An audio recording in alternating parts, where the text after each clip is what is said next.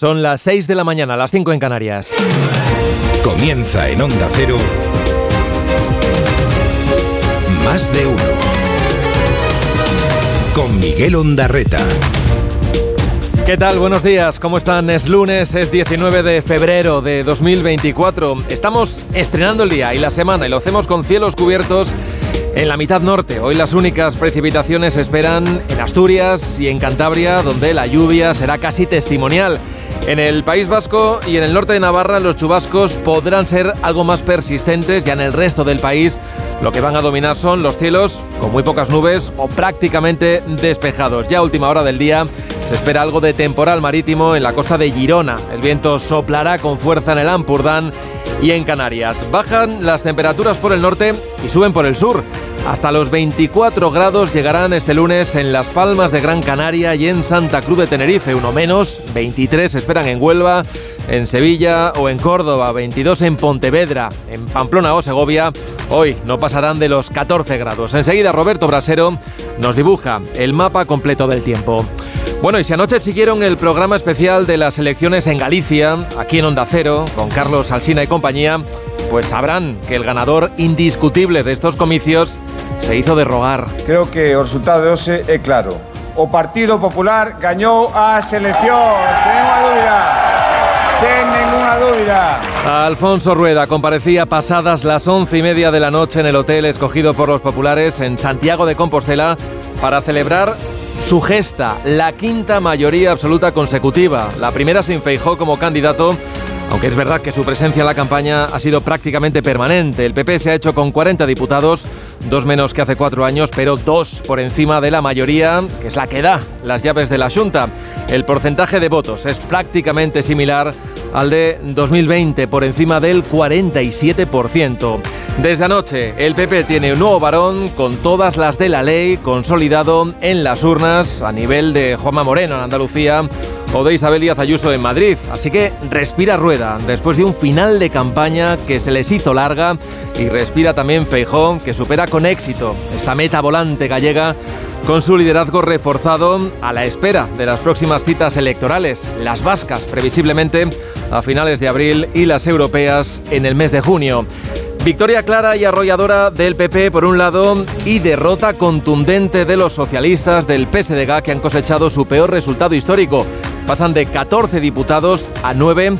Al menos su candidato Gómez Besteiro de momento se queda en la oposición, aunque lo hará, es cierto, también en una posición bastante irrelevante de la que confiaban librarse no tanto por méritos propios, sino ajenos. Lo fiaron todo al éxito absoluto del BNG y la cosa no le fue mal a Ana Pontón, pero sus 25 escaños, seis más que las anteriores autonómicas, no han sido suficientes para ese soñado cambio político. La debacle socialista lo hizo del todo imposible. La Dirección Nacional del PP está celebrando el éxito en Galicia y ya lo están interpretando como un rechazo claro de la sociedad a las políticas de Sánchez. Anoche en Ferraz le tocó dar la cara a su flamante portavoz, a Esther Peña, que en una comparecencia sin preguntas, pues vino a reconocer lo evidente, que el resultado no es bueno. Cerró también filas con su candidato. Hoy, en los análisis de la prensa, abunda la lectura en clave nacional, como lo fue en buena parte la campaña. Se habla ahora del batacazo de los dos partidos que están y que forman parte del gobierno en coalición y de cómo podría afectar este resultado a las negociaciones con los independentistas a cuenta de la ley de amnistía. Ya saben que el Partido Socialista ha pedido ampliar el plazo para tener 15 días más para negociar con los de Puigdemont. Finalmente, en el nuevo Parlamento gallego habrá cuatro fuerzas representadas. Estará también Democracia Ourensana, el partido del alcalde Jacome, que consiguió un escaño, aunque finalmente no va a ser decisivo.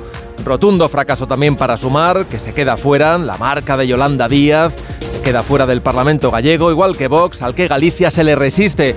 Y Podemos, superado en votos este domingo, incluso por el partido animalista Pacma. Empieza el día, lo hace con estos sonidos. Galicia le mandó un mensaje a España hoy, sin ninguna duda también. El mensaje es que aquí no queremos chantajes, ni hacerlos ni estar sometidos. Que un resultado que rompe con todos os teitos electorais do BNG e que nos sitúa como a esperanza de todas as persoas que creen que Galiza necesita máis. Os socialistas somos demócratas e aceptamos sin reservas o mandato das urnas. Hoxe non obtivemos os resultados que agradábamos e debo decirlo así, sin paliativos. Estando dentro, desde luego, ya van a cambiar muchas cosas y qué duda cabe que esto es poner una pica en Flandes para ser llave en los siguientes comicios que haya. Vox ha superado en votos a la extrema izquierda que permanentemente ha intentado sacarnos de todos los debates y no lo han logrado.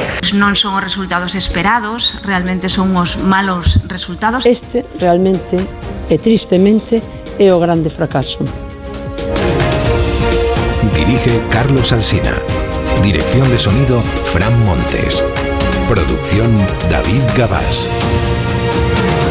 6 y 5, 5 y 5 en Canarias. Galicia votó en clave Galicia y el PP abandonó de golpe, con el escrutinio de los votos, ese estado de nervios en el que había entrado en la recta final de la campaña. Anoche consiguió encadenar su quinta mayoría absoluta, esta vez con el nombre de Alfonso Rueda en las papeletas, y fueron más de 700.000 las que entraron en las urnas, que se tradujeron en 40 escaños, dos por encima de esa mayoría que permite a los populares seguir otros cuatro años más al frente de la Junta.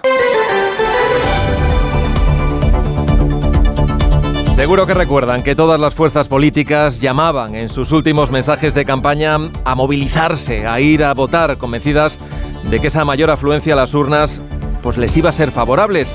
Y subió, sí que subió la participación hasta el 67,3%, eso a la espera del recuento del voto en el extranjero, del famoso voto cera, que siempre suele bajar un poquito más esa participación. En cualquier caso, son casi 20 puntos más que en 2020, un año marcado por la pandemia, pero esta cifra, viendo ahora ya los resultados, no ha cambiado el mapa político en Galicia. A Rueda, en su estreno como candidato, después de 15 años siendo la sombra de Feijó, primero como consejero, después ya como vicepresidente, solo le valía la mayoría absoluta y ese objetivo ayer se consiguió. O se gañou a Galicia que non vai levantar ningún muro, que non vai contra ninguén, que resolve e que se sinte ose máis potente que nunca. Moitísimas gracias, amigos. Moitísimas gracias. Foi un inmenso honor. Ose gañou Galicia. Galicia vai funcionar os 4 anos. Me comprometo a eso. Moitísimas gracias. Rueda defendió los principios de la igualdad, también del entendimiento, desdeñó los privilegios de unas comunidades sobre otras y reivindicó, sí, sí que lo hizo, su campaña y el trabajo hecho por el propio Alberto Núñez Feijó en estas dos últimas semanas. A él se refirió como un militante disciplinado, sobre todo después de las críticas que fue encajando en esta última recta final de la campaña, de camino a las urnas, a cuenta del supuesto giro en su posición sobre los indultos y la amnistía, cuya incidencia en los resultados ya se ha visto ahora que ha sido nula. Bueno, algunas portadas llevan hoy la fotografía del líder del PP felicitando desde Génova, acompañado por parte de su dirección nacional a través de videollamada a Rueda, con el que hoy se va a ver en Galicia antes de la reunión de mañana martes. Se va a reunir la Ejecutiva Nacional del partido con todos los varones en Madrid. Anoche fue la número dos del partido, Cuca Gamarra, la que celebró un resultado que a su juicio consolida el liderazgo de Feijó. Creo que cuando se alcanza la quinta mayoría absoluta en Galicia y con los resultados electorales que lleva eh, cosechando este partido desde que Alberto Núñez Feijóo es presidente del Partido Popular, creo que no hay ninguna duda. Para la secretaria general de los populares, España se jugaba mucho ayer en estas elecciones. Gamarra ha acusado a Sánchez de abandonar sus principios, las siglas del partido y a su propio candidato para alimentar, decía, al independentismo y solo para que no gobernara el PP. Y el éxito, pues el éxito ya se ha visto. Les contábamos ahora que los socialistas han encajado en estas elecciones un nuevo suelo electoral al caer por debajo de los 10 escaños, su peor resultado histórico. Finalmente, 9 escaños es lo que obtuvo la candidatura de Ramón Gómez Besteiro, que anoche confirmaba que va a renunciar a su acta como diputado en el Congreso en Madrid para ejercer en Galicia la oposición como tercera fuerza en el Parlamento. Ese é o traballo que realizarei de, dende a oposición tentando de atraer a Galicia as mellores oportunidades sendo o fiel reflexo da política útil. El desembarco de ministros, por ahí también estuvo el expresidente Zapatero o del propio Sánchez durante la campaña, se ha visto ahora que no ha tenido ningún efecto en las urnas, más bien al contrario, el presidente llegó a presentar estas elecciones como un plebiscito sobre el liderazgo de Fijó. Anoche en Ferraz le tocó comparecer a su nueva portavoz, lleva apenas un mes en el cargo, Esther Peñas, no admitió preguntas y solo reconoció que el resultado no ha sido el esperado. A pesar de que la izquierda crece y la derecha retrocede, no ha sido suficiente para lograr el cambio. Creemos que cuando el Partido Socialista lidera la alternativa a la derecha, el cambio siempre está más cerca.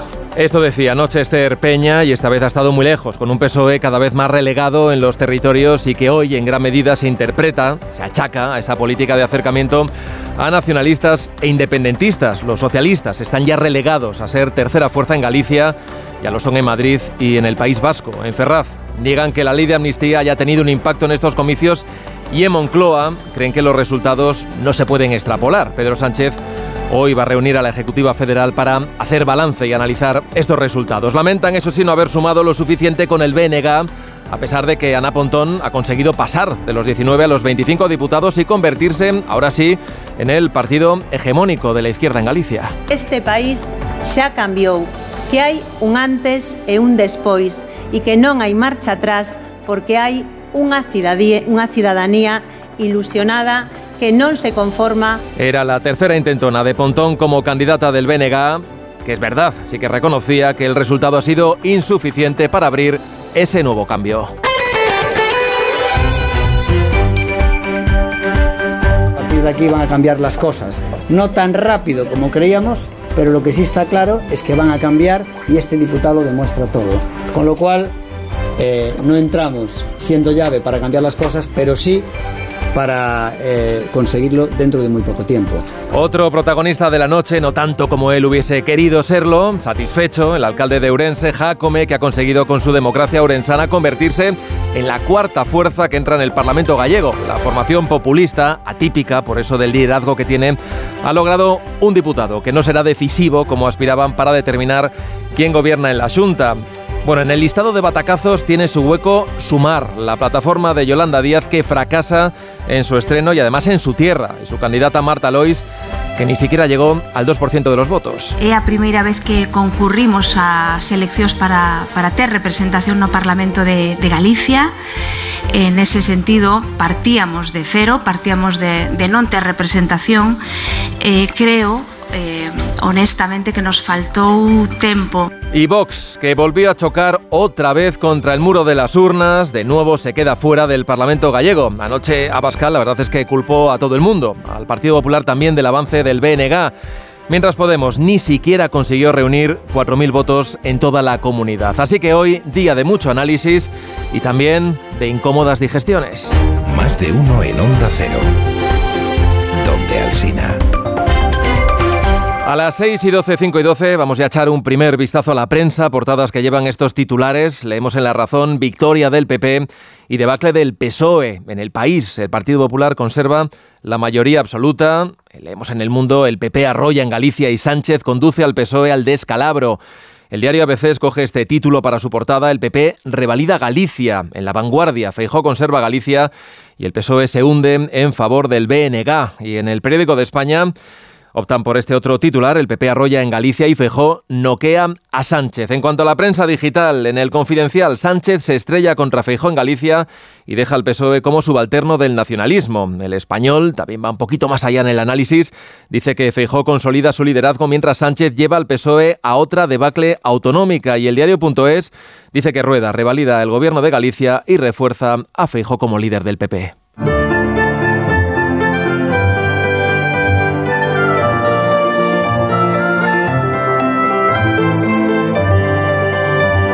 Tiempo ya de conocer cómo viene hoy la previsión meteorológica de la mano de Roberto Brasero. Buenos días. Hola, muy buenos días y buenos días a todos. Tras este primaveral fin de semana que hemos vivido, el tiempo invernal va a regresar con fuerza en esta semana que iniciamos hoy. De momento no va a ser a partir del próximo jueves. Hoy de momento comenzamos la semana con frío hasta ahora, con nubes por el extremo norte peninsular y Baleares. Bueno, ese es el frente que entró ayer y que hoy terminará de pasar. Así que sí, podemos ver algunas lluvias todavía, sobre todo más probables hacia el País Vasco, norte de Navarra, pero va a ser muy poquita cosa. Viento fuerte, la tramontana en Ampurdán, alisios fuertes en Canarias, sobre todo en la isla del Hierro y en Canarias seguimos con Calima, que también nos invadió ayer, pero hoy por la tarde ya se irá retirando. Esta tarde bajarán las temperaturas en el extremo norte, subirán en Andalucía y mañana el tiempo muy parecido al de hoy. Mañana esta hora será más frío, tendremos más heladas, pero luego el martes volverá a ser soleado y cálido por la tarde.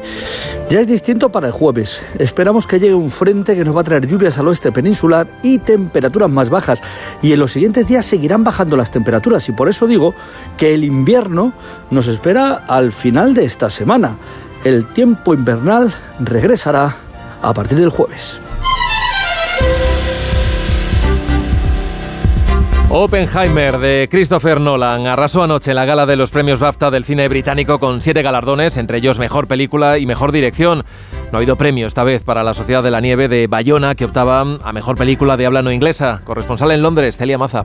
La superproducción de Christopher Nolan, Oppenheimer, se convierte en la gran protagonista de los premios de la Academia Británica de Cine al ganar siete de las trece categorías a las que estaba nominada, incluidas la mejor película, el mejor director y el mejor actor con Killian Martin.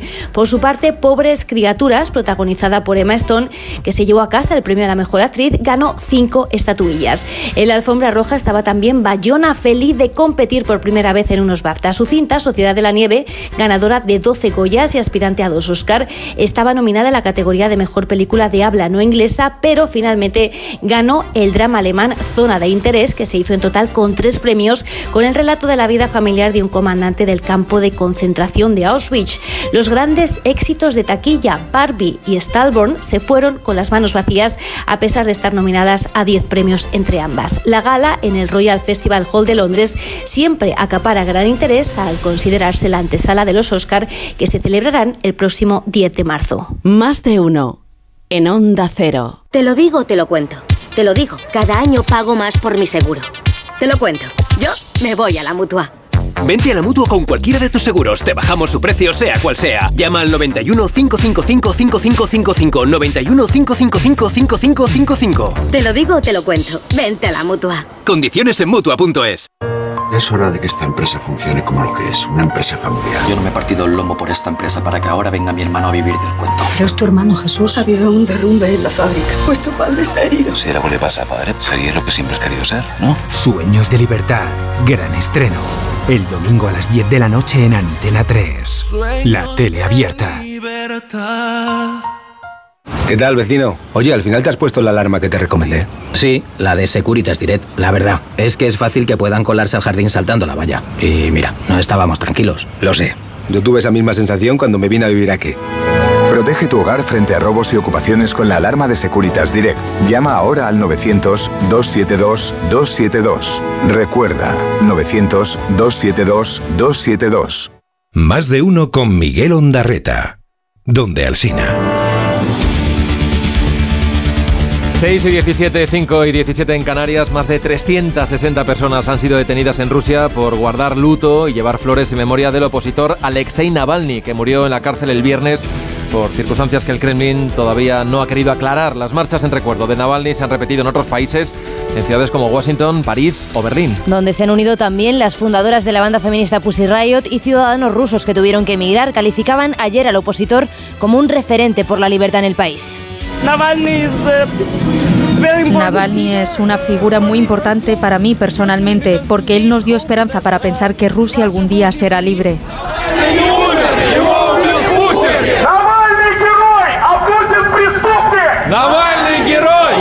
La viuda de Navalny asistirá hoy, invitada por Josep Borrell, a la reunión de ministros de Exteriores de la Unión Europea que se celebra en Bruselas en vísperas del segundo aniversario de la invasión rusa de Ucrania, que se cumplirá el día 24 de febrero. En la cita se pretende lanzar un mensaje de unidad contra Putin y acelerar además el desbloqueo del nuevo paquete de ayuda a Ucrania en vista de las pérdidas en el campo de batalla. Las tropas rusas se han hecho este fin de semana con la ciudad de Abdivka, en el Donbass.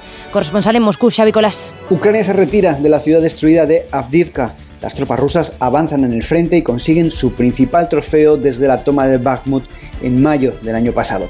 El ejército ucraniano ha renunciado para evitar ser sitiado y preservar la vida de sus soldados. Pero la pérdida de Avdivka es un paso atrás en el escudo que protege el sector oriental del frente ucraniano.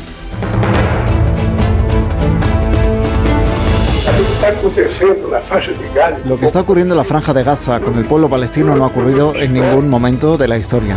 Bueno, en realidad ha ocurrido cuando Hitler decidió matar a los judíos.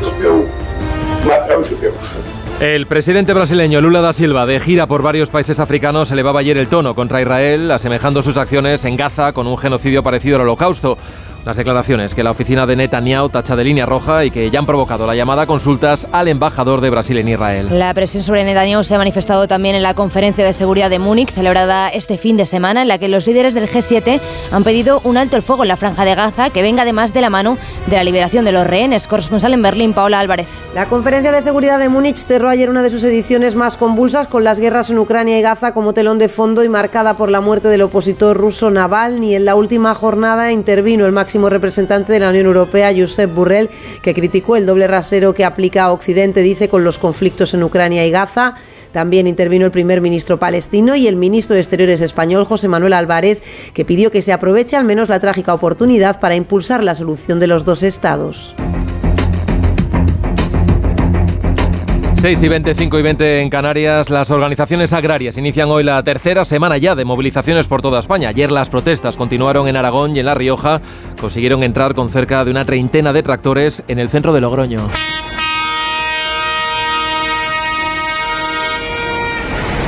Es el sonido del momento en el que los tractores intentaban acceder al Paseo del Espolón, donde está la sede de la delegación del Gobierno, también del Ejecutivo Autonómico, y están convocadas tractoradas en Almería y se unen también a las movilizaciones los payeses de Mallorca. Que se desplazarán a las calles de Palma. Esta mañana organizaciones como COAG sostienen que no van a desconvocar las movilizaciones, aunque reconocen que el Ministerio de Agricultura ha puesto asuntos interesantes encima de la mesa de negociación. Hoy el ministro Luis Plana se va a reunir con los consejeros autonómicos por videoconferencia para abordar los problemas del campo y escuchar también las propuestas de las comunidades autónomas cara a la reunión en Bruselas de los 27 ministros del ramo de la semana que viene. El mundo del periodismo y la literatura amanece de luto por la muerte de Fernando Delgado, fallecido ayer a los 77 años, que deja una larga trayectoria ligada a la radio, a la televisión y después a los libros. El ayuntamiento del municipio valenciano de Faura, ahí donde residía, acoge hoy su capilla ardiente. Francisco Paniagua. Un hombre de radio y de letras, publicó su primera novela en el 76, alcanzó el premio Planeta en el 95 con la novela La mirada del otro y fue jurado del premio durante 10 años desde 2014. Ganó también el premio Azorín. La radio pública y la privada le valieron también numerosos reconocimientos y el respeto de la profesión. Será enterrado esta tarde en el cementerio de Faura en Valencia, en cuyo ayuntamiento se instalará la capilla ardiente a las cinco y media de la tarde. Más de uno. Vamos ya con los titulares del deporte. Ana Rodríguez, buenos días. Hola, ¿qué tal? Buenos días. El Real Madrid es el nuevo campeón de la Copa del Rey de baloncesto, vigésimo noveno título de Copa para el conjunto madridista, tras ganar ayer en la final al Barça 96-85. El MVP del partido Facundo Campacho pasó por Radio Estadio Noche de Onda Cero. Y falta la mitad todavía. Se repetía, se repetía mucho. Bueno, dos más, dos títulos más. Eh, quedan dos oportunidades más es la mentalidad que tiene este equipo. Vamos a festejar, vamos a descansar, a cargar pila y a pensar en lo que viene a corto plazo, porque ya en una semana tenemos que empezar a afrontar la segunda, bueno, lo que queda de la temporada de Euroliga ACB. Y, y bueno, este equipo tiene líderes eh, que te empujan a eso y no te deja que relajes. Por cierto, hoy se concentra esta selección de baloncesto de Sergio Escariolo para los primeros partidos de clasificación para el próximo europeo. En fútbol, tropiezo del Real Madrid en Liga. Empate a uno en Vallecas ante el Rayo en un partido en el que se adelantaron los de Ancelotti con un gol de José Luis a los cuatro minutos y que empató el conjunto de Vallecas desde el punto de penalti gracias al tanto de Raúl de Tomás en el día en el que debutaba Íñigo Pérez como entrenador del conjunto rayista. Ancelotti valoraba así el punto conseguido por su equipo. ¿Qué, cómo te puedo contestar? Te puedo contestar en el sentido que, como he dicho, está bien. eh, Nosotros todos los partidos lo tenemos que ganar. Ma yo pienso que para ganar una liga, los partidos que tú no puedes ganar, no tienes que perderle. Entonces, eh, a veces hay empate que obviamente te duelen un poco, pero al final puede ser un paso positivo para acercarnos a ganar la liga. El Real Madrid que sigue líder con seis puntos más que el Girona que cierra esta noche la jornada a las 9 en San Mamés ante el Athletic Club de Bilbao y ocho puntos más tiene el Real Madrid que el Barcelona. En el resto de la jornada, victoria en el descuento de la Real Sociedad 1-2 ante un Mallorca que jugó toda la segunda parte con uno menos, empate a uno entre los dos equipos de descenso Granada y Almería, que sigue sin conocer el Almería la victoria en esta liga y empate también en este caso sin goles en el último partido que se disputaba ayer entre el Betis y el Alavés. Y con las cabeceras regionales de Onda Cero repasamos ya otras noticias del día. Comenzamos en Aragón, Onda Cero Zaragoza, Luis Puyolo. La audiencia de Zaragoza coge a partir de hoy el juicio contra un hombre acusado de matar a un amigo en un pub de Calatayud. Le golpeó hasta en 30 ocasiones con un extintor en la cabeza. Además, el procesado grabó en vídeo la agonía de la víctima durante 17 minutos, una prueba que va a ser clave durante el juicio. Onda Cero Madrid, Pachilinaza. Hoy arrancan las obras de ampliación y modernización de la estación de metro de Santiago Bernabéu. Terminarán a principios de 2027 y entonces triplicará el espacio para los viajeros y los accesos, 12 nuevos ascensores y hasta 24 escaleras mecánicas. Onda Cero Murcia, Verónica Martínez. El ayuntamiento ha puesto en marcha la ciudad del tenista Carlos Alcaraz, una gran instalación deportiva en el Palmar, pedanía natal del deportista, que se construirá en una superficie de 10.000 metros cuadrados. No será una academia de élite, sino un complejo para promover el tenis entre niños y niñas. En Onda Cero somos más de uno. Redifusión brevísima del más de uno que usted quizá no escuchó. Y, y ahora viene un argentino, o sea que tiembla David Jorge, tiembla Juan Braseli, a Juancho. Eh, buenos días, Juan. Buen día, ¿cómo andan? El, el disco es la sartén. El disco es un método muy típico de acá y que tiene que ver con reciclar Sí. discos de arado que se utilizan para cocinar justamente en el campo. Para cerrar esta semana de celebraciones de la radio, hemos invitado a Sergio Pagán, que es erudito de la música antigua y cuyo último programa sonó este martes pasado, porque Sergio Pagán se jubila. Sí, hice el último programa de música antigua justo la hora anterior a que ya entrase en la jubilación. En ese último programa de, de Bach quise hacer algo un poco especial. Se me ocurrió escribirle al gran maestro una carta en mi nombre y en nombre de todos los oyentes. Qué bonito estuvo todo el martes, fue el día de la radio, fue el día que hundimos el Titanic. Y ahora vamos a dar el making of de esa producción. Pero es, de, pero es de verdad o es Todo lo que siempre? hacemos es de verdad, es que me dices unas cosas. No, a, El a estas making horas of los viernes todo lo que hacéis es mentira. La radio del Titanic. Han cumplido con su deber y ya no pueden hacer más. No, así no. A vosotros parece que esto sea Más de el uno. Titanic. En Onda.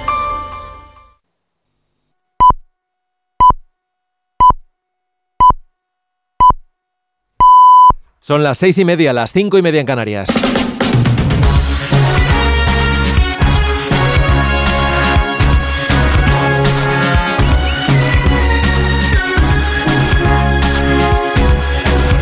Comienza el día en Onda Cero. Es lunes 19 de febrero de 2024. Hoy amanece en Castellón a las 7 y 48 minutos. En Pamplona a las 8 en punto, en Sevilla a las 8 y 9 minutos, en Oviedo a las 8 y cuarto de la mañana. En lo meteorológico seguimos teniendo hoy un tiempo estable con mucho sol y con algunas nubes, pero solo esperamos precipitaciones en el Cantábrico y en los Pirineos. El viento de tramontana va a soplar además con fuerza, mientras que en Canarias las rachas van aflojando. Los termómetros bajan este lunes por el norte, pero suben en el Valle del Ebro y en la mitad sur, donde llegaremos con facilidad a los 20 grados. En Huelva, Córdoba o Murcia alcanzaremos los 23, en el centro vamos a rondar los 18 y en el tercio norte vamos a estar entre los 14 y los 17 grados de máxima. Este lunes será noticia el Consejo General del Poder Judicial y los visados de tránsito. Los detalles con Elena Bueno y con Manuel Pecino. El ministro de Justicia, Félix Bolaños, viaja hoy de nuevo a Bruselas para reunirse allí con el vicesecretario institucional del PP, Esteban González Pons, y abordar de nuevo la renovación del CGPJ con el comisario de Justicia, Didier Reinders, como mediador en la negociación. En la primera reunión, el 31 de enero, el único acuerdo fue volver a verse de nuevo hoy. El PSOE pide como Bruselas que se renueve primero el órgano de gobierno de los jueces después de cinco años pendiente, mientras que el PP exige que a la vez se modifique el sistema de elección de los vocales. Y desde hoy España va a exigir el visado de tránsito para los senegaleses que viajen en avión y tengan que hacer escala en nuestro país. El objetivo es evitar el uso fraudulento de las escalas en Madrid para solicitar el asilo y entrar en nuestro país de forma irregular. Según la policía, algunos extranjeros aprovechaban las escalas para deshacerse del pasaporte y solicitar protección en España sin que pudieran ser identificados, evitando así ser devueltos a sus países de origen. Esta restricción, que ya se puso en marcha para los ciudadanos de Kenia después del colapso en las salas del aeropuerto de Barajas.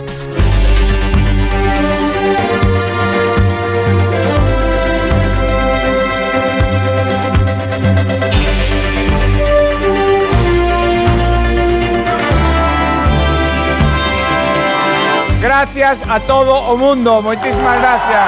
Gracias de verdad. Gracias. Ose gañou a Galicia que quere avanzar, que non quería mirar os lados, que nos sentimos parte dun consunto Alfonso Rueda consiguió ayer revalidar la mayoría absoluta del PP, es la quinta consecutiva desde 2009 y consigue 40 escaños que son dos menos de los que obtuvo Feijóo la última vez. Ha sido una jornada electoral con una participación de casi el 70%, son 20 puntos más que en las elecciones de 2020. En la última semana los sondeos preveían una caída del PP llegando incluso a poner en duda esa mayoría absoluta, pero Galicia sigue siendo feudo del Partido Popular.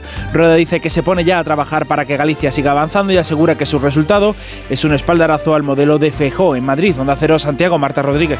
Galicia ha apostado por la mayoría absoluta para Alfonso Rueda. Es su primera mayoría y la quinta para el Partido Popular. Galicia, decía Alfonso Rueda, ha enviado un mensaje también a España. No se admiten chantajes. Hoy Galicia, de la que todo el mundo estaba pendiente, todo el mundo nos miraba, todo el mundo estaba esperando a ver qué pasaba aquí. Galicia le mandó un mensaje a España hoy que aquí no queremos chantajes, ni hacerlos ni estar sometidos. Ante un centenar de militantes, Alfonso Rueda se ha comprometido a gobernar para todos los gallegos. Galicia votó por el sentidiño, decía. Agradecía la campaña realizada por Mariano Rajoy en Galicia y también la del presidente del Partido Popular, Núñez Feijo.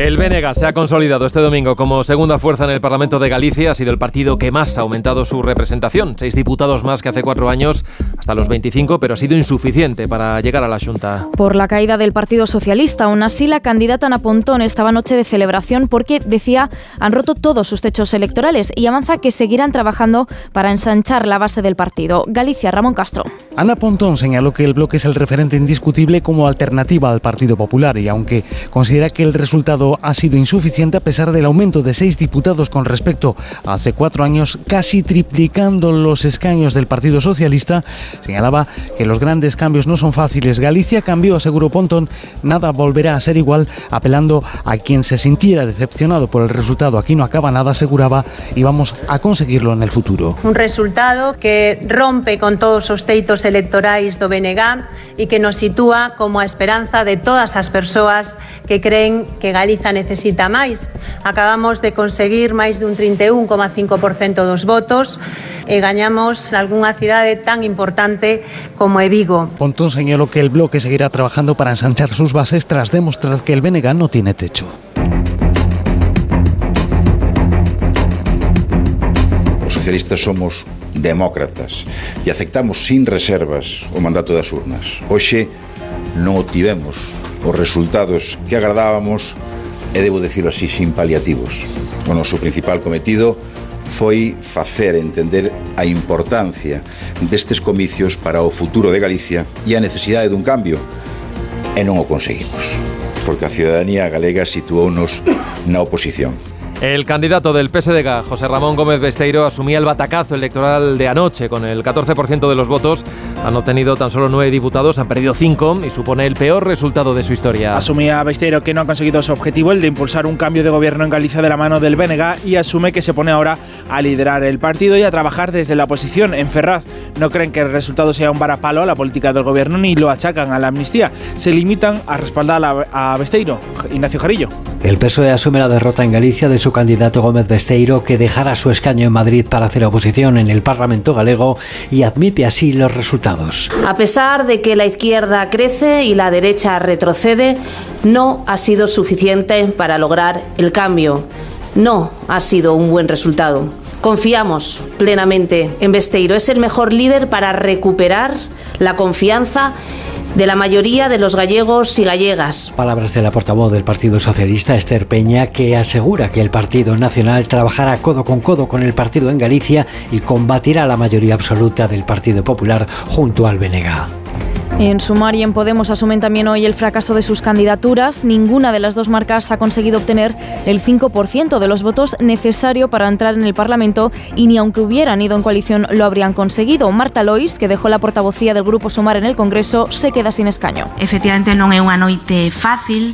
Os resultados eh, electorais pois non son os resultados esperados, realmente son os malos resultados, hai que recoñecelo, uns malos resultados en paliativos.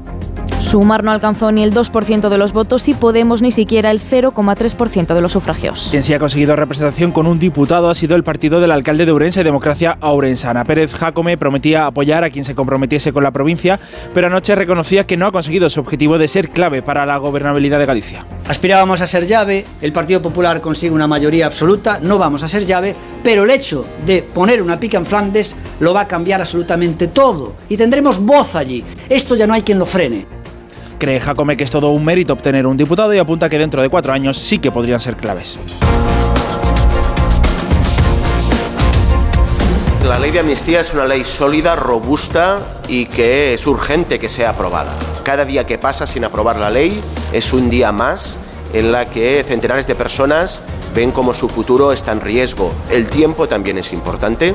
Repito, es una ley robusta que va a dar cobertura a todos los casos y que también debe servir para acabar con las maniobras de determinado uh, sector uh, judicial nacionalista español. El presidente de la Generalitat de Cataluña pide que se apruebe cuanto antes la ley de amnistía para acabar con lo que él define como persecución judicial a los que organizaron el referéndum ilegal de 2017.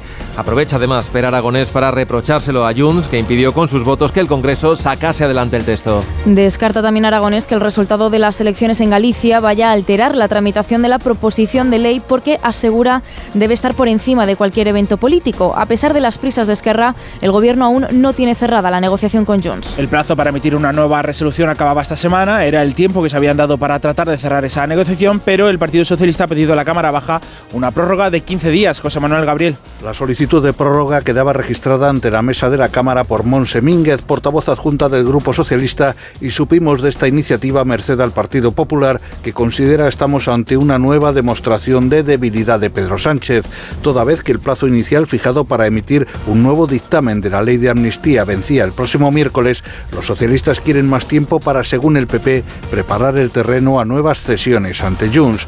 También muestra su desconcierto la oposición ante el hecho de que quienes buscaban un procedimiento de urgencia y acortar plazos, aunque fuera de manera irregular, ahora pidan prórrogas.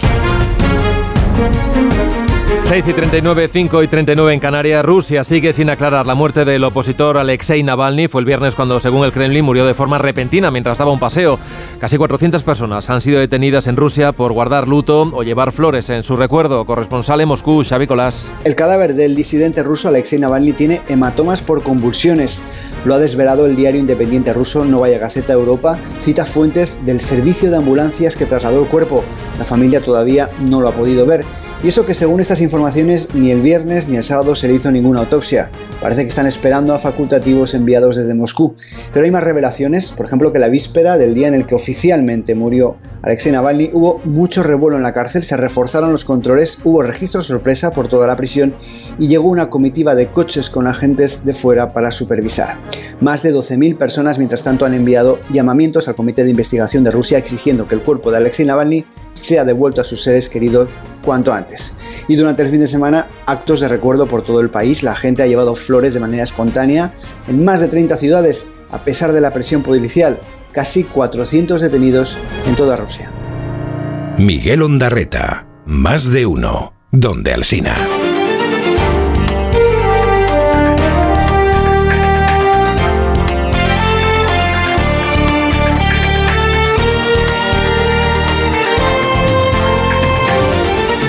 Y el día este lunes 19 de febrero nos trae además algunas otras noticias. El gobierno y la Generalitat, de Cataluña constituyen hoy la comisión en la que negociarán el traspaso de cercanías. El ministro de Transportes Óscar Puente y la consellera de Territorios Esther Capella presidirán esa comisión que creará diferentes grupos de trabajo para la gestión. El traspaso, acordado en noviembre con Esquerra Republicana a cambio del apoyo para la investidura, no afectará a los trenes conectados con otras comunidades ni al transporte de mercancías. Se creará además una nueva empresa pública, Rodalíes de Cataluña, con la participación de ambos gobiernos. China levantará el embargo a la carne de ternera española. Lo anunció ayer el ministro de Exteriores Álvarez tras una reunión en Córdoba con su homólogo chino Wang Yi, que hoy se reunirá con Sánchez en Moncloa y será recibido en la zarzuela por el rey Felipe. Con este compromiso, Pekín levantará para España la prohibición de los productos de vacuno de la Unión Europea que impuso en los años 90 por la conocida como enfermedad de las vacas locas. Trabajo se reúne hoy de nuevo con los sindicatos y las patronales para abordar la reducción de la jornada laboral laboral. El gobierno cedió ante los agentes sociales que pedían negociar entre ellos este asunto y trasladar después los avances al Ministerio, que incluirá además en la reunión de hoy la modificación del registro horario. Además, el grupo parlamentario de Sumar llevará mañana al Congreso una iniciativa sobre esta reducción de la jornada para tantear los apoyos de los socios de coalición. Biden desconfía de que el Congreso estadounidense apruebe ayuda adicional para Ucrania a tiempo, antes de que pierda más territorio. El presidente estadounidense achaca esa falta de acuerdo en el Congreso la victoria rusa en la ciudad ucraniana de Avdiivka, en la región de Donetsk, que el alto representante de Exteriores de la Unión Europea, José Borrell, ha pedido también agilizar la ayuda a Kiev. Sostiene que la contienda puede resolverse en pocos meses en el campo de batalla. Y Francia ajusta su presupuesto para este 2024 ante el recorte en las previsiones económicas. El ministro francés de Economía y Finanzas, Bruno Le Maire, ha anunciado un recorte inmediato del gasto público de 10.000 millones de euros. Las últimas previsiones del gobierno de Macron apuntan a que la economía francesa crecerá un 1% este año, cuatro décimas menos de lo previsto. Esto dice obligarles a hacer ajustes por responsabilidad. En Onda Cero, más de uno.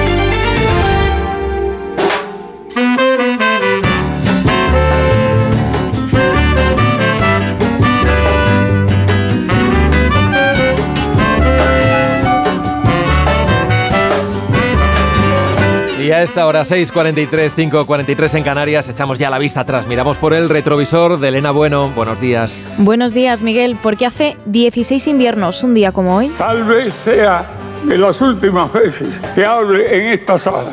Pronto deberé cumplir 90 años. A todos nos llegará nuestro turno, pero quedarán las ideas de los comunistas cubanos el 19 de febrero de 2008, Fidel Castro renunció a la presidencia de Cuba. Llevaba casi 50 años en el poder.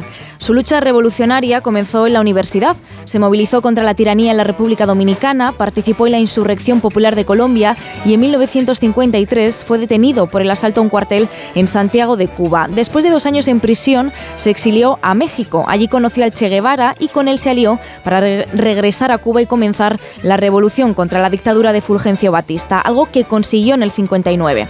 Castro fue aliado de la Unión Soviética y su gran enemigo siempre fue Estados Unidos, aunque aprovechó su bloqueo para justificar la represión a disidentes a los que acusaba de servir a Washington. En 2006, Fidel Castro delegó provisionalmente en su hermano Raúl todos sus poderes. Padecía una grave enfermedad intestinal que le llevaría dos años después a renunciar a la presidencia. En 2015 fue testigo de cómo su país se reconciliaba con su eterno enemigo, Estados Unidos. Unos meses después murió en La Habana, tenía 90 años.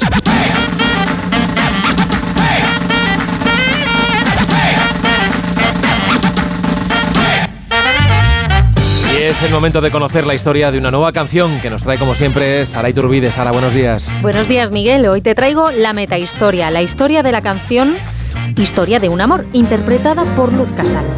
Ya no estás más a mi lado, corazón. En el alma solo tengo soledad. Y si ya no puedo verte, porque Dios me hizo quererte para hacerme sufrir más. Este bolero lo compuso en 1955 el autor panameño Carlos Sileta Almarán y es una canción de despedida para su hermano Fernando cuya mujer acababa de fallecer.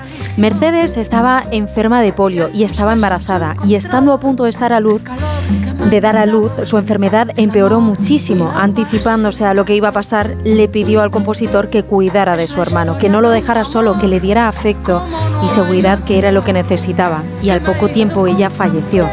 Testigo del gran amor que se profesaban Fernando y Mercedes, Eleta compuso este tema que sería prácticamente el más famoso de su carrera. De hecho, se considera la canción de origen panameño más grabada e interpretada internacionalmente. Sin tu amor no viviré.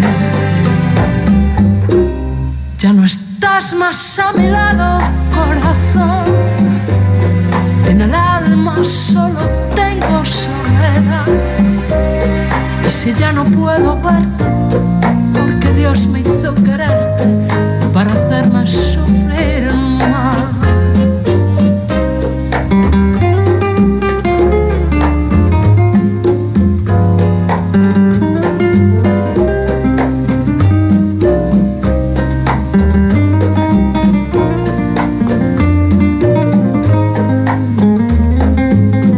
Más de uno.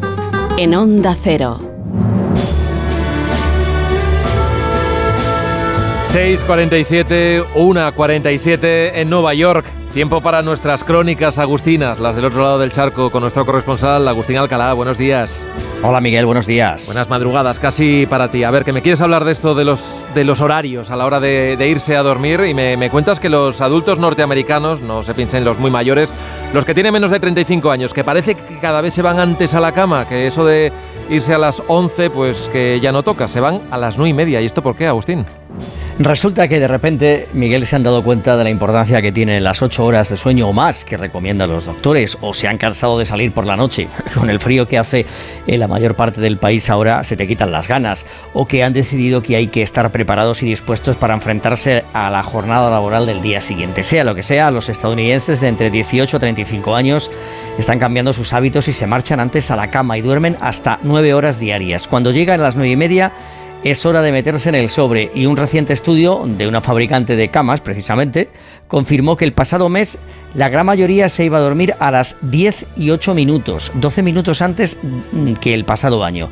Ayuda mucho en este cambio en las redes sociales ese estigma que había de que si te ibas a dormir pronto te perdías tantas cosas supuestamente maravillosas que ocurrían en la oscuridad y eso comienza a desaparecer. Ya te he contado que los bares y los restaurantes están cambiando los horarios y una popular app para hacer reservas ha confirmado este cambio y el turno de entre las 4 a las 6 de la tarde es el preferido por el 31% de sus usuarios. Los bares también se adaptan con muchas actividades que antes se hacían a las 8 y en la nueva hora es las 5 de la tarde y por eso ahora al invitar amigos a casa a cenar a las 8 de la noche puede ocasionar una respuesta de It's too late, seguida, claro, de un bostezo. Bueno, parece que el tardeo llega tarde ahí al otro lado del charco. ¿eh? Aquí le sacamos ya ventaja con esto del, del tardeo. Agustín, gracias y nada, venga, a la cama. Hasta la semana que viene. Adiós, adiós. Chao, chao. Más de uno. En Onda Cero. ¿Te lo digo o te lo cuento? Te lo digo. No me dejas escoger el taller que yo quiera.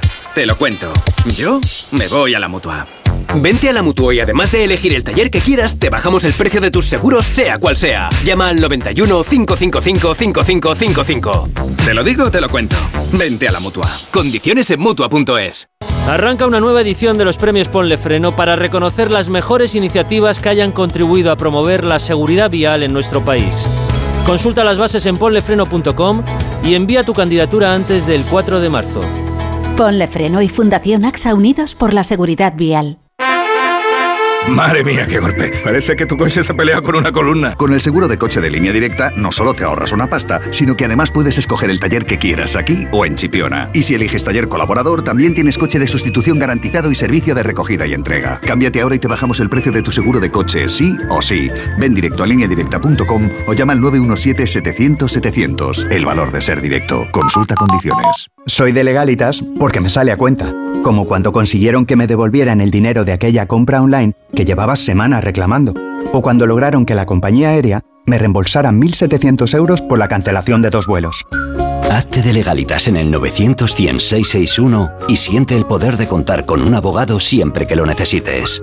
Y ahora, por ser oyente de Onda Cero, ahórrate un mes el primer año. Quiero explorar sin importarme cuando volver el exterior. Quiero formar parte de él. Vale, bichito, nos vamos a Disneyland París. Reserva durante Semana Mágica en viajes el corte inglés sin gastos de cancelación. Precio de referencia 144 euros por persona y noche en el Disney Hotel Cheyenne con entradas incluidas. Plazas limitadas. Consulta condiciones. Ven a Disneyland París con viajes el corte inglés volando con Iberia. ¿Qué tal, vecino? Oye, al final te has puesto la alarma que te recomendé. Sí, la de Securitas Direct. La verdad, es que es fácil que puedan colarse al jardín saltando la valla. Y mira, no estábamos tranquilos. Lo sé. Yo tuve esa misma sensación cuando me vine a vivir aquí. Protege tu hogar frente a robos y ocupaciones con la alarma de Securitas Direct. Llama ahora al 900-272-272. Recuerda, 900-272-272. Tenía siete recibos, pagaba mm, alrededor de 1.100 euros y ahora voy a pagar alrededor de 350. Pues que me ha cambiado la vida, que reconozco que me han ayudado mucho. Pues ha sido un salvavidas. Agencia negociadora les ha cambiado la vida. No lo dudes. Si tienes casa en propiedad y quieres pagar un 80% menos cada mes por tus préstamos, llama gratis al 900-900-880. 900-900-880. Llama ahora, te cambiará la vida. El ser humano ha pisado la luna, pero sacar las legumbres cocidas del tarro nos sigue costando. Hasta ahora, con el nuevo tarro ancho de Legumbres Luengo todo es más fácil. Salen intactas muy rápido y con su sabor único. Legumbres Luengo, la nueva pasta. Descubre Extremadura Extraordinaria. En el Parque Nacional de Monfragüe se celebra la Feria Internacional de Turismo Ornitológico FIO, una de las más importantes de Europa. Actividades culturales, concurso fotográfico de naturaleza y, por supuesto, observación de aves. FIO cumple este año su decimonovena edición. Ven a celebrarlo el sábado 24 con gente viajera, con el patrocinio de la Junta de Extremadura. Sábado 24 de febrero a partir de las 12 del mediodía, gente viajera desde Monfragüe, con Carlas Lamelo. Te mereces esta radio. Onda Cero, tu radio.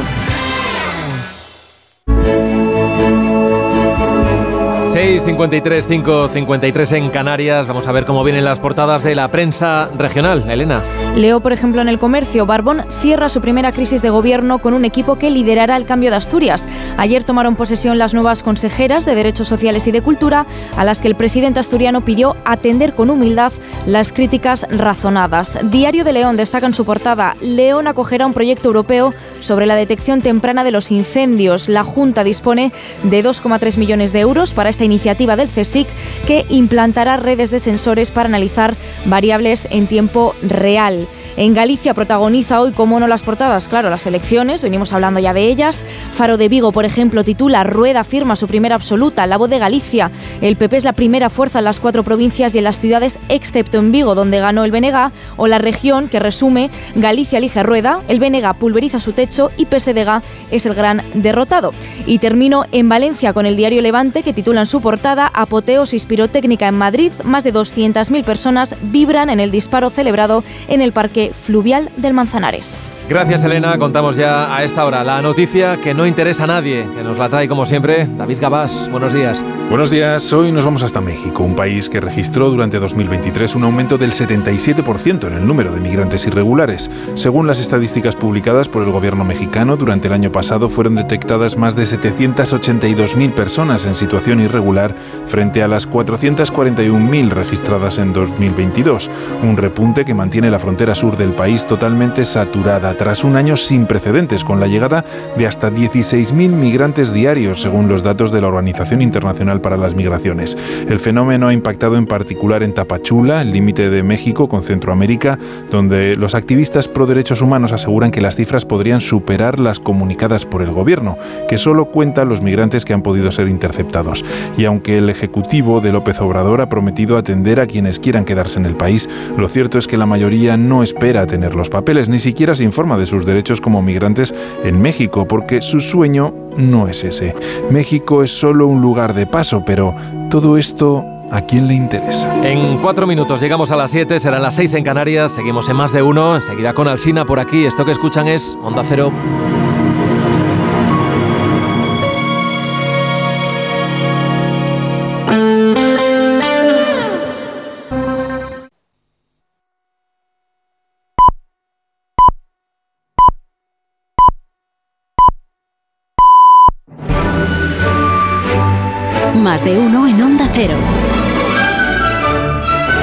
Donde Alsina. Son las 7 en punto de la mañana, 6 en punto de la mañana en las Islas Canarias. Felicidades a los proclos, a los mansuetos, a los barbados y a las cuotbuldeas en el día de su santo. Felicidades también a Benicio del Toro, que hoy cumple 57 años y seguro que nos está escuchando. Buenos días desde Onda Cero.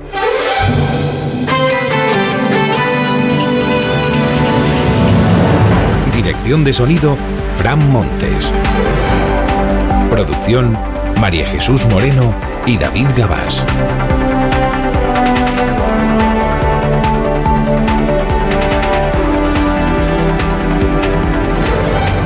Es lunes 19 de febrero año 2024 con cielos despejados en casi todo el país, con algún chubasco visto y no visto.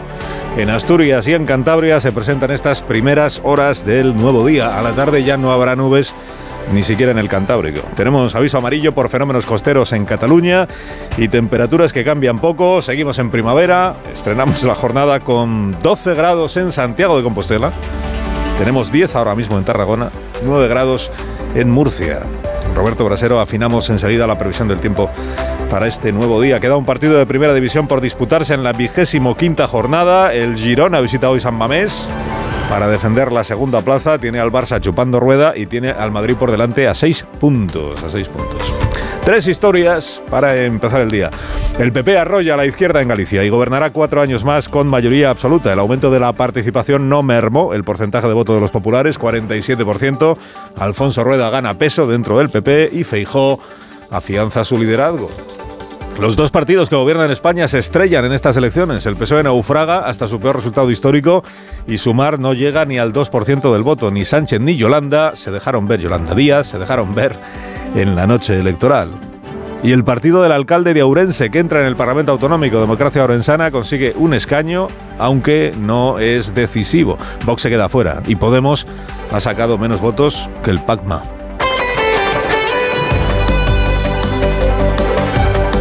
Pues lo primero es el análisis de lo ocurrido en Galicia, lo que han decidido los gallegos, el análisis y el repaso de los resultados que anoche ya tuvimos ocasión de ir compartiendo con ustedes a medida que avanzaba el escrutinio, con pocas sorpresas, es verdad, en la noche electoral del día de ayer, porque lo que las encuestas decían a las 8 de la tarde, pues se cumplió en el resultado final. Bueno, se ha cumplido lo que en conjunto decían todas las encuestas que se han venido publicando en los últimos meses, a excepción de una, que es el CIS de José Félix Tezanos, que decía que en el mejor de los casos, en el mejor de los casos, pero en el mejor, mejor, mejor, mejor, el PP podría llegar a los 38 diputados que son la mayoría absoluta. Pero vamos, que lo más probable es que no alcanzara y que la izquierda pudiera gobernar en Galicia. Bueno, pues no solo alcanzó los 38, sino que se puso en 40 diputados, o sea que le han sobrado dos. Para la mayoría absoluta a Alfonso Rueda, o si usted lo prefiere, a Alberto Núñez Feijóo, que es el líder nacional y expresidente de la Junta de Galicia. 40, 25, 9, 1 es el resultado de estas elecciones. 25 para el bloque, 9 para el PSD-PSOE, 1 para Democracia Ourensana. ¿Y esto qué significa?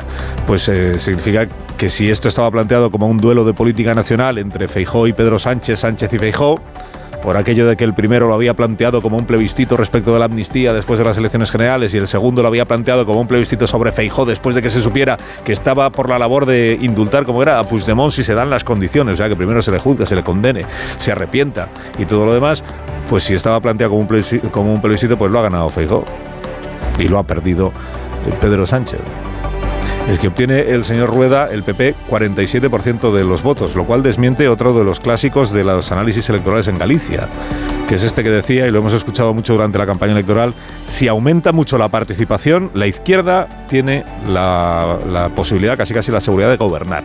Si aumenta mucho la participación es cuando el cambio es posible, pues ha aumentado la participación casi 20 puntos en comparación con el año 2020 y sin embargo el PP no se ha movido de su 47% del voto. Galicia le mandó un mensaje a España hoy sin ninguna duda también. El mensaje es que aquí no queremos chantajes, ni hacerlos ni estar sometidos. Mensaje para el resto de España, dice. Entonces hay que leer este resultado electoral. En clave gallego, estos son los tópicos nuestros de cada día siguiente a la. Usted me perdona, pero los tópicos nuestros de cada día siguiente a una jornada electoral. Hay que leer autonómicas, hay que leer los resultados en clave doméstica, o sea, en clave de política gallega o en clave de política nacional, como si fueran dos cosas incompatibles entre sí. Si hacemos el esfuerzo de leerlo en ambas claves a la vez, ¿qué es lo que sale? Pues lo que sale es que el, PP está muy fuerte en el terreno autonómico, no solo en Galicia, y que el PSOE cada vez está más débil en el ámbito autonómico, no solo en Galicia.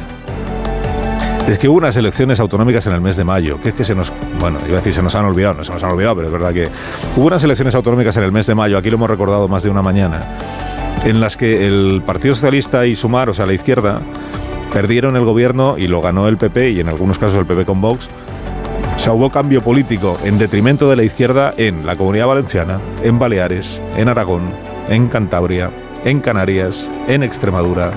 Se mantuvo la derecha gobernando en Castilla y León, se mantuvo la mayoría absoluta en la Comunidad de Madrid a favor de la derecha, está con mayoría absoluta gobernando la derecha en Andalucía, sigue gobernando la región de Murcia. Lo que ocurrió en aquella jornada electoral del mes de mayo, elecciones autonómicas y municipales, con una eh, soberana pérdida de poder territorial para el Partido Socialista o para la izquierda, lo que ocurrió es que nunca llegó a producirse el análisis y la digestión y la autocrítica o la crítica sobre esos resultados dentro del Partido Socialista. ¿Por qué? Porque Pedro Sánchez convocó inmediatamente elecciones generales. Y eso cambió el guion y obligó a todo el partido a ponerse de nuevo en, en campaña electoral a favor del líder máximo, del secretario general. Y como luego al final conservó el gobierno, bien es verdad que por el procedimiento de convertir a Puigdemont en un referente del progresismo y prometerle la amnistía, pues nunca llegó a hacerse el examen de qué había ocurrido en las elecciones autonómicas del mes de mayo. Y ahora Galicia, el resultado en Galicia, viene a recordarnos aquello que sucedió en mayo, que es que el PSOE se está quedando sin poder territorial. Que gobierna en este momento es decir, Castilla-La Mancha no sé ya si se considera PSOE, pero como dice Oscar Puente, que García Paje está en el extrarradio del Partido Socialista. ¿Y dónde más gobierna? En Asturias y en Navarra. Creo que no me olvido de ninguna. Y en coalición con el Partido Nacionalista Vasco en Euskadi. En Cataluña no, en Cataluña no gobierna, en Cataluña está en la oposición.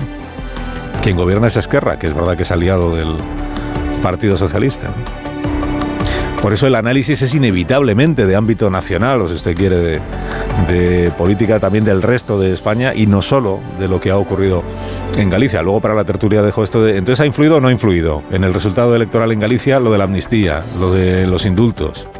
la manera en la que el PSOE ha negociado la amnistía o sigue negociando la amnistía con Puigdemont y con Junts per Cataluña. Digo sigue negociando porque esta semana acuérdese que terminaba el plazo para que en la Comisión de Justicia eh, lleguen a un acuerdo el PSOE y Junts y entonces haya un, nuevo texto, ya veremos en qué condiciones, pero que tenga la seguridad de que va a salir apoyado por Junts.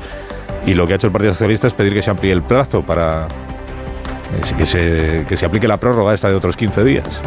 Lo cual debe de significar que la cosa todavía no está rematada del todo. porque la campaña electoral, acuérdese cómo empezó, lo recordábamos anoche en el programa especial de elecciones. La campaña electoral en Galicia empezó con lo de las bolitas de plástico, que parecía que iba a ser el, el asunto más relevante, que iba más trascendental, con el PSOE evocando el prestige. Y luego ya, eh, en cambio, o sea, se fue diluyendo lo de las bolitas de plástico. Aparecieron otros asuntos, que si la gestión de la sanidad, que si la, financiación, que si... Y luego ya llegó lo de Feijó, con un grupo de periodistas hablando de los indultos y de la amnistía y de lo que había negociado, dejado de negociar con Junts per Cataluña. Entonces fue el PSOE el que convirtió la, la campaña electoral en una campaña sobre Feijó convirtió las urnas en un plebiscito sobre las mentiras de Feijó, la hipocresía de Feijó, el cinismo de Feijó. Porque confiaba el PSOE en el que hubiera cambio en Galicia. Confiaba en que el bloque nacionalista galego liderara el cambio en Galicia porque ya estaba resignado a una posición gregaria el Partido Socialista. Pero es que el resultado de ayer no es que le relegue a una posición gregaria, porque como además no va a haber cambio de gobierno, al final el PSOE se queda en nueve. Bueno, tienen la esperanza de conseguir un décimo escaño con el voto de los gallegos residentes en el exterior. Confianza, en todo caso sería un mal resultado. Pero es que es un mal resultado para quedarte en la oposición. Porque la oposición en Galicia la va a liderar de nuevo Ana Pontón. Rompe con todos os teitos electorais do BNG e que nos sitúa como a esperanza de todas as persoas que creen que Galiza necesita máis. Galicia necesita más para dentro de cuatro años y la señora Pontón permanece, que en, otra cosa, en otras cosas no, pero en esto sí ha demostrado perseverancia. ¿no? Es la tercera vez que se presenta y todo indica que habrá una cuarta y a lo mejor a la cuarta va la vencida. Se queda también el señor Gómez Besteiro haciendo oposición en el Parlamento gallego. Tiene pendiente un análisis de lo que ha ocurrido ahí en Galicia y en el, en el Partido Socialista. Análisis que empezará a hacer el Partido Socialista gallego en el día de hoy. Y queda el análisis del Partido Socialista Dirección Nacional, que se vamos a ver si se hace o no se hace. Ayer compareció la, la portavoz del Partido Socialista, la señora Peña en la sede del partido en Ferraz. Señora Peña, cuando comparece la portavoz en lugar de la vicesecretaria general, por ejemplo, pues es que el resultado ha sido nefasto. Y cuando comparece y no admite preguntas de los periodistas, es que ha sido aún peor que nefasto. A pesar de que la izquierda crece y la derecha retrocede, no ha sido suficiente para lograr el cambio. Creemos que cuando el Partido Socialista lidera la alternativa a la derecha, el cambio siempre está más cerca. Pues entonces se olviden los gallegos del cambio, porque si tiene que liderar el cambio del Partido Socialista, en Galicia en este momento, es que el bloque tiene 25, el PSOE tiene 9. Que casi triplica en escaños el bloque al Partido Socialista. ¿Quién lidera? ¿Quién lidera? ¿Qué posible cambio? Y eso que utiliza el truco de la señora Peña de sumar los votos del bloque con los del PSOE para decir la izquierda ha mejorado y, el, el- la derecha ha retrocedido. La izquierda habrá mejorado, pero el Partido Socialista no. Consiguió su escaño Democracia Orensana. Bueno, calculaba, esperaban conseguir dos o tres. Uno, han conseguido uno, el partido del alcalde Jacom, el alcalde de Ourense, que en todo caso no tiene ya la llave de nada porque no es decisivo. ¿Será irrelevante en el, en el Parlamento Autonómico? Hombre, él confía en que no, en que la presencia en esa Cámara pues sirva para que Ourense esté mejor atendido. Estando dentro, desde luego, ya van a cambiar muchas cosas y qué duda cabe que esto es poner una pica en Flandes para ser llave en los siguientes comicios que haya. Y luego están los que no han obtenido ningún escaño. Que además de sumar, Yolanda Díaz es gallega, claro. pues eso. Si con Feijó se subraya que es su tierra, pues con Yolanda Díaz también. Es su tierra, no, se ha, no ha conseguido ningún escaño. Eh, está Podemos, que aún ha quedado peor que Sumar. Y está Vox, que ha quedado por encima en número de votos de Sumar y por encima, claro, de Podemos, porque tampoco ha conseguido ninguna representación parlamentaria. Son estos votos que, según algunos analistas, son votos desperdiciados, dicen. Que significa que aunque hayan conseguido un número, no han pasado la barrera de- del 5% en ninguna de las circunscripciones y por tanto están fuera. En Onda Cero. 7 y 12 minutos, una menos en Canarias. De parte de Renfe le cuento que la compañía invierte 5.235 millones de euros para renovar y ampliar su flota. Es el mayor esfuerzo inversor en las últimas décadas. Además está calculado que genere 52.000 nuevos empleos. Objetivo, mayor calidad, mejora de los servicios y los nuevos trenes de Renfe, tanto para alta velocidad como para servicios públicos que van a ser más eficientes, acorde con el compromiso de sostenibilidad ambiental de la compañía. Renfe, tu tren. Empresa patrocinadora del equipo paralímpico español.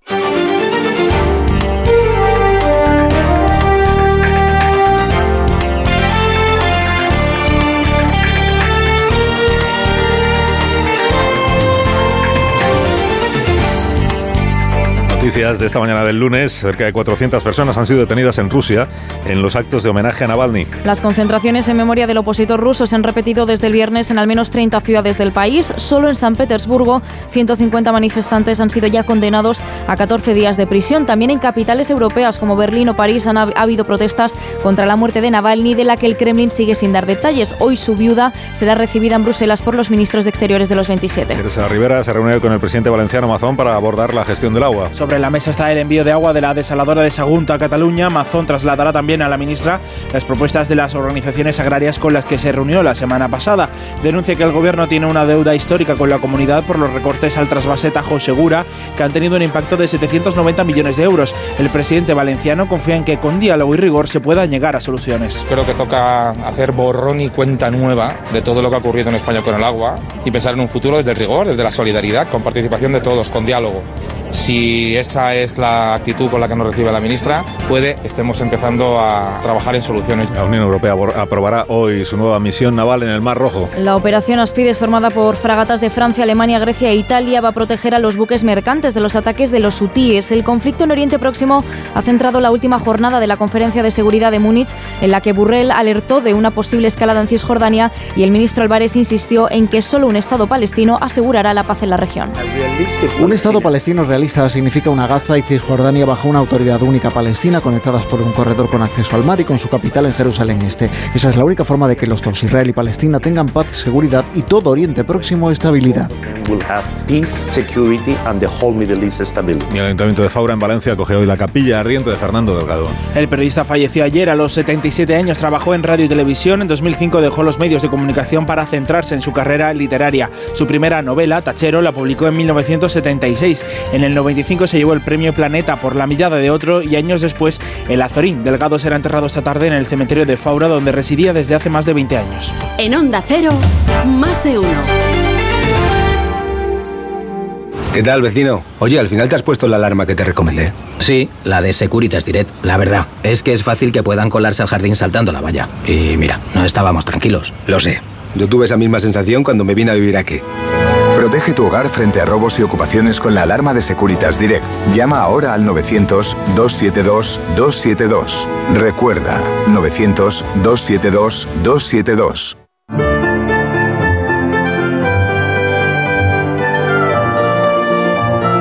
La previsión del tiempo para este nuevo día con Roberto Brasero. Buenos días, Roberto. Hola Carlos, muy buenos días y buenos días a todos. Pues tras este fin de semana electoral y primaveral, te voy a decir, Alsina, que en el tiempo sí vamos a tener cambios esta semana. Y los cambios vamos a notarlos a partir del próximo jueves porque va a regresar el tiempo invernal. Sí, de momento hoy no. Hoy tan solo tendremos algunas nubes en el extremo norte, ese es el frente de ayer que hoy terminará de marcharse, algunas lluvias por el País Vasco, norte de Navarra, el viento fuerte en la Costa Brava y en Canarias. Ahí también tenemos calima, pero esta tarde ya se irá disipando.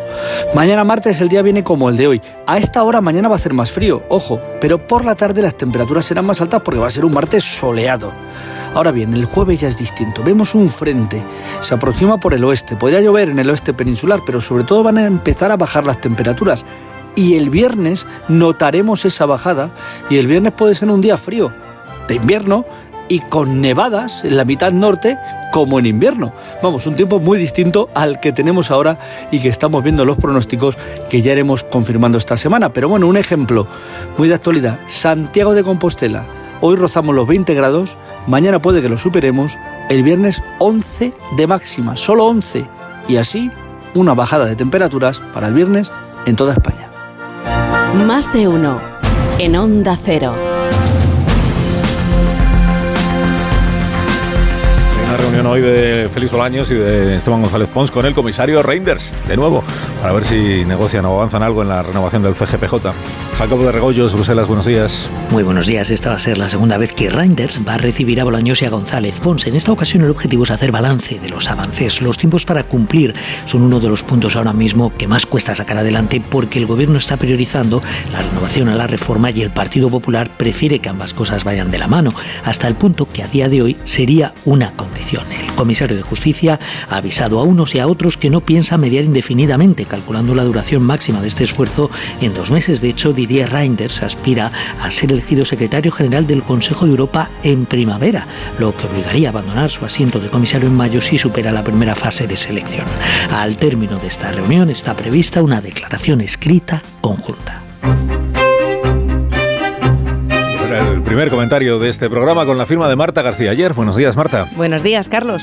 Lo más entretenido del día siguiente al recuento de votos es el recuento de excusas. Y en las próximas semanas, tanto en Madrid como en Santiago, vamos a oír muchas. La mayoría absoluta del PP no deja lugar a dudas. Es la quinta mayoría absoluta consecutiva del PP en Galicia. ¿Mérito de Alfonso Rueda o de Núñez Feijo? Pues lo mismo da. Las alegrías se comparten sin remilgos. Es la derrota la que necesita autopsia.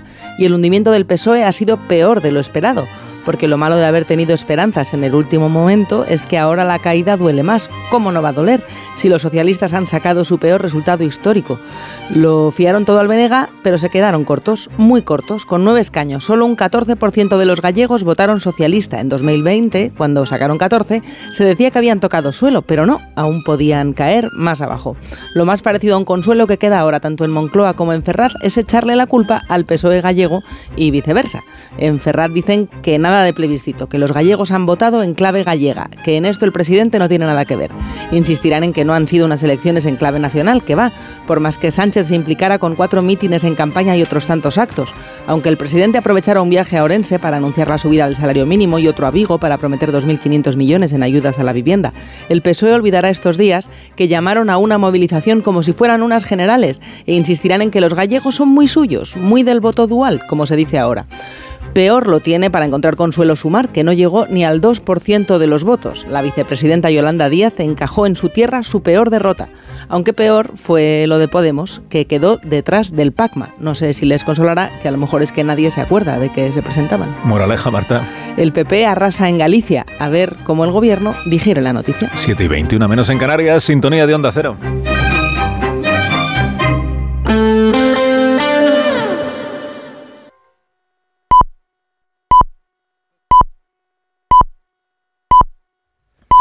Siete y media de la mañana, seis y media de la mañana en las Islas Canarias, escuchamos el consejo de Ibudol de los amigos de Kern Pharma. A ese dolor de espalda que no te deja hacer deporte o a ese dolor de cabeza que te hace difícil trabajar, ni agua. Ibudol, el primer ibuprofeno bebible en stick pack para aliviar el dolor. También Ibudol en comprimidos. Adultos y niños a partir de 12 años. Al dolor, Ibudol. Tenía que ser de Kern Pharma. Lea las instrucciones de este medicamento y consulte al farmacéutico.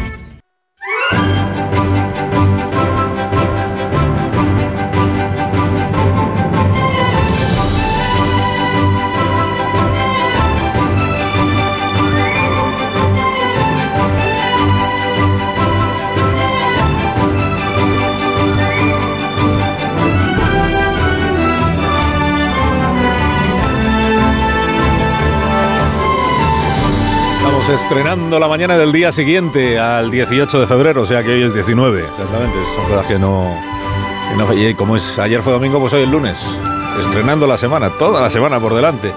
Y con esta previsión de temperaturas máximas para el día de hoy, la más alta de la jornada la vamos a disfrutar en Canarias, en Las Palmas, en Santa Cruz. Y va a ser de 24 grados. En Sevilla esperamos 23, igual que en Murcia, igual que en Córdoba. En Badajoz y en Castellón esperamos 21 grados. También en Ourense, Valencia, Palma y Málaga llegaremos a los 20 grados. En Almería, en Melilla y en Toledo serán 19. En Madrid serán 18, como en Barcelona. También en Huesca esperamos 18 de máxima. Logroño, León y Lugo serán 17. En Santander, Palencia y San Sebastián llegaremos a los 15. Y la más cortita del día la esperamos en Pamplona, Vitoria y Segovia. Y va a ser de 14 grados a eso de la hora de comer. De la mano de CaixaBank le recuerdo cuáles son los asuntos con los que estamos iniciando la jornada, los asuntos o el asunto, porque es el día siguiente a unas elecciones autonómicas y el asunto pues es el resultado de esas elecciones. También en los periódicos hoy casi casi de manera eh, íntegra las portadas están dedicadas al resultado en Galicia. Bueno, se habla un poco también de la guerra en Ucrania y del revés que ha encajado el ejército ucraniano en estas últimas 48 horas y se habla también de Navalny de Navalny de la muerte de, la muerte como dice en la prensa rusa se ha muerto se ha muerto el opositor a Vladimir Putin. De todo eso se habla. bueno pero las elecciones en Galicia son el, el gran asunto. Los enfoques pues que usted ya imagina porque la mayoría absoluta del Partido Popular significa que Alfonso Rueda ha revalidado el resultado que obtuvo Feijó hace cuatro años dos escaños menos que entonces pero el mismo número de el mismo porcentaje de voto se ha aumentado muchísimo la participación, pero ha aumentado para todos los partidos, incluido el partido de la derecha en Galicia, porque es la manera de, ganar el... Si, esto era un duelo entre Feijó y Sánchez, pues lo ha ganado Feijó, eso parece que no lo diga nadie, porque Sánchez ayer felicitó al ganador de las elecciones autonómicas. No felicita al ganador de las elecciones generales, pero sí al ganador de las elecciones autonómicas en Galicia. Oye, pues, eh, es un bonito gesto. Bueno, un gesto de cortesía eh, política y parlamentaria. En realidad todos los líderes en Galicia han felicitado al ganador Alfonso Rueda luego pues cada uno ha dicho lo que Ana Pontón, por ejemplo, líder del bloque, pues dice que ya nunca Galicia volverá a ser lo mismo porque hay una antes y un después de estas elecciones, aunque la izquierda no haya conseguido llegar al gobierno. Pero ella entiende que se ha dado un paso eh, fundamental para que dentro de cuatro años esa circunstancia pueda producirse. Que en el PSOE están de duelo y no es para menos, que la única esperanza que tienen es que en lugar de ser nueve escaños, el resultado definitivo les dé un décimo escaño, creo que es en la provincia de Lugo, porque son 200 votos los que le faltan, y falta por contar el voto de los gallegos residentes en el exterior, pero en todo caso el PSOE seguiría, incluso si obtuviera el décimo escaño, seguiría marcando el peor resultado electoral en toda su historia, que no es poca cosa porque la historia es larga, que Pedro Sánchez hoy reúne a la Ejecutiva Federal del Partido Socialista para analizar, es una manera de hablar, los resultados. Seguramente pues dirán lo que dijo ayer la portavoz del PSOE. ¿Y qué dijo? Pues que la izquierda ha mejorado su representación. Dice, pero si es el bloque, no es el PSOE. Bueno, pues eso, la izquierda. La izquierda nacionalista o independentista, pero no la izquierda eh, nacional, que se supone que tiene un proyecto político distinto. ¿Y, qué más? Eh, bueno, que Vox se queda afuera, que Sumar se queda afuera, que en el caso de Yolanda Díaz, pues tampoco parece que sea un éxito político este, eh, que se queda afuera el partido Podemos y que se queda dentro por la mínima Democracia Orensana, que ha obtenido un escaño y que mm, entiende Democracia Orensana que esto va a permitir que Orense sea mejor tratado por el gobierno de la Junta de Galicia. Y con esas mimbres pues está construyéndose la actualidad del día, que enseguida repasaremos en los periódicos. En CaixaBank sabemos lo importante que es tener a alguien cerca, en la isla más remota del mundo y aquí, cerca de ti. Por eso estamos presentes en más de 2.000 municipios para promover la economía rural. Impulsamos el empleo de los jóvenes con la formación profesional dual y apoyamos a los emprendedores con más de 100.000 microcréditos al año. CaixaBank, tú y yo, nosotros. Se levantan mucho antes de que salga el sol. Son la primera luz en la oscuridad la antorcha que abre camino al nuevo día. Están comprometidos con la información. Son la España que madruga.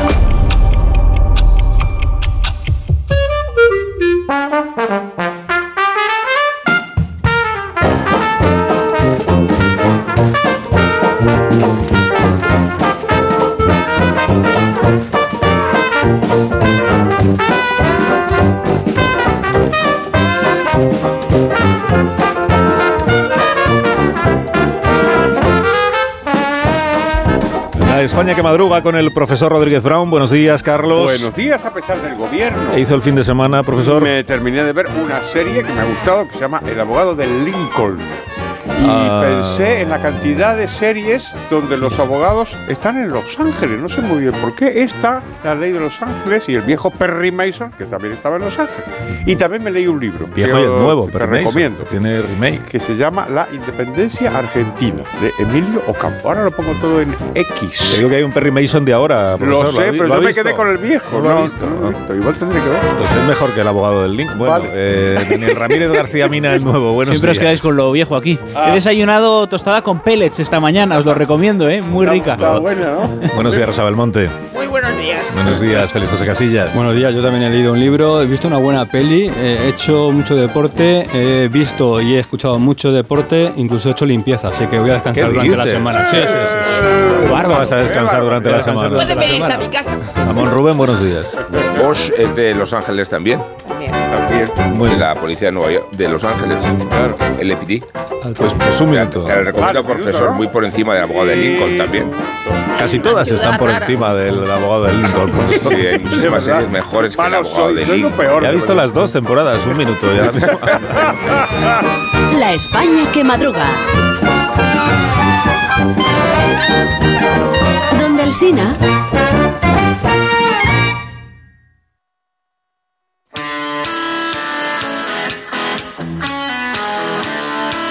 Buenos días también a todos los autónomos y a las pymes que cada día buscan darse a conocer a través de Internet. Buenos días también a una persona que si busca su nombre en Internet seguro que sale muy bien posicionada, que es Alicia Era.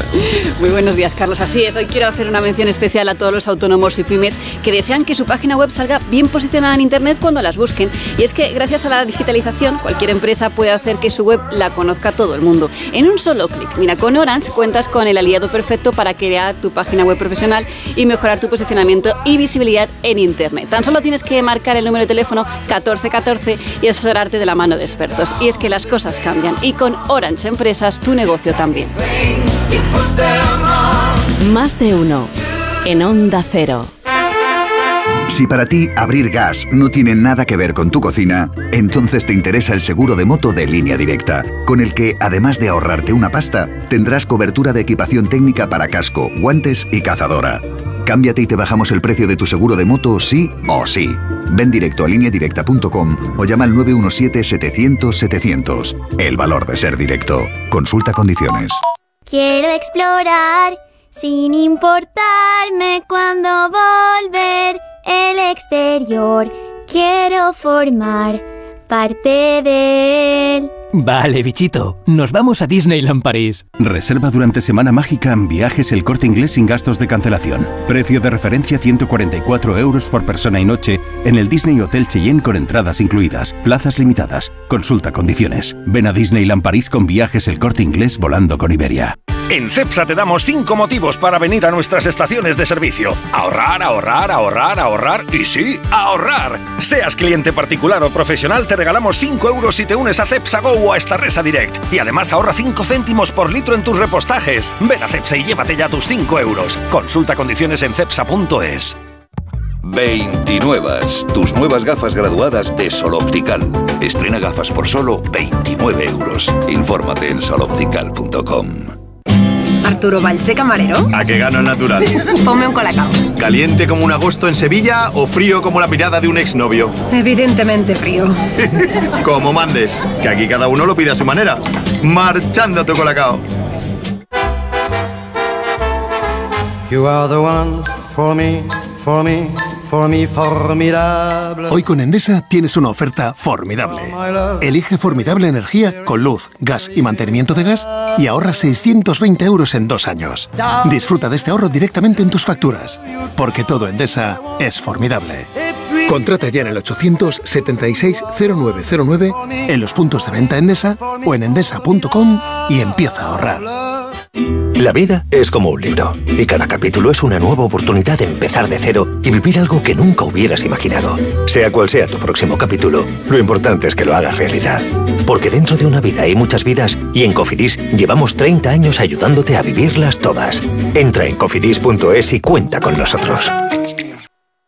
¿Qué bien te viene la financiación total para clientes con tarjeta El Corte Inglés. Financia tus compras hasta en 12 meses en electrónica, electrodomésticos, deportes, moda, hogar y mucho más. Hasta el miércoles 21 de febrero, financiación total del Corte Inglés en tienda web y app. Por compras superiores a 200 euros, financiación ofrecida por Financiera El Corte Inglés y sujeta a su aprobación. Consulta condiciones y exclusiones en elcorteinglés.es.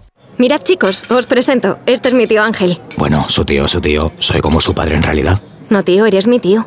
Pero soy como tu padre. A ver, si te he querido como un padre. Soy más que tu tío. Soy como tu padre. Sí, sí, tu padre. Vamos, tu padre. Bueno, pues eres mi padre. Por 17 millones de euros uno se hace padre de quien sea. Ya está a la venta el cupón del Extra Día del Padre de la ONCE. El 19 de marzo, 17 millones de euros. Extra Día del Padre de la ONCE. Ahora cualquiera quiere ser padre. A todos los que jugáis a la ONCE, bien jugado. Juega responsablemente y solo si eres mayor de edad. En el sexo como en los toros hay que triunfar. Energisil Vigor con Maca estimula el deseo sexual y ahora consigue un efecto más rápido con Energisilistan. En cofidis.es puedes solicitar financiación 100% online y sin cambiar de banco. O llámanos al 900 84 12 15. Cofidis, cuenta con nosotros. Más de uno en Onda Cero. Donde el Sina.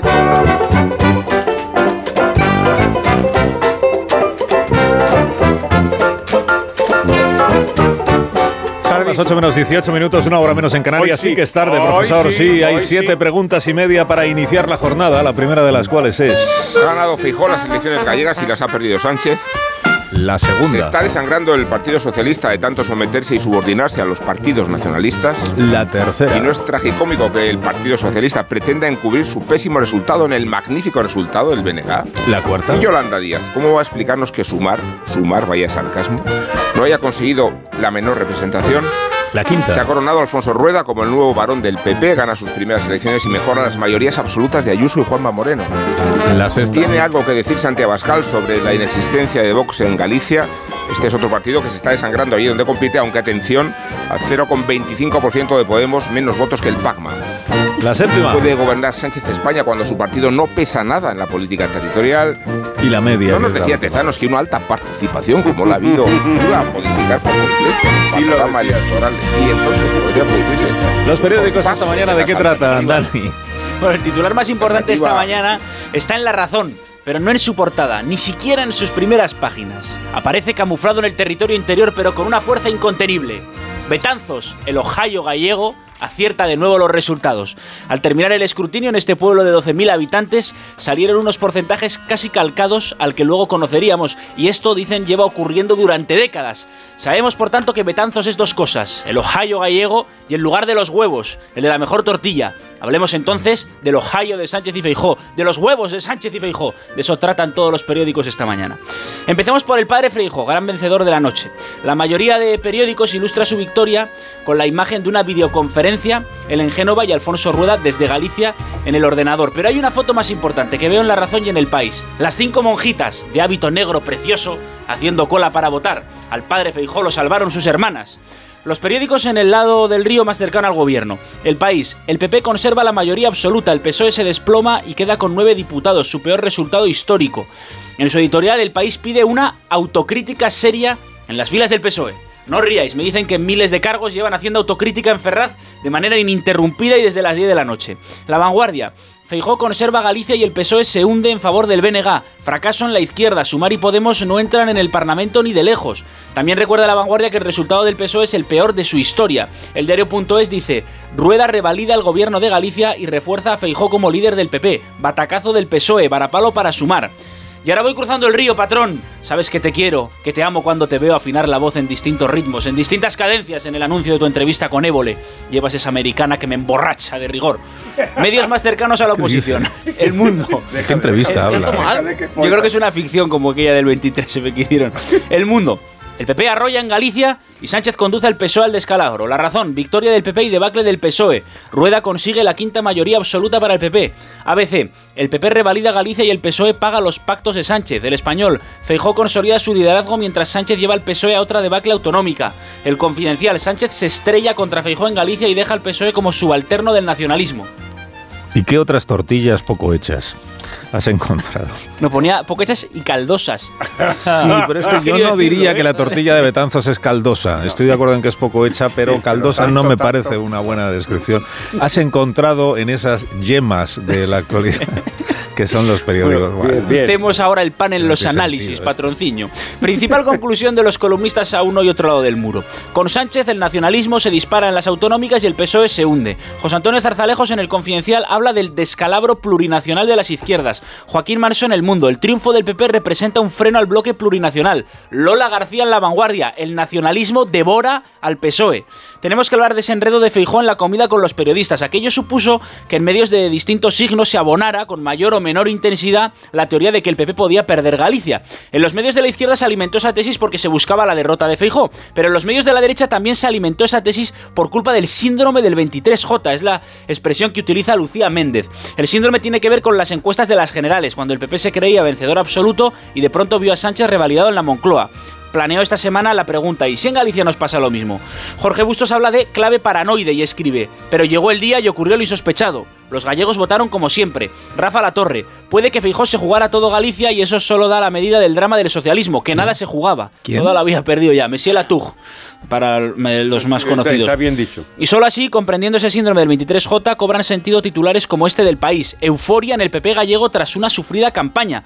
Muchos podrían preguntarse, ¿por qué sufrida? Pues por el síndrome y por la dichosa comida con los periodistas. Elsa García de Blas titula, Feijó salva el punto de partido. Y en clave general, otros análisis, Cristian Campos escribe, el muro de Sánchez estaba hecho de papel de periódico sanchista. Mirando al futuro, Garrocho dice que el coste que tendrá para el PSOE la aventura de Sánchez empieza a ser previsible. Y Jordi Juan, el director de La Vanguardia, el accidente socialista gallego se suma al andaluz, al valenciano, al aragonés, al extremeño, al madrileño. Pero Sánchez se aferrará a Moncloa. Vaya huevos los de San... Vaya huevos los de Muy Betanzos. bien, muchas gracias, Dani. Gracias, bien. gracias, gracias. Ahora nos conectamos al planeta con Iberia. Konnichiwa, ¿sabías que Shibuya, Shinjuku o Ginza son nombres de los mejores barrios de Tokio y que pronto podrás pasear por sus calles? A partir del 27 de octubre, Iberia conectará Madrid y Tokio con tres vuelos a la semana. Reserva ya tu billete a Japón en iberia.com. Iberia, cada día es el primer día. Más de uno. En la hoguera de Rosa Belmonte que arde esta mañana. Pues sobre Galicia, Bustos en el mundo. ¿Será más fácil que la vicepresidenta, para la vicepresidenta detener la guerra en Gaza que influir en el curso de lo que reste de legislatura? A mí la que me da pena es Marta Lois, a quien el patrocinio negligente de Yolanda Díaz, como ha escrito Rubén en el Confidencial, ha dejado sin trabajo. Sobre Fernando Delgado, lo más bonito es la columna del Miralindo en el país recordando a Manolito Gafota en A Vivir, porque fue idea suya. Es verdad que a mí Campanera me suena más a Manolito que a Joselito. También recuerdo en la tertulia a Juan Cruz y a Isabel Estapé. Nunca sabía quién era el hombre y quién era la mujer. Eh, en una historia espeluznante. Carmen murió de hambre y sed encerrada con un candado por su hija y su yerno, 58 años y 30 kilos. Escribe Cruz Morcillo, la llevó una ambulancia desde su casa de Jabugo, pero parecía recién salida de Auschwitz. Y lo peor es que la otra hija avisó a las autoridades. En La Razón, jamás la hidra de las mil cabezas.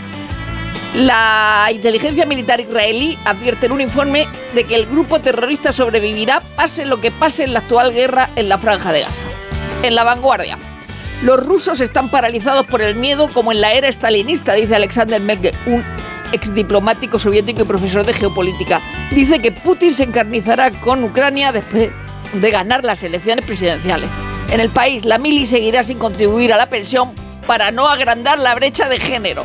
Y otra brecha de género en la, en la vanguardia, la brecha de longevidad entre sexos se acorta por la igualdad en estilos de vida, es decir, que las mujeres tienen más estrés laboral y más tabaquismo. Los hombres han ganado siete años desde 1991 y las mujeres cinco, pero seguimos con más eh, esperanza de vida. En el periódico de Cataluña, Cataluña, líder en tuberculosis. Y en el confidencial, el titular de Marisol Hernández, Ferraz rechaza que el trompazo sea por el desgaste de la amnistía. Ahora el despertar liberal de Carlos Rodríguez Brown con estas noticias de empresa hoy, profesor. Ya mismo expansión Iberdrola y Endesa ante la luz más barata en 15 años. También los fondos se lanzan a comprar centros comerciales en España. Sobre las elecciones en Galicia, derrota del PSOE, corrobora el rechazo a sus alianzas con los separatistas. Cinco días, Acciona, FCC o SACIR ofrecen más de 9 mil millones de inversión para paliar la sequía. Si os cuento que Madrid es la cuarta ciudad del mundo favorita de los ricos para comprar casas. Las tres primeras son Dubai, Miami y Start Spreading the News. Nueva York, el economista. BBVA aterriza en Estados Unidos con la asesoría de altos patrimonios. Ayuso va a licitar la red de buses de Madrid por unos 6 mil millones. Vamos a la prensa económica internacional. ¿Qué nos cuenta el Financial Times? Uy, no me gusta nada esta noticia. Estados Unidos dice que va a actuar si China hace dumping. Esto me parece malísimo. La columna Lex del Financial Times nos habla de que los inversores están apartándose cada vez más de los bonos corporativos que tienen más riesgo. Y terminamos con el Wall Street Journal que nos dice que los líderes del sector tecnológico que se habían ido de San Francisco están regresando.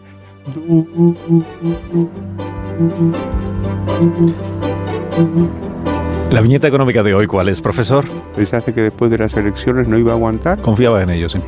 Buenísima, Caín en la razón. Un hombre deposita su sobre en la urna y les pide a los integrantes de la mesa electoral, no dejen que mi voto se meta en líos.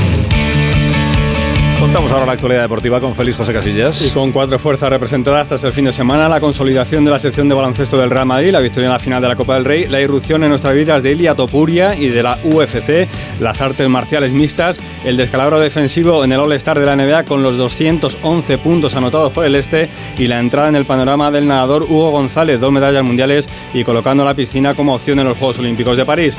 No entra en la liga porque merece un análisis más completo y no se ha cerrado todavía el recuento hasta más o menos las 11 de la noche no sabremos si el punto que sacó el Real Madrid en Vallecas sea regular o malo, si las victorias del Barça y del Atlético de Madrid los acercan a la segunda fuerza más representada con puntos en la clasificación, porque a las 9 de la noche va a comenzar en San Mamés el partido Athletic Girona.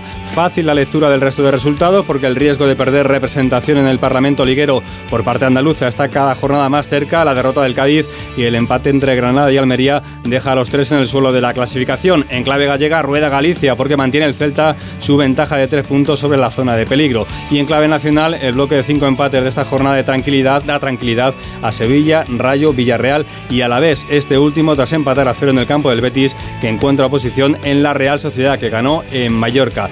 Lo del Madrid merece un análisis aparte. Vallecas y el partido de las 2 de la tarde generaron incómodas digestiones para los de Ancelotti. Durante la liga hay partidos que si no puedes ganar, al menos empata, dijo el entrenador italiano que no va a contar para el siguiente partido ni con Camavinga ni con Carvajal, expulsado por dos amarillas en los minutos 92 y 95 de partido.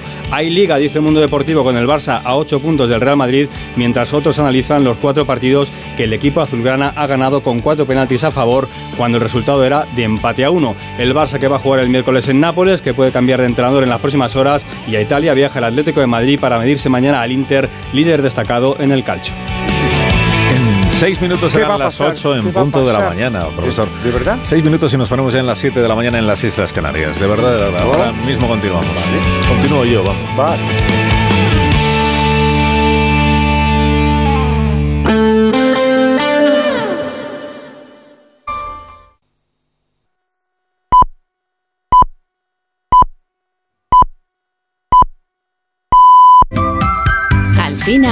¿qué hora es? Son las 8 en punto de la mañana, 7 en punto de la mañana en Canarias. Buenos días desde Onda Cero. Más de uno en Onda Cero.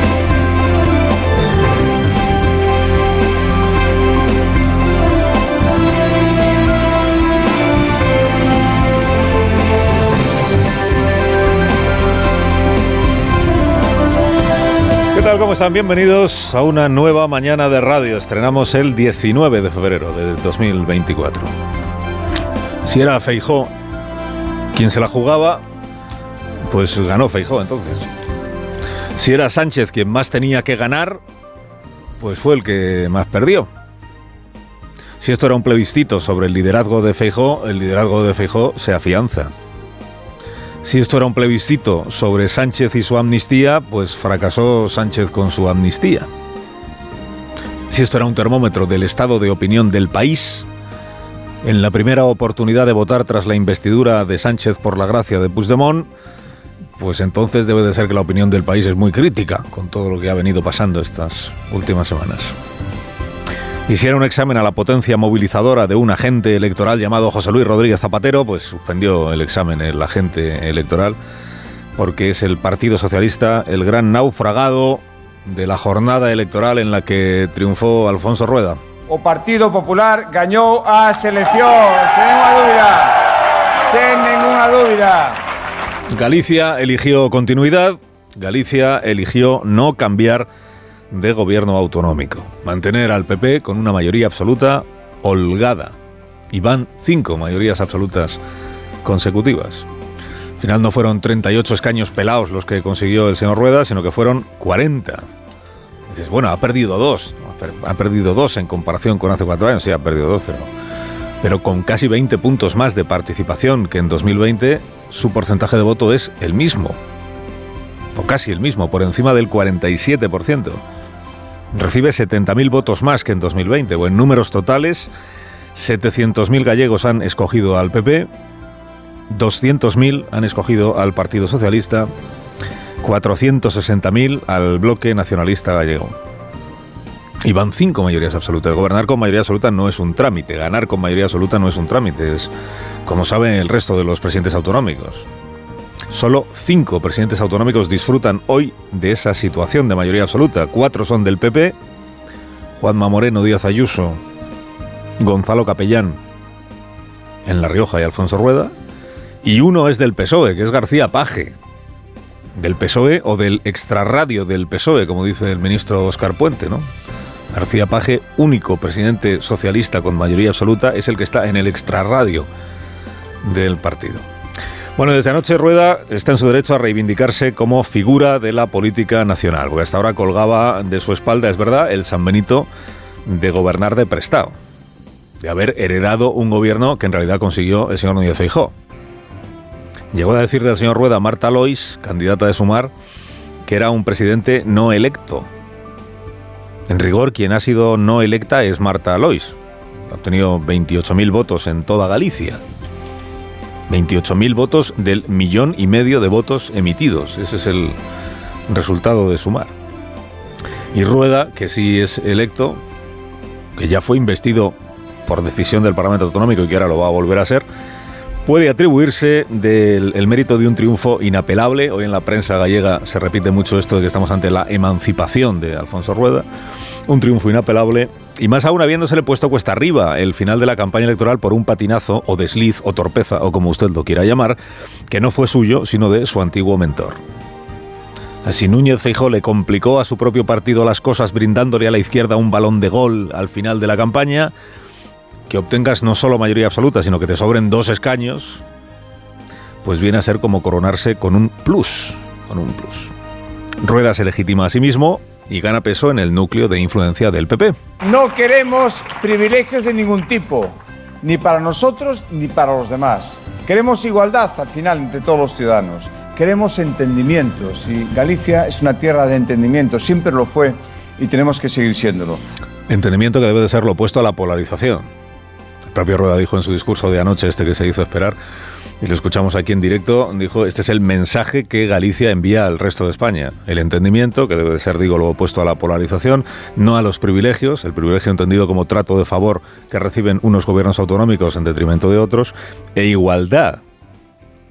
Claro, igualdad en la España de la amnistía inminente es la palabra de la que hacen bandera quienes rechazan la impunidad por ser un trato de privilegio y en contra de la igualdad ante la ley para algunos dirigentes políticos, singularmente para uno, que es el señor Puigdemont. Siendo todo esto así, el discurso gallego del ganador de las elecciones gallegas fue anoche esto que los analistas llaman un discurso nacional, ¿no? o de ámbito nacional, o dirigido al conjunto del país. Mire, ocurre siempre que hay elecciones autonómicas en alguna de las regiones eh, cuyo debate propio y cuyos gobernantes no están todo el día en los medios de comunicación, o sea, cuando no son ni en Cataluña ni en la Comunidad de Madrid, que son las dos comunidades de las que estamos hablando todo el día, ocurre que en la noche electoral los comentaristas subrayan siempre esto de que pesó más la política doméstica de esos lugares, contemplada desde nuestros puestos de observación como un exótico arcano, no la política doméstica de Galicia debe ser una cosa que pesó más eso que la política nacional. Anoche también sucedió esto, también lo comentamos en el programa especial. ¿no? Dice, si ha ganado Alfonso Rueda con mayoría absoluta, será porque la política nacional no ha influido en el ánimo de los votantes. Si el bloque le ha metido 16 escaños de ventaja al Partido Socialista, 16, será porque la política nacional no ha influido. En realidad, y mientras no lleguen las encuestas que expliquen un poco por qué cada votante eligió lo que eligió, todo lo que manejamos es especulativo. Todo es especulación. Se dice, ah, lo de los indultos de Feijó no influyó, porque al final el PP conservó los votos que tenía. Porque cundió la idea durante la campaña electoral de que el tropiezo podía ser decisivo solo en un sentido, que era el de disuadir a los votantes de Feijó de votar al partido de Feijó. Con esto que ha dicho Feijó, a ver si sus votantes se van a ir a otro sitio. A convencerse a sí mismo y a convencer al resto del país justamente de esto es a lo que se entregó en cuerpo y alma el presidente Sánchez y su legión de portavoces, de ministros, de comentaristas afines durante la última semana de campaña electoral. Decían, Feijó se ha pegado un tiro en el pie y está disuadiendo a sus propios votantes. Esta es la nuestra. Bueno, y si lo de Feijó no solo no hubiera disuadido al votante conservador, sino que le hubiera espoleado a acudir a votar al Partido Popular. Todo esto es especulación también, ¿eh? pero tan legítima como la otra. Lo de Feijó me refiero al, al empeño del Partido Socialista en tergiversar lo que Feijó realmente había dicho ante un grupo de periodistas, elevarlo a la categoría de prueba irrebatible de que Feijó negoció con Puigdemont un indulto, esto es lo que dijo Sánchez en uno de sus últimos mítines. Feijó ha admitido que negoció los indultos con Puigdemont. ¿Cuándo ha admitido eso?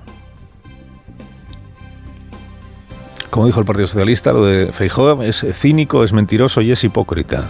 El boomerang de la amnistía, decían algunas crónicas entusiastas, con la posibilidad de cambio de signo político en Galicia. El boomerang de la amnistía para el PP. ¿Y si el boomerang hubiera acabado siendo la utilización que Sánchez hizo de lo de Feijó? Esto de todos indultamos, todos queremos amnistiar, todos somos un poco lo mismo. Como poco cabe interpretar que la parroquia del PP no se ha sentido ni desorientada ni traicionada con esto que se supo que había dicho Feijo. En contra de lo que sostuvieron muchos comentaristas y singularmente el líder de Vox, que se llama Santiago Abascal. Claro, cabe especular sobre si lo que le ha pasado a la parroquia popular en Galicia no habrá, no habrá sido que se ha sentido urgida a demostrar justamente eso, que no se sentía ni desorientada ni traicionada en las urnas, en la jornada electoral. Todo esto ya digo que son especulaciones sobre que ha llevado a cada votante a tomar la decisión que ha tomado, ¿no? Pero si al final Feijo era el que más tenía que perder, pues es el que nada ha perdido. Y si Sánchez era quien pensó que había partido, porque es verdad que esto el presidente no da un balón por perdido, pues si pensó que había partido, quien ha perdido porque partido en Galicia cada vez va teniendo menos es Sánchez. Quienes sonaban con una sonada interna dentro del PP liderada por Díaz Ayuso, por Ayuso por supuesto, quien si no, pues despiertan esta mañana del sueño, no va a haber... ¿Cómo era? Ruido de sables. Ruido de sables. Quienes fabulaban con el ruido de sables aparcan esta mañana la ficción y vuelven a los hechos reales, que es... Si esto era en fin la prueba de que Tezanos merece dirigir el CIS porque como dijo la ministra portavoz Pilar Alegría es el que acierta en las encuestas, pues mire, el CIS le daba 34-38 al PP, ha sacado 40 y le daba al PSOE el 18% del voto y ya saca el 14%. Le daba a la izquierda más probabilidad de gobernar que a la derecha y va a gobernar holgadamente la derecha.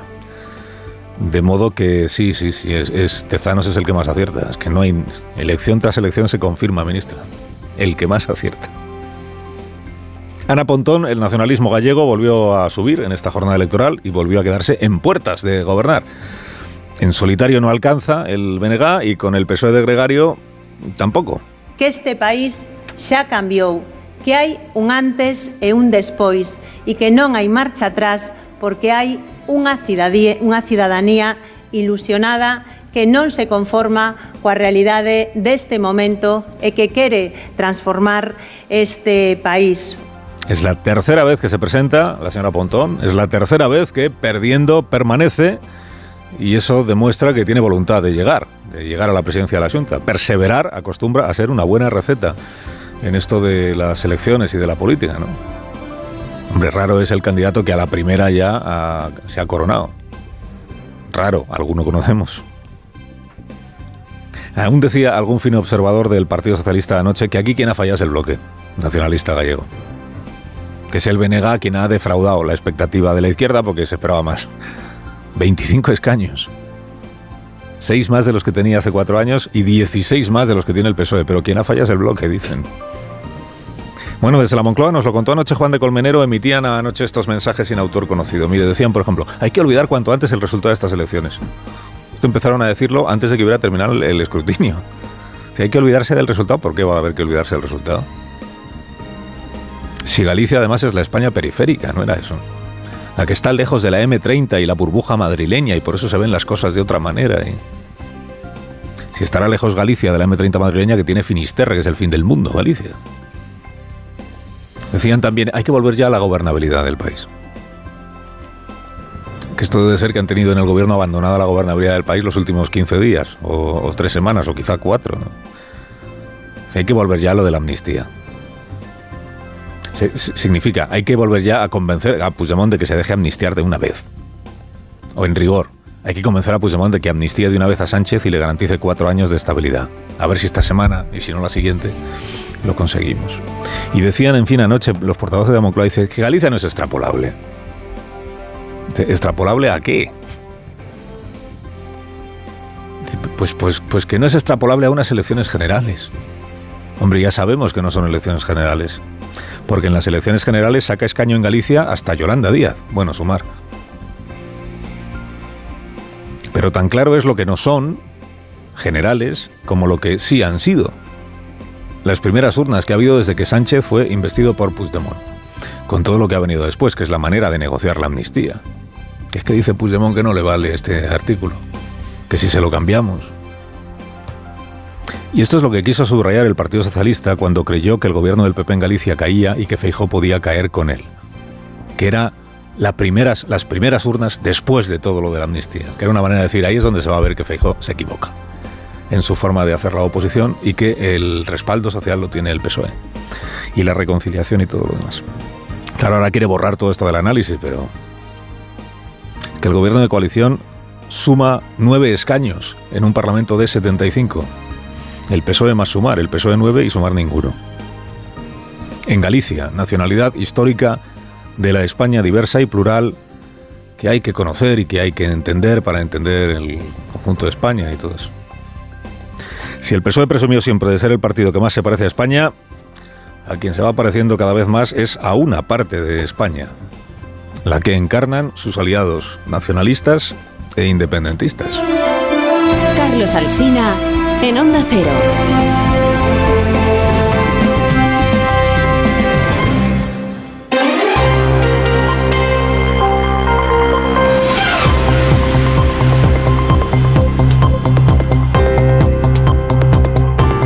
Las 8 y 14, una menos en Canarias. Noticias de la mañana con Juan Carlos Vélez y Miguel Ondarreta. Jornada de digestión de los resultados electorales en Galicia. El PP fue el más votado en seis de las siete ciudades más pobladas, a pesar de que solo gobierna en una, en Ferrol. El PSOE creció en Lugo, donde el PP superó el 50% del voto, y el BNG fue el partido más votado en Vigo, por primera vez en su historia. Onda Cero Galicia, Pilar Ozores. El Partido Popular arrasa si miramos ayuntamiento a ayuntamiento. Se impuso en 295 de los 313 que conforman Galicia y, como decíais, en seis de las siete ciudades. Solo en Vigo, donde el PSOE copa la corporación municipal, el bloque es la fuerza más votada en estas autonómicas. El BNG se impone en solo 13 ayuntamientos gallegos y el PSOE únicamente en 5. Y por destacar el mejor resultado del Partido Popular es el que obtiene en Quintela de Leirado, provincia de Ourense, donde consigue más del 90% de sus escasos 700 vecinos. Esta semana se reúne la Comisión de Justicia en el Congreso a la que vuelve la proposición de ley de amnistía, propuesta eh, proposición de ley que fue rechazada por el Pleno el 30 de enero. El PSOE ha pedido una prórroga del plazo para la presentación del dictamen de la ley y el PP anticipa nuevas cesiones del Gobierno a los socios independentistas. Manuel Pecino. 20 días han pasado desde que fue rechazada la ley, 20 días en los que PSOE y Junts han seguido negociando el desbloqueo. En este tiempo los socialistas se han negado a cambiar la ley para que defienden siga siendo constitucional. Y sobre la mesa ha estado la reforma de la LECRIM, pero Junts insiste en que deben entrar sus enmiendas para incluir a las posibles imputaciones de terrorismo. Y así se va agotando el tiempo sin que de momento haya acuerdo. El miércoles es la fecha límite para sacar adelante un nuevo dictamen y aunque el PSOE quería una tramitación rápida, han pedido prórroga 15 días más, a contar a partir del miércoles, por si no hubiera acuerdo antes tener un tiempo de descuento. La petición es a la mesa del Congreso donde el gobierno tiene mayoría, por lo que no parece probable que rechace la petición. El presidente de la Generalitat de Cataluña descarta que el resultado de las elecciones en Galicia pueda condicionar el curso de la amnistía. El aragonés dice que la ley de amnistía es por sí misma algo tan importante que está por encima de cualquier evento político, incluidas las elecciones gallegas, y cree que debe ser aprobada lo antes posible. La llei d'amnistia és tan important que està per sobre doncs, d'esdeveniments eh, polítics com les eleccions gallegues. És evident que la llei d'amnistia per si sola té la rellevància, la importància la necessitat de que sigui aprovada el més, eh, el més aviat possible. Gobierno Central y Generalitat de Cataluña constituyen hoy una comisión para el traspaso de la gestión de cercanías al gobierno autonómico, como acordaron PSOE y Esquerra en la negociación para investir presidente a Pedro Sánchez. Onda Cero Barcelona, Gerard Sanz, buenos días. Buenos días. La Generalitat de Cataluña y el Gobierno Central dan hoy un paso más hacia la consolidación del traspaso integral de Rodalías. Durante el día de hoy, ambas partes constituirán la comisión política para el traspaso de la gestión del principal transporte ferroviario catalán, tanto en trenes como en vías, como también en recursos. Una comisión que estará presidida por el ministro de Transportes, Arturo Puente, y por la consellera de Territori de la Generalitat Catalana, Esther Capella, y cuya función será la de hacer un seguimiento sobre el despliegue del acuerdo de traspaso pactado durante las negociaciones de investidura de Pedro Sánchez. Recordamos que esta es una demanda histórica por parte de la Generalitat que solo con Rodríguez Zapatero tuvo un control parcial a finales del año 2009. Hoy se reúnen de nuevo Bolaños y González Pons con el comisario de Justicia de la Unión Europea, con el señor Reinders, como anfitrión, como árbitro, a ver si consiguen avanzar en la renovación eternamente pendiente del Consejo General del Poder Judicial. Más de uno. En Onda Cero.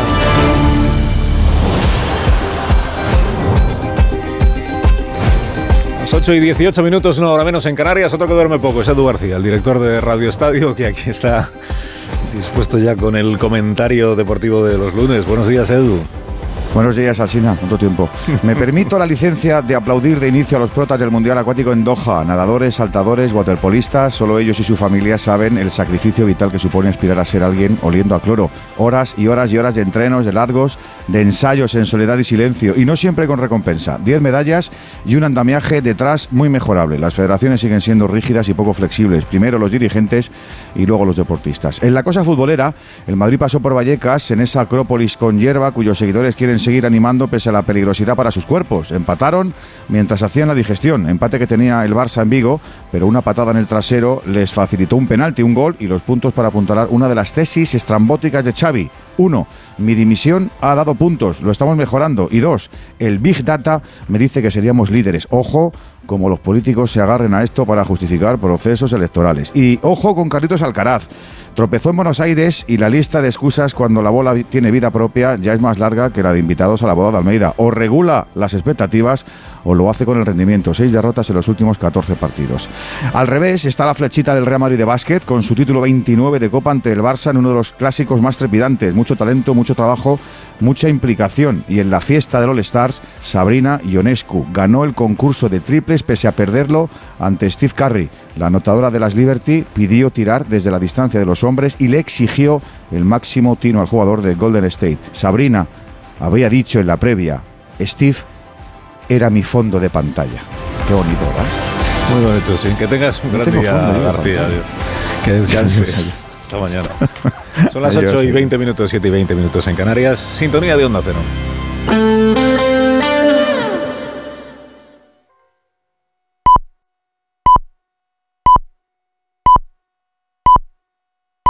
Son las 8 y media, son las 7 y media en las Islas Canarias. Más de uno. Alsina en Onda Cero. Dirección de sonido, Fran Montes. Producción, María Jesús Moreno, Marisol Parada y Alicia Eras.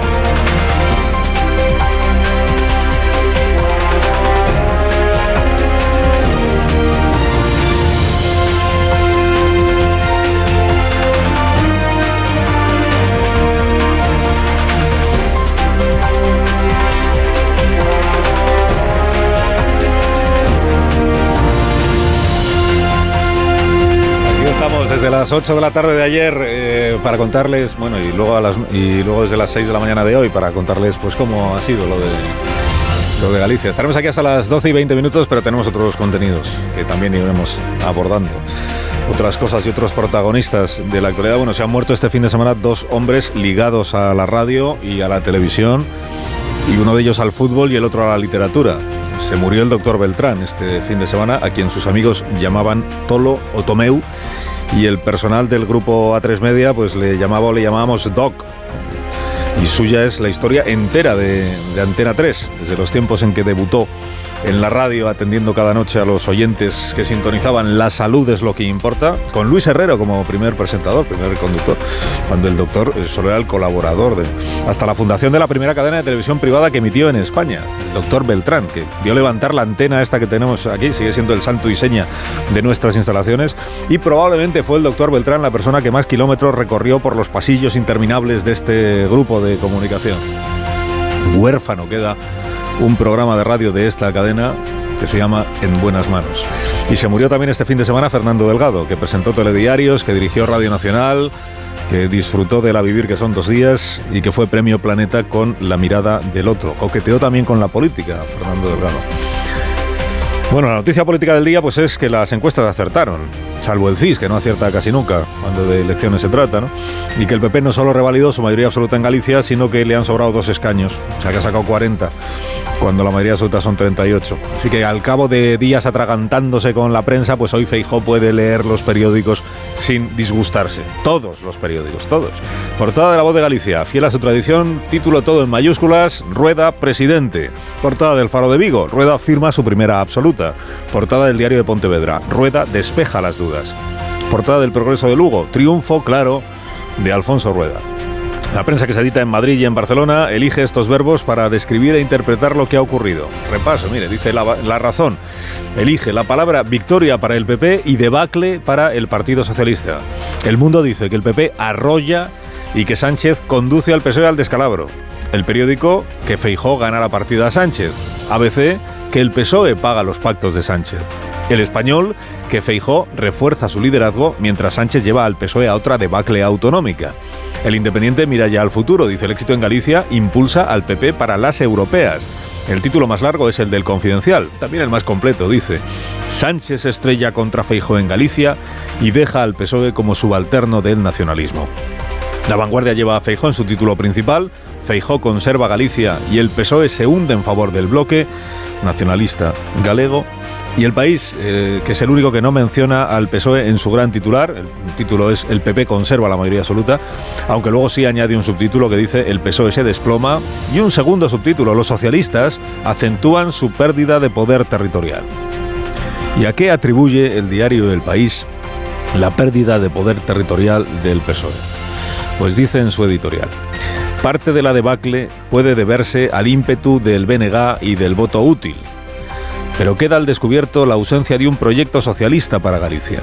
Besteiro no tuvo tiempo de echar raíces y se vio lastrado por un PSOE nacional al que le puede empezar a pasar factura el desgaste del tenso arranque de legislatura por la amnistía.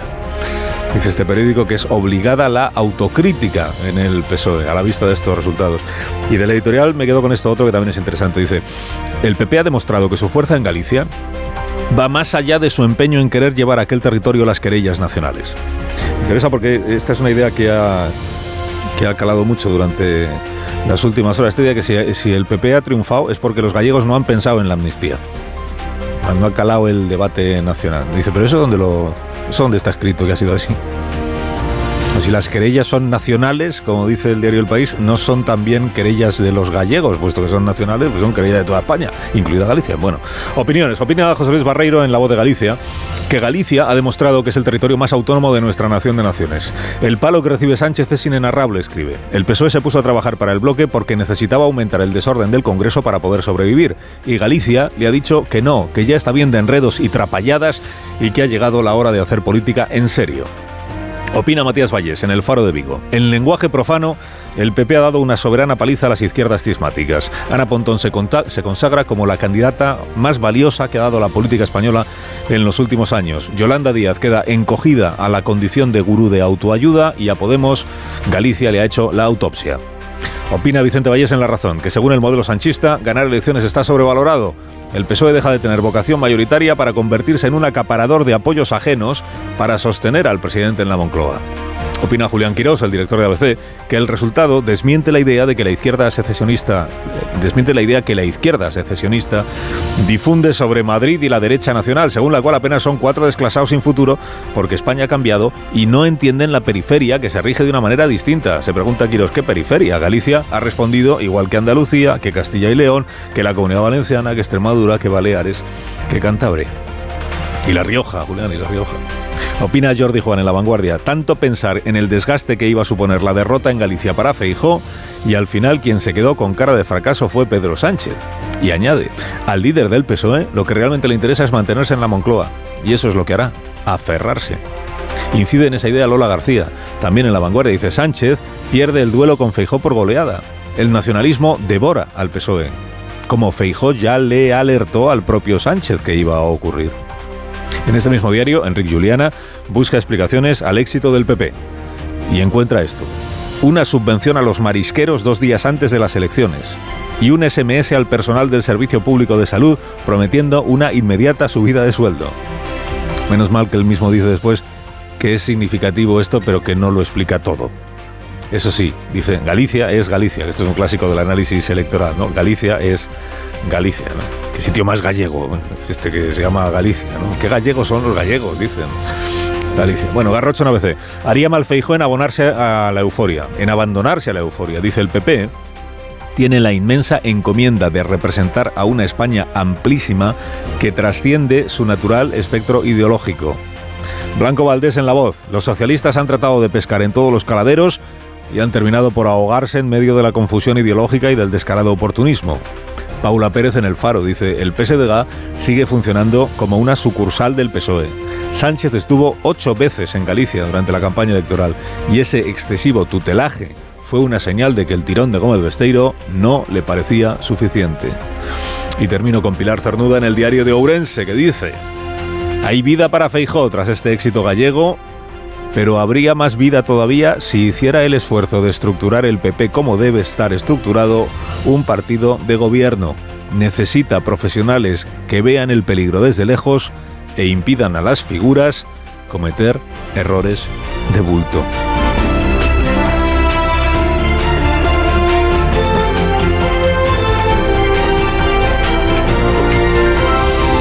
Con Carlos Alsina en Onda Cero, somos más de uno.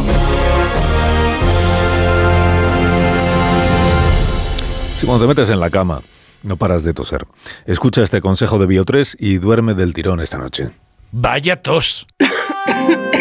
No sé si he cogido frío o un catarro, pero esta tos me está matando y los niños están igual. Con la llegada del frío y la contaminación aparecen los resfriados y la tos. Si te preocupan la tos y la irritación, no lo dudes. Consulta a tu farmacéutico. Bio3 Fitobronc es un jarabe balsámico con sustancias vegetales activas y miel que ayuda a suavizar y despejar la garganta. Bio3 Fitobronc, jarabe adultos y jarabe niños, actúa para toda la familia. Este invierno confía en tu farmacéutico y en Bio3.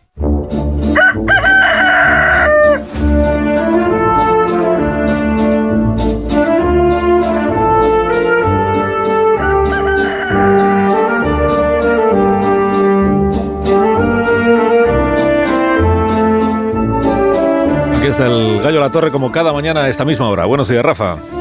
Buenos días, Carlos Alsina. ¿Cuánto de Galicia tiene Galicia? Dicen los analistas. ¿eh? Eh, Galicia sigue siendo el camelot del PP, allí donde obtiene sus victorias cruciales. Y sin embargo, algo sí ha cambiado tras estas elecciones. ¿eh? La izquierda gallega es ya solo el BNG, el otro polo de un bipartidismo galaico recién inaugurado. Decían que Yolanda Díaz era de por aquí, pero se fue hace tiempo. El que acaba de mudarse es el PSOE. En 2020, las pasadas elecciones, nadie dudaba de que si Feijóo se hubiera quedado a un escaño de la absoluta, el PSOE investiría a una presidenta nacionalista. Pero al menos eso se escondía tras un velo de pudor. Ese velo ha caído en una campaña desinhibida en la que el PSOE se convirtió en gregario del BNG. Alfonso Rueda ha consumado con un éxito inapelable una operación delicada, como es la sucesión de un líder que había encadenado cuatro mayorías absolutas. El BNG ha encontrado a una líder a la que Rueda puede llamar adversaria. Y el PSOE Nadie quiere ver a dónde le lleva esta autotransfusión de sangre para mantener con vida a Pedro Sánchez. Nadie ve un patrón aquí. Nadie va a cuestionar que el partido se haya convertido en un proyecto unipersonal. Concluye la torre, concluye. Concluyó que si Feijóo se lo jugaba todo en estas elecciones en Galicia, digo yo que bastante habrá ganado. ¿O es la única apuesta donde uno se juega todo para no ganar nada? Yo te deseo que tengas un día pues muy bonito, Rafa. Que un lunes estupendo y gracias, te escucho a las 7 en la brújula. Gracias como siempre por madrugar con nosotros. Hoy desde Santiago. Es mi trabajo.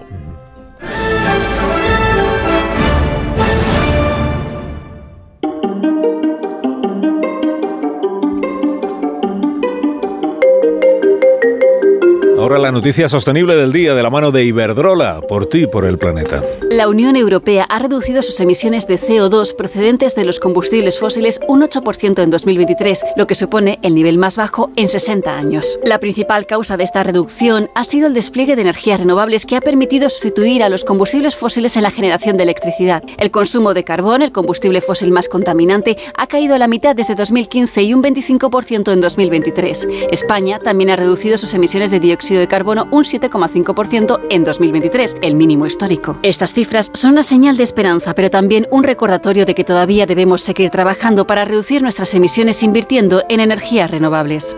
Cariño, vamos a cambiarnos al plan estable verde de Iberdrola, que paga siempre lo mismo por la luz, todos los días, todas las horas, durante cinco años, pase lo que pase. Interrumpimos la emisión por una noticia de última hora. Nos están invadiendo los extraterrestres. Pase lo que pase. Pase lo que pase. Y ahora, además, llévate 100 euros con el plan estable verde de Iberdrola. Contrátalo ya llamando al 924 24 24 o en iberdrola.es. Consulta condiciones en la página web. Iberdrola, por ti, por el planeta. Empresa patrocinadora del equipo paralímpico español.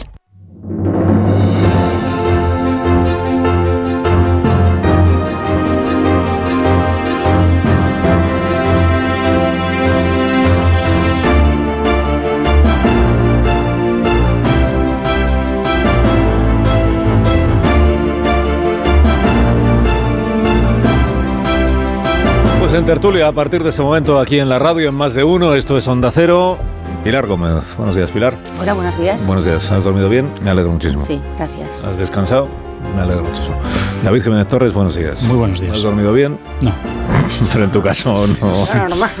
O sea, ¿Para qué preguntas si sabes la respuesta? lleva respondiendo esto desde que tenía 12 años. Eso es así. Bueno, pues eh, lo siento. Que, que- que- Antonio Caño, buenos Sí, días. sí, sí, he dormido bien, sí. ¿Has dormido bien? ¿Has descansado bien? Me alegro muchísimo. Marta García ayer, buenos días. Buenos de nuevo. días. Sé que has descansado bien porque me lo has contado antes. He descansado muy bien. Y Amón Rubén has descansado poco, ¿verdad? Pero estuvimos anoche. Me, me interesa mucho el expediente de David porque ayer lo imagino somatizando cómo somatiza todo, somatizando el empate del Rayo, la victoria del Madrid en la Copa, eh, la jornada electoral y con tanta convulsión yo creo que no hay quien duerma, ¿no? Es, Sí. es- es un poco así, ¿no? Sí, sí, me puse a dar vueltas alrededor de la manzana a las 3 de la mañana, pero no sabía si de alegría o de tristeza. Pues de- yo me quedé plácidamente dormida escuchando vuestro interesantísimo ¿Y especial. por qué te dormiste? Si era interesantísimo, no te podrías Pues no dormir. me lo explico, la verdad. ¿Te parecimos aburridos o qué? Bueno, el resultado, digamos previsible que el resultado. no, el resultado no, no encerraba mucha sorpresa. Bueno, el PSOE no ha perdido en todas partes, por cierto. El hay algunos concellos eh, gallegos en los que el PSOE ha ganado, en concreto No sé cuántos estos, ya, ya no está Rafa, pero él sabrá cuántos eh, concellos o concejos 7.000 tiene. creo. 7.000, pues en cinco ha ganado el Partido Socialista, en concreto en Ribeira de Piquín, provincia de Lugo, en Negreira de Muñiz, provincia de Lugo, en Pedrafita do Cebreiro, que también es Lugo, y luego en otros dos que creo que son de la provincia de Ourense, en Calvos de Randín y en Entrimo. En estos cinco concejos, hoy Ah, el. Partido Socialista ha sido la primera fuerza política. En la mayoría de todos los demás ha sido el PP, pero en, en Pontevedra el bloque ha obtenido el triunfo en algunos eh, concejos muy relevantes, por ejemplo en Vigo. En Vigo, donde en las municipales, creo que lo comentamos también anoche, en la ciudad de Vigo, en las municipales, el, el Partido Socialista arrasa, o sea, lo de Abel Caballero, pues ya sabéis cómo es. Pues en las elecciones autonómicas, sin embargo, en Vigo es el bloque nacionalista galego, con el 37% del voto, el que ha ganado también en Redondela y también en Sotomayor. Y en el resto, o en casi todo el resto, el Partido Popular. Bueno, ¿por dónde queréis empezar el, Por Galicia. el análisis de, de las cosas gallegas de estos gallegos que es que son muy gallegos y por eso Galicia es Galicia. Es una- Galicia es Galicia. Yo la verdad creo que la conversación pública sobre estas elecciones eh, gallegas ha sido extrañísima.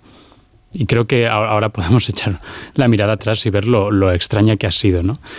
O sea, empezamos con un marco según el cual que el Partido Popular consiguiera la quinta mayoría absoluta consecutiva, la quinta mayoría absoluta consecutiva era un trámite que era algo esperable, que era algo que un partido solo podía malograr, cuando en cualquier sistema democrático y verdaderamente competitivo esto, esto sería una proeza, ¿no? Sobre todo después de la salida del líder que había conseguido las cuatro mayorías absolutas anteriores. Ese tipo de sucesiones siempre son muy difíciles de gestionar. No es nada inconcebible que un partido pierda el poder después de, que se produzca algo así. ¿no? Y sin embargo lo veíamos como un trámite. Y la posibilidad, por contra, de que la oposición gallega, después de 15 años, 15 años, pudiera hacerse con el poder, lo veíamos como algo casi milagroso, cuando si el poder desgasta, ¿no? Eh, era casi lo esperable, era lo razonable. Eh, o sea, yo, por ejemplo, estamos analizando mucho el gran triunfo de Ana Pontón. Realmente es un triunfo que cinco elecciones después sigas siendo incapaz de hacerte con el poder en una, en una autonomía. Eh, realmente es una dulce derrota cuando ¿qué es las terceras elecciones a las que se son las, terceras en las que ella es la candidata a la presidencia de la Junta pero es verdad, y por eso yo sí creo que es un triunfo el de Ana Pontón, es un triunfo viendo la, trayectoria que lleva el bloque. Otra cosa es cuánto tiempo te cuesta, pero en tres elecciones, no recuerdo el número de escaños que tenía entonces, pero eh, se ha puesto en 25 y se ha merendado, por decirlo de alguna manera, se ha merendado al Partido Socialista. Eso es así. La cuestión es sencillamente cómo creo que dimos como algo natural, algo que debería ser muy excepcional, que es que un partido logre una hegemonía tan importante en, un territorio. ¿no? Y luego en algún momento la conversación pública cambió y esto se convirtió en una especie de momento existencial para el Partido Popular, tanto para el gallego como para el, como para el nacional. ¿no? Del trámite pasamos a la, a la crisis eh, absoluta y al peligro eh, máximo. Y ahora yo creo que no sabemos muy bien qué hacer con estas, con estas elecciones que han significado como cuatro o cinco cosas distintas a lo largo de estas últimas semanas. Yo con lo que me quedo es que creo que ha sido una un éxito bastante claro de, del Partido Popular en general y de Alberto Núñez Feijóo en, en particular. Creo que se demuestra que gestionó bien su salida de la Junta, se demuestra que gestionó bien el post-23J. ¿eh? No es inconcebible que el Partido Popular se hubiera hundido por completo después de la decepción que supusieron las últimas generales. Y creo que sobre todo ha sido una gestión eh, sorprendentemente buena de autosupervivencia, es decir, de, haberte, de haberse sobrevivido a sí mismo después del famoso eh, off the record que amenazaba con, poner en peligro la campaña del PP. tengo hace 12 años, por hace 12 años, elecciones de 2012 en Galicia, el bloque tenía 7 diputados, mm. siete, el PSOE tenía 18. Hoy el PSOE tiene 9 y el bloque tiene 25. Entre medias estuvo lo de las mareas, que en realidad ese sí fue el, gran acontecimiento, la gran sorpresa en la política gallega, cuando las mareas se, se consiguió poner como, segunda fuerza política, creo recordar, segunda fuerza política por delante ya del Partido Socialista, que ahí es donde empezó a perder pie. Eh, las mareas hoy están, los votantes están en el bloque, los votantes de las mareas y las propias mareas pues están diluidas. Es que me sale un juego de palabras que no quiero hacer porque no era mi... Marea baja. Pero están diluidas. Claro. Antonio. Sí, no, lo, eh, yo sin, sin, sin, discutir los argumentos eh, de David, es verdad que en ocasiones la política mm, responde a, a razones eh, diferentes a la lógica que se aplica a otros a otros episodios y a otros aspectos de la vida. Y, el PP tiene una posición hegemónica desde hace mucho tiempo en Galicia, la tiene por distintas razones y hubiera sido un, revés político considerable perder esa hegemonía precisamente en el momento en el que se supone que tu rival eh, está en su peor en su peor momento.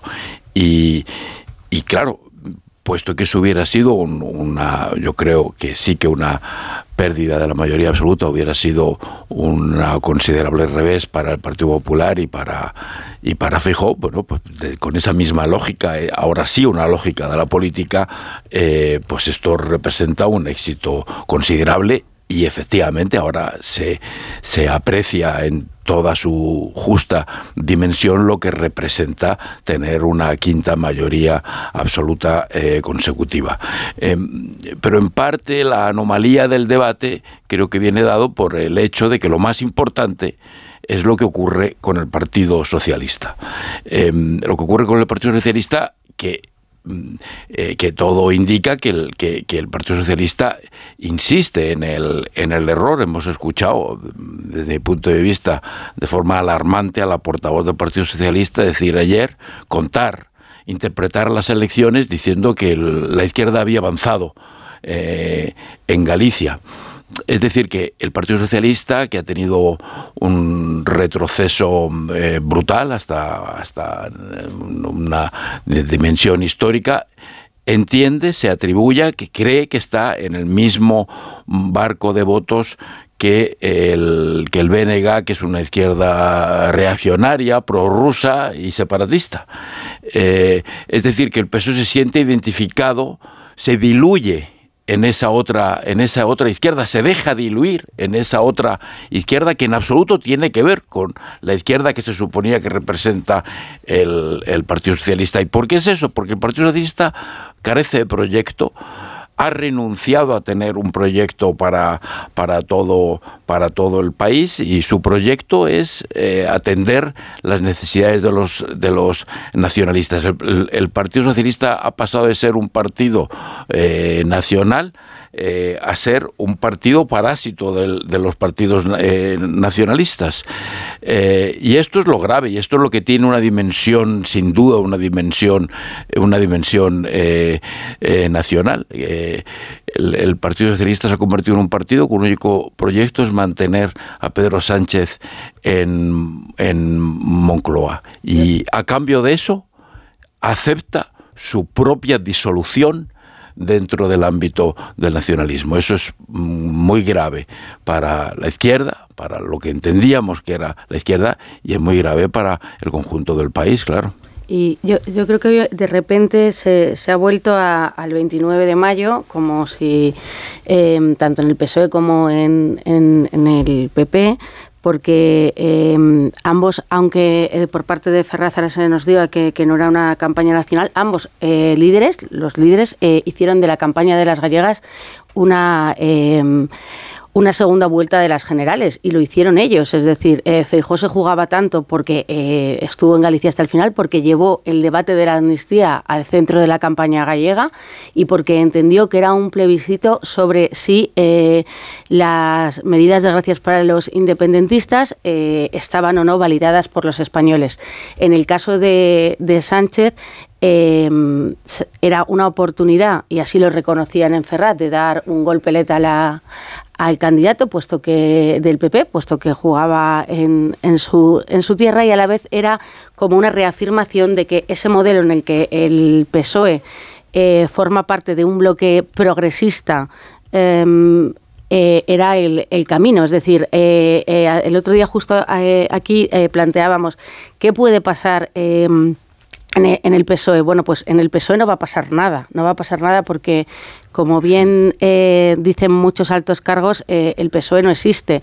Quiero decir que no existe porque es verdad que es una estructura eh, totalmente vertical, donde Pedro Sánchez, lejos de hacer autocrítica, seguirá fiándolo todo a, a las elecciones en Cataluña pese a que su argumento de que con el PSOE en la Moncloa los nacionalismos se frenan y que, claro, cuando gobierna el PP, eh, toda eh, esa política que hace de confrontación contra los independentistas hace que, que, crezcan, pues se ha visto que eh, el único que ha alimentado a los independentistas y nacionalistas es el plan de Sánchez, que es un plan que en un mes volverá a vivir la misma situación. En las próximas son las vascas y en las vascas otra vez el PSOE está condenado a ser tercero y eh, con un resultado, yo creo que también corto. ¿Por qué? Porque el BNG y el PNV, perdón, el Bildu y el PNV serán los grandes protagonistas.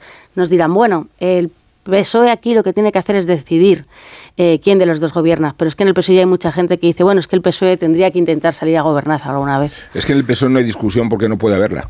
Eh, en la propia dinámica y mecánica del partido. y nadie le puede reprochar a Sánchez ni siquiera su posición de partido y de liderazgo personal particular, porque en realidad si cuestionas ese principio, cuestionas todo, el sanchismo. Y el sanchismo tiene como razón de ser eh, la hegemonía de su líder a expensas de todo lo demás, incluido la destrucción del Partido Socialista y incluida la desaparición de su magma territorial sin el cual yo no sé cómo se puede gobernar un país. Y esa es una de las consecuencias que se deriva de este escarmiento de ayer. Eh, precisamente por lo que dices, Pilar, porque si tus rivales naturales, que son los partidos nacionalistas, se convierten obligadamente en tus aliados, si tienes que hacer campaña por ellos y no contra ellos, es natural que tu marca se degrade allí donde compites en territorio de más fervor nacionalista. Y donde no hay fervor nacionalista, te hacen pagar precisamente tus pactos con el nacionalismo, como está sucediendo en todos los territorios, menos donde García Paje es la excepción porque es el mismo la excepción al sanchismo.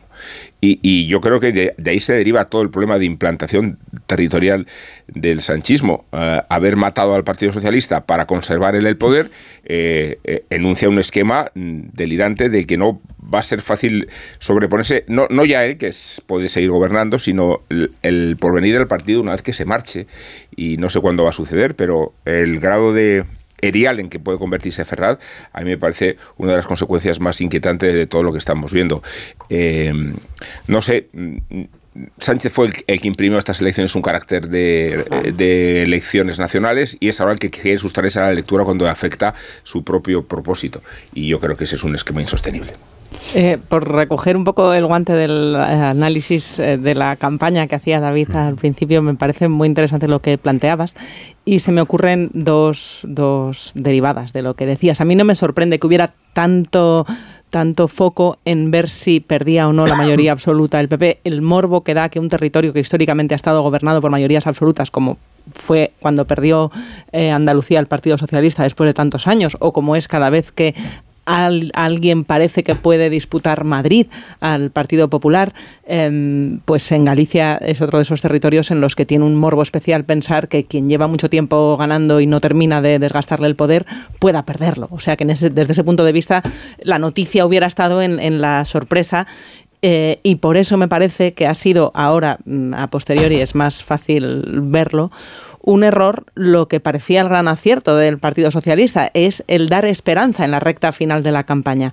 Porque si no hubiera habido ese atisbo de esperanza para la izquierda de haber disputado la mayoría absoluta al PP, ahora la derrota no sería tan amarga. Si realmente hubiera sido el dar por hecho, que era un mero trámite, como decías, la derrota del Partido Popular, pues ahora el PSOE podría eh, incluso tapar el hundimiento de escaños tan, tan obvio, esa debacle que, ha tenido eh, en un suelo aún más profundo que el que tenía en las elecciones de 2020. Pero es lo que parecía su gran esperanza para movilizar el voto de la izquierda, en realidad parece que lo que ha movilizado es el voto de la derecha. El que pareciera que el PP podía perder Galicia, lejos de movilizar más a la izquierda, salvo para Pontón, ha servido para que el votante de derechas o de centro derecha, que daba por hecho que el PP revalidaría su victoria, ante la duda, pues sí se ha movilizado. Sí, lo que dices es, así. O sea, a mí, a mí lo que me sorprende o sea, desde luego la noticia está en lo inusual, ¿no? Eso, eso eh, es, es así, pero me sorprende que tratemos las mayorías absolutas, sobre todo consecutivas, en un territorio como algo que uno solo puede malograr y no como algo que uno tiene que conquistar. Depende del territorio. Yo creo que en, Madrid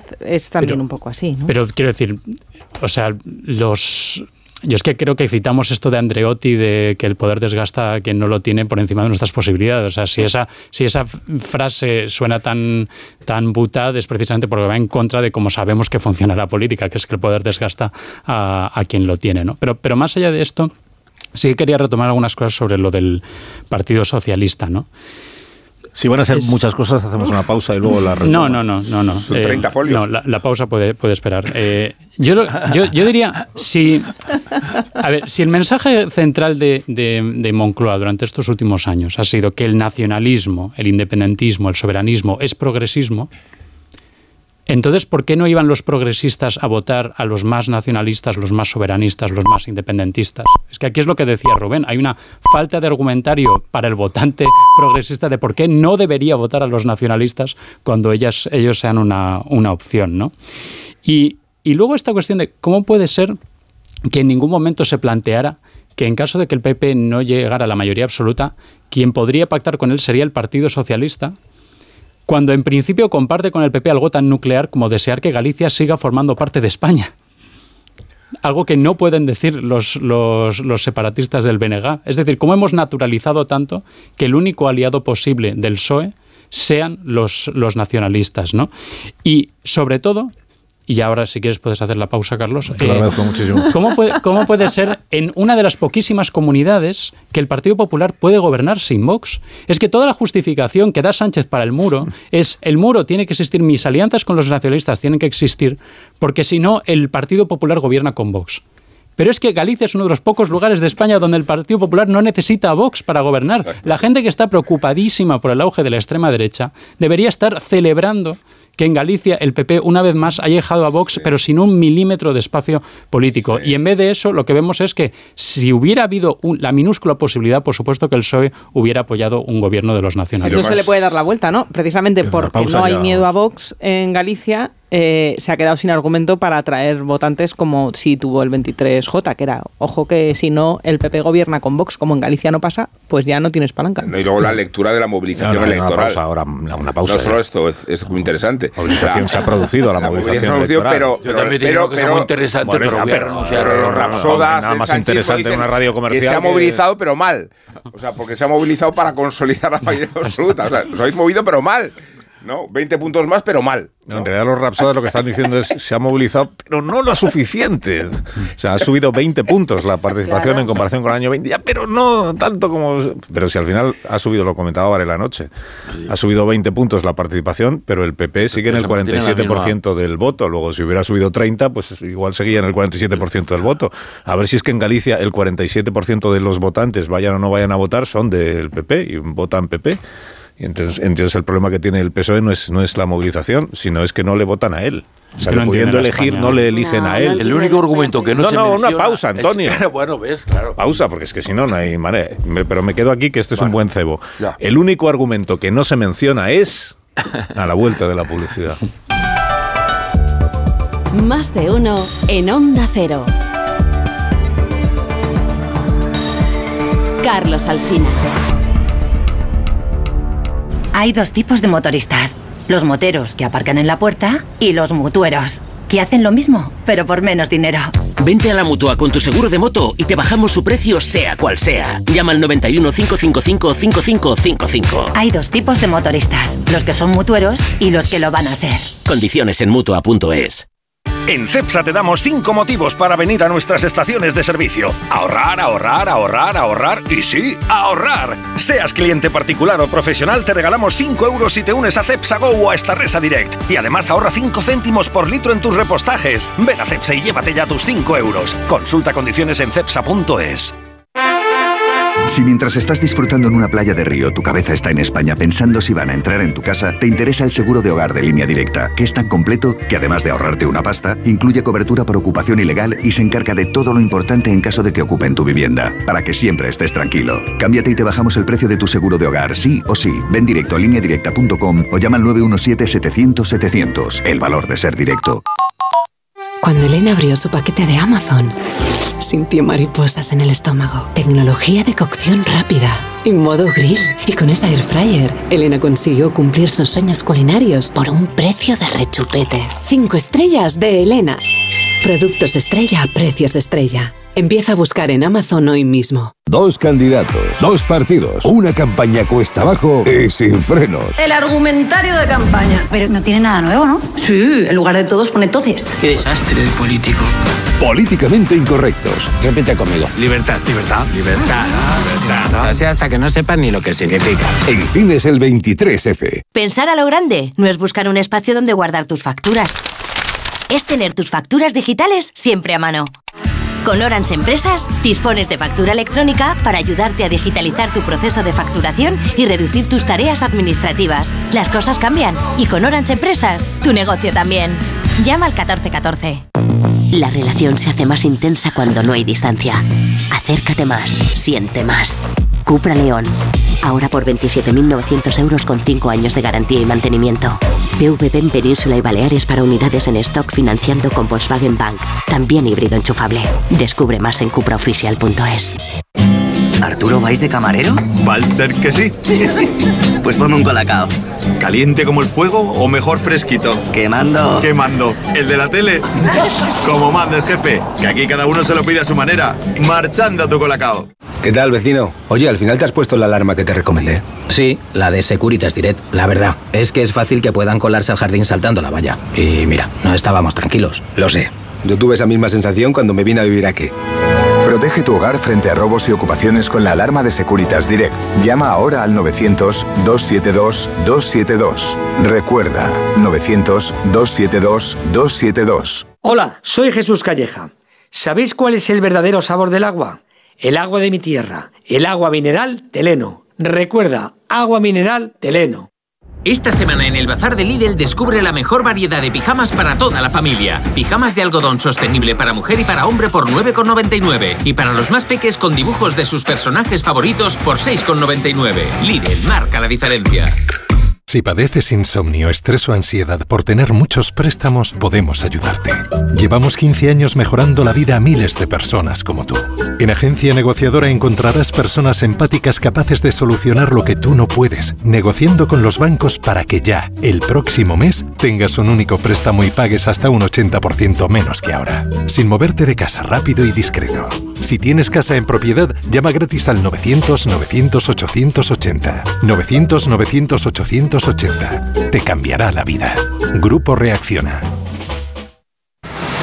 ¿Cansado? Revital. Tomando Revital por las mañanas recuperas tu energía, porque Revital contiene ginseng para cargarte las pilas y vitamina C para reducir el cansancio. Revital, de Pharma OTC. Tenemos vientos que impulsan el país de Finisterra Tarifa. 1.300 saltos de agua. Y 2.500 horas de sol al año que pueden iluminar todo un país. Tenemos una materia prima inagotable y la capacidad de transformarla en una fuerza imposible de frenar. Solo nos falta creérnoslo. Hay luz en el futuro y es eléctrica. ALEC, Asociación de Empresas de Energía Eléctrica, EDP, Endesa e Iberdrola.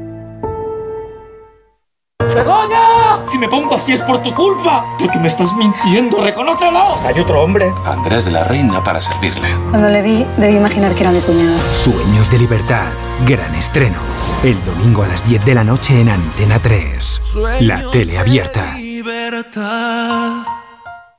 Hace nada eras un bebé. Y mírate, todo un hombre. Con tu trabajo, tus amigos, tu casa. Ay, estoy muy, muy orgulloso de ti, hijo mío. Gracias. ¿Puede arreglar la cisterna o...? Tengo que encargar una pieza, pero sí, hijo mío, sí.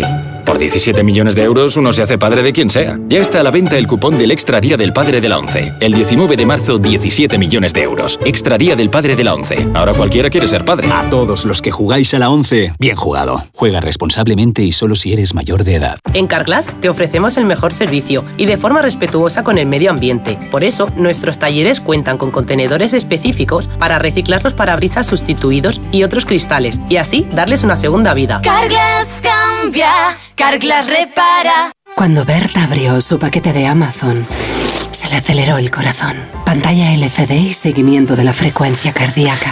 La pulsera de actividad se clasificó en su corazón por su calidad y su precio. Cinco estrellas de Berta.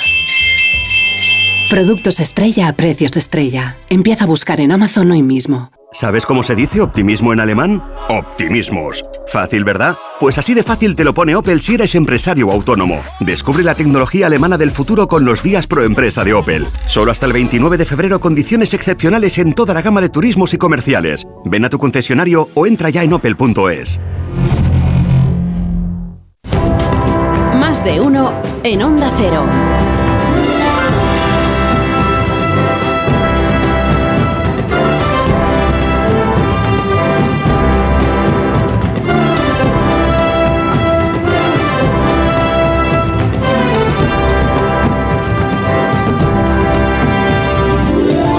9 y 10 minutos, una hora menos en las Islas Canarias. Aquí estamos dándole una vuelta a los asuntos del día o al asunto del día, que es la digestión electoral de lo que ha ocurrido en Galicia, que es una digestión que se hace en el conjunto del país, por esta lectura que tienen las elecciones de, ámbito nacional. Eh, se quedó Antonio Caño con la palabra en la boca, es verdad, lo admito, le corté pues de mala manera. Nada. Eh, pero es que no. Bueno, el, único argumento que no se ha utilizado, decías. Bueno, no, el único argumento que no ha utilizado el Partido eh, Socialista es el más eh, obvio y el que siempre, al que siempre hay que recurrir como primer eh, punto de análisis después de, unas, de un fracaso electoral, que es que tal vez la política del Partido Socialista tenga algo que ver con los, con los resultados porque se mira todo, a todo se, se, mira todo al, alrededor, pero no se mira al propio Partido Socialista. Tal vez otra política del Partido Socialista le hubiera dado mejores resultados eh, en Galicia.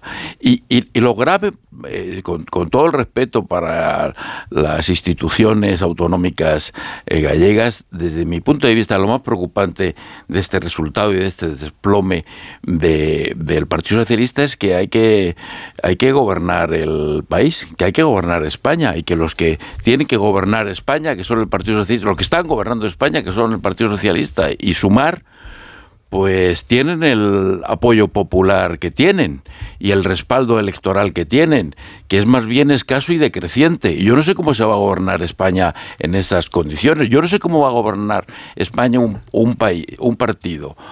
Eh, que pierde constantemente apoyo eh, popular, que tuvo el, suficiente en julio para armar todo este laberinto que ha armado para mantener a Sánchez en la Moncloa y que además ha cedido todo su proyecto político a los nacionalistas eh, independentistas. Comentábamos antes, eh, enseguida te dejo, el, Pilar, eh, comentábamos, comentábamos antes que, en Cataluña gobiernan los independentistas y probablemente van a seguir gobernando los independentistas.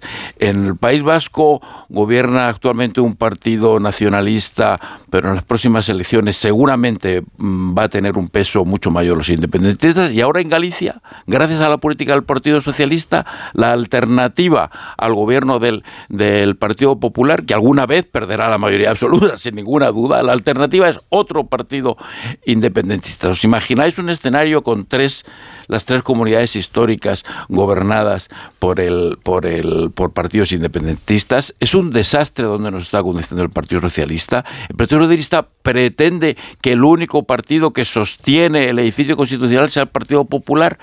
¿Esta democracia es viable? con solamente el Partido Popular como el partido que defiende el marco constitucional? Yo creo que no. Yo creo que, yo creo que entramos en un terreno desde ese punto de vista muy peligroso. El, em, eh, en el relato de, las em, derrotas del Partido Socialista em, es de justicia decir que, sí que subió el Partido Socialista en votos en, en, las elecciones del 23J, es decir, Pedro Sánchez sí mejoró los resultados mientras todos eh, el 28 eh, de mayo se había retrocedido. Los eh, mejoró, pero precisamente la reflexión que hace mucha gente dentro del PSOE es que las ataduras del de Pedro Sánchez con, los independentistas y, y con los nacionalistas y consumar eh, eh, son precisamente los que eh, condenan, como bien decía Rubén, a que el partido en otros territorios sea incapaz de tener un, un, discurso o incapaz de tener incluso em, un candidato. Eh, ¿Cuánto se le puede achacar de, los resultados de Galicia al debate sobre la amnistía? Eh, que este es otro de, yo creo, de era la primera vez que, se votaba después de que se hubiese eh, planteado por parte del Gobierno la amnistía. Yo no sé decir y creo que habrá que esperar si los gallegos votan en esa clave, pero como nosotros mismos, porque así lo quisieron los partidos, habíamos puesto el foco en que eh, en Galicia también se refrendaba o no un modelo de, gobierno y Sánchez lo quiso así hasta, hasta el final, hasta la tarde de, ayer, em, ese bloque progresista, que no era si votabas al Partido Socialista, era si tú ibas con ese bloque que llaman falsamente progresista, bueno, pues yo creo que con ese resultado lo que se ha visto es que eh, el modelo plurinacional, esa España plurinacional que, defiende Sánchez, al menos en Galicia no han optado. De mirar que el Partido Socialista aludió o acudió a las supersticiones del 23J para relacionar a Feijó con las mentiras y para emponzoñar la campaña haciéndole pesar a él la amnistía a él. Mientras estaba oficializando nuestro ministro de Justicia los términos inequívocos con que se iba a, servir la amnistía para todos los casos y para todas las situaciones. Se quería hacer pagar a Fijo. Eh, si el Partido Socialista no hubiera incurrido en la idea de elevar estas elecciones a la categoría nacional, pues hubiéramos considerado que Fijo había resuelto un trámite. Pero si ellos mismos se enfatizan eh, el discurso, se tienen que ahora responsabilizar de las consecuencias. Y yo digo que la relación que de Sánchez con el nacionalismo es la relación que tiene un sujeto con el veneno. O sea, hasta ciertas dosis ayuda a la salud. Superadas ciertas dosis te puede liquidar. Y, y ese es el peligro que tiene Sánchez. En su proyecto de política personal, de gestión particular, eh, el veneno lo está salvando y lo está matando a la vez. No sé hasta dónde va a poder contener esas dosis porque creo que el régimen nacionalista es devastador. Claro, pero como el BNG apoya abiertamente la amnistía, lo que está diciendo el Partido Socialista es que no es el problema la amnistía, que serán otras claves, pero que la amnistía hay que dejarla al margen de todo esto porque el BNG lo apoya. Lo que pasa es que la, campaña del no y no solo no, gobierna, sino que la campaña que ha hecho ha sido mm, el BNG sí muy de política local. es que a lo mejor el votante del BNG, que es que esto el PSOE ya como ha mimetizado, más, yo no, más bien Sánchez, que su votante es el mismo, es que el votante del BNG a mí no me extraña que apoye la amnistía. El debate era que hay mucha gente que dices, ¿cómo el votante tradicional del PSOE, el votante del PSOE puede apoyar una amnistía. Y lo que se ve con nueve diputados, que insisto, yo no sé cuánto reflejo tiene esto en, el debate gallego, pero si nos quedamos con lo que nos han dicho, lo tiene, no lo apoya. A mí que el, votante del BNG apoye la amnistía me parece lógico. Yo lo que digo es que si tú te has quedado con seis diputados menos de votantes del PSOE, pues a lo mejor es que el votante del PSOE no lo tiene. apenas un 16% de los gallegos, el 14% de los votantes del PSOE y el escaso 2% de Sumar, o sea, apenas un 16% de los gallegos apoyan a los partidos que están en el gobierno a nivel nacional, que sí, que el voto dual y todo eso, pero en fin. Pero el PSOE tiene que preguntarse todavía si sus votantes apoyan la amnistía.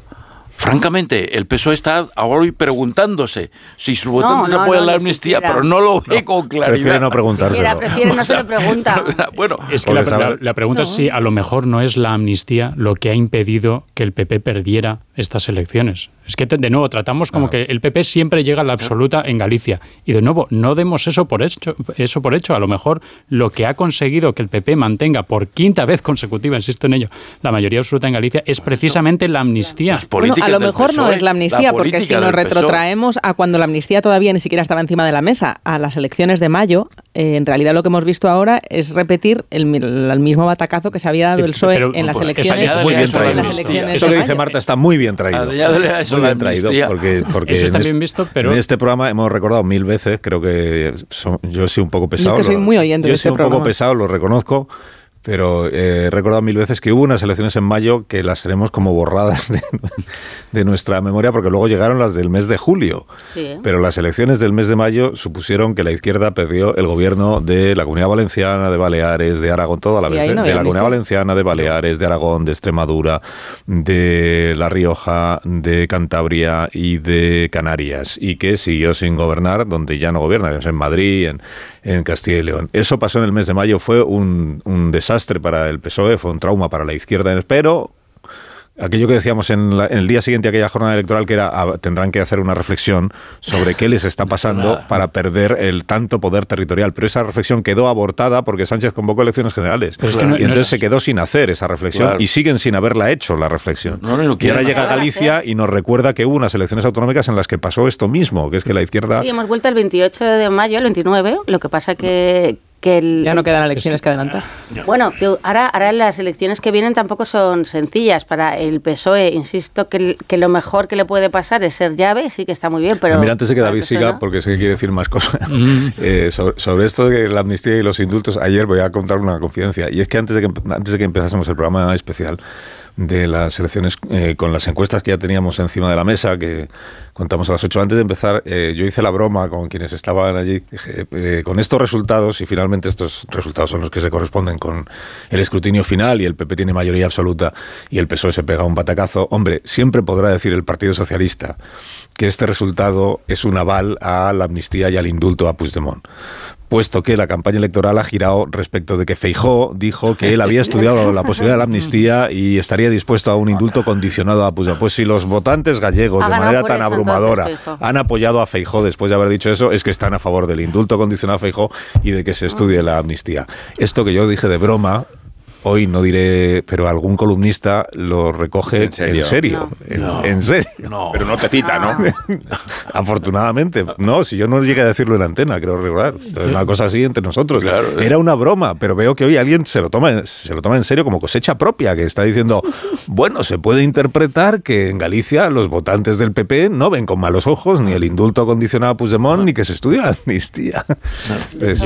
no quiero. Yo, lo que diría es que no, es, no es incompatible, o sea, lo, que señalabas, Marta, la, amnistía es sencillamente un paso más en una trayectoria ya de cinco o seis años del Partido Socialista de acercarse a los partidos eh, nacionalistas y eh, conceder toda una serie de beneficios legales a sus aliados parlamentarios. Es decir, la amnistía supone un salto cualitativo, pero de una dinámica que es precisamente la que ha ido haciendo cada vez más impopular ah, este, gobierno. Es decir, lo que vimos el 23J, el Partido Popular no ganó en votos y en escaños al Partido Socialista porque Feijóo fue un candidato excepcional que eh, arrastraba a las masas. Ganó porque la política de alianzas de este gobierno es mm, crecientemente impopular y la amnistía solo ha profundizado en esa impopularidad. Y por eso lo que decimos de la dirección de esta legislatura, esta legislatura solo va a ir en una dirección que es el Partido Socialista cada vez más debilitado y cada vez haciendo cesiones más importantes a sus socios que a la vez lo hacen más impopular delante de la y sociedad. Y cuando no entra en juego el miedo a Vox, mayo, se queda sin En mayo, en mayo no, hubo, no había amnistía, pero había habido indultos, había habido eliminación del delito de sedición, había habido reducción del, del, del, delito de corrupción, eh, había habido una una sucesión de concesiones al independentismo, que es la única forma que este gobierno eh, eh, está gobernado desde el primer día.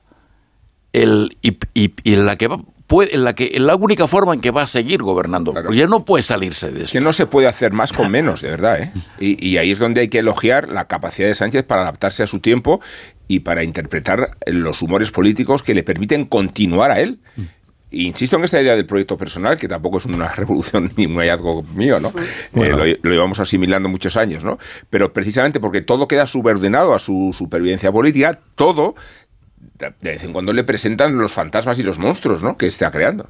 Pero, insisto, el peligro es que todo esto deja al Partido Popular como el único partido que, que, que, defiende la estructura constitucional del país. Eso es insostenible. O sea, eh, eh, en este momento debería, de verdad, existir un clima de alarma. Si, si, si queda algo de sentido común en Ferraz, si queda algo de sentido de Estado, en la izquierda española, en este, en este momento debería haber una luz roja encendida en todas las oficinas de la izquierda española en el, ante la gravedad de la situación de dejar este país en eh, toda la estructura legal, la defensa de la estructura legal de este país, de la estructura constitucional de este país, en manos de, del, Partido Popular. eso, es, eso es insostenible. No, que no sea en Ferraz, que, eh, parece complicado, pero sí es verdad que, que el PSOE, eh, no sé, cuando se, se, habla, y es verdad que venimos hablando toda la campaña, de si Feijóo se juega el liderazgo. Es que eh, lo normal en un partido es que haya discrepancias y lo normal en un partido es que pueda haber eh, otros líderes que eh, cuestionen al que manda si las cosas salen mal. Y en el PSOE esto ya se ha renunciado. Yo no es tanto Farage, digo, es que no hay nadie en el PSOE de verdad, más allá de que salga Emiliano García Paje, Felipe González, ahora diciendo, sí, ya avisamos, quizá la amnistía nos esté achicharrando. Porque cuando quieran hacer eso alguien eh, a nivel interno, no va a quedar, no va a quedar qué hacer. Y el drama va a ser que una vez que Sánchez no esté, no habrá Partido Socialista. No sé lo que tendremos a la izquierda porque eh, Podemos y Sumar eh, también se lo van a tener que hacer mirar. Yolanda Díaz tiene ahora que, fundar, es que ya no me acordaba, lo quería poner anoche en la crónica, pero no me acordaba si es fundar, presentar, sumar. Es inminente, es inminente ah, la fundación de sumar como partido político ya. Es que digo que a lo mejor a lo mejor les da tiempo a cambiar algo, ¿no? Incluso el nombre. Las elecciones gallegas eran su tarjeta de presentación a la sociedad española. y han ido todos los ministros de sumar a hacer campaña. Pero si no está fundado, no computa como derrota. No lo sé. Pero lo curioso es que en lugar de un mínimo. Por eso que aprovechen y le cambien es como lo, de Juego de Tronos, ¿no? Lo que está muerto no puede morir. y, lo curioso es que en lugar de un mínimo de autocrítica, un mínimo de, fin, de sentido de Estado, lo que aparece es Zapatero. O sea, en la baza, la baza que ha jugado, la gran baza que ha jugado la izquierda, que ha jugado el Partido Socialista en estas elecciones ha sido Rodríguez Zapatero. Sí, creo que Felipe no, va. El 23J funcionó. Electoral, sino o así lo interpretaron. El 23J funcionó. Ha sido interpretado, efectivamente ha sido interpretado. Bueno, pues, así lo interpretaron. Pues sí, interpretado así, y recordemos que leemos el 23 recordemos eh, leemos el 23J leemos el 23J como lo leemos porque Sánchez ha conseguido mantenerse en el poder con una alianza que mucha gente daba como absolutamente disparatada el 22 de julio. Es decir, no creo que a veces hablamos de las elecciones generales más recientes como si hubiera sido este triunfo arrollador del Partido Socialista que logró desafiar y es verdad que logró pero por eso insisto en lo de Vox porque hay a mucho votante de mm, que, o mucha gente que votó al Partido Socialista en esa situación porque aunque le espantara ese pacto le espantaba mucho más la alternativa y en Galicia esa alternativa no existía y entonces no ha habido esa Hubo mucha gente que pensó Sí, pero Sánchez está gobernando no por el buen resultado del Partido Socialista o porque el PP y Vox no sumaran, sino porque convirtió a Puigdemont en un referente del progresismo. Esa, es la razón por la que se está gobernando. No, es, que Junts era de Es la misma línea de argumentación. El llamado bloque de la izquierda tampoco sumó en la noche electoral, tampoco eh. sumó para gobernar. Necesitó incorporar a Puigdemont como nuevo integrante del bloque de la izquierda para que le diera la suma. Esta es pero la, sí, ya ha dicho que línea de pensamiento que reflejó ayer la portavoz del, del Partido Socialista. La misma línea de pensamiento. Hemos avanzado, hemos avanzado, pese a un retroceso estrepitoso y otra cosa aún peor, del Partido Socialista. Dice que cuando en el tándem encabeza el PSOE las cosas van mejor que cuando va detrás del tándem. O sea, eh, es una fórmula siniestra de interpretación. Pero, él hizo, Sánchez hizo una campaña con el tándem, recordar Yolanda, eh, en el debate de la 1 Yolanda, es decir, que, es que eh, Sánchez no le importa nada si el PSOE es una, una primera fuerza, una segunda una tercera. Le importa cuál es el resultado. Yo sigo en Moncloa. Y decían, eh, quizá ha sido el miedo a Vox. Yo estoy de acuerdo que el miedo a Vox lo que hizo fue penalizar muchísimo al Partido Popular, las opciones del Partido Popular por los pactos, y que ahí eh, fue un error. Pero es que eh, mucha de la gente del PSOE que votó al PSOE nunca pensó que Puigdemont estaría en la ecuación. Y esa fue la gran sorpresa, porque tú puedes decir, qué miedo Vox, prefiero votar a Sánchez aunque esté en desacuerdo, pero yo creo que realmente había mucha gente que decía, no, hombre, Puigdemont es un prófugo, pues todo lo que nos decía Sánchez lo van a traer para decía Sánchez, la amnistía es inconstitucional, sería abolir el poder judicial.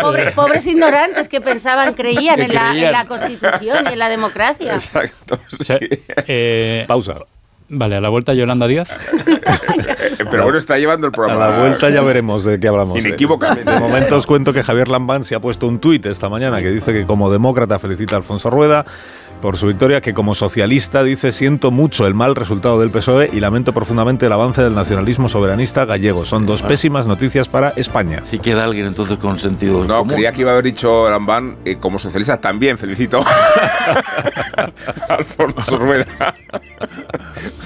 Bueno, una pausa, eh, muy cortita, muy cortita. Ahora mismo continuamos, ya veremos eh, de qué hablamos antes de que David. No, quiero hablar de Yolanda. Un mensaje para David. Sí, pero esta no es una tertulia asamblea en la que se vota y se decide. No, no. Esto es como sumar. Se, se, hace lo que decide el líder del. Bueno, luego la veteranía también, que tiene un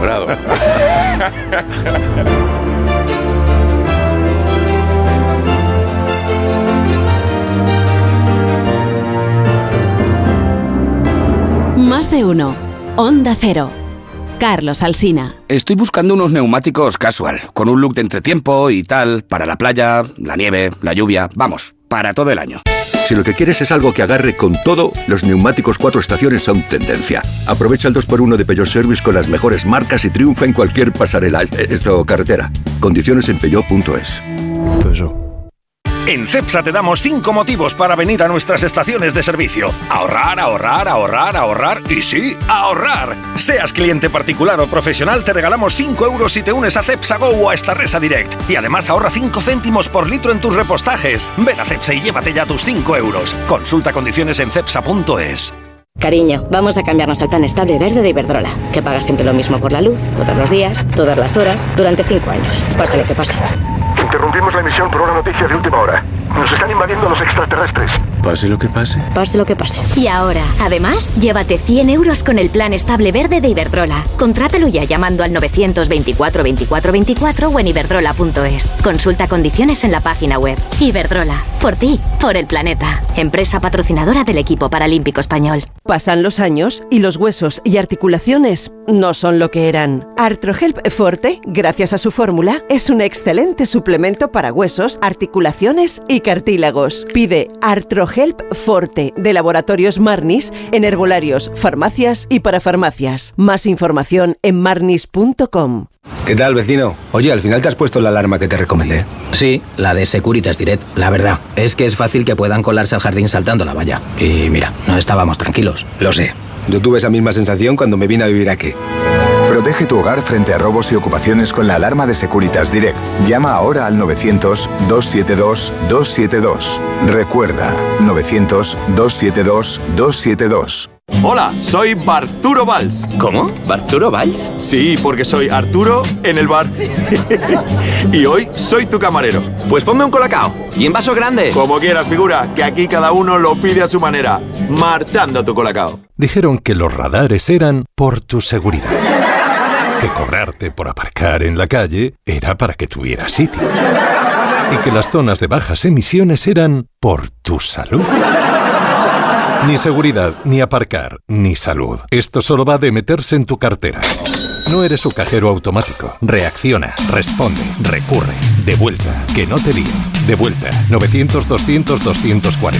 900-200-240. O devuelta.es. Hola, soy Jesús Calleja. ¿Sabéis cuál es el verdadero sabor del agua?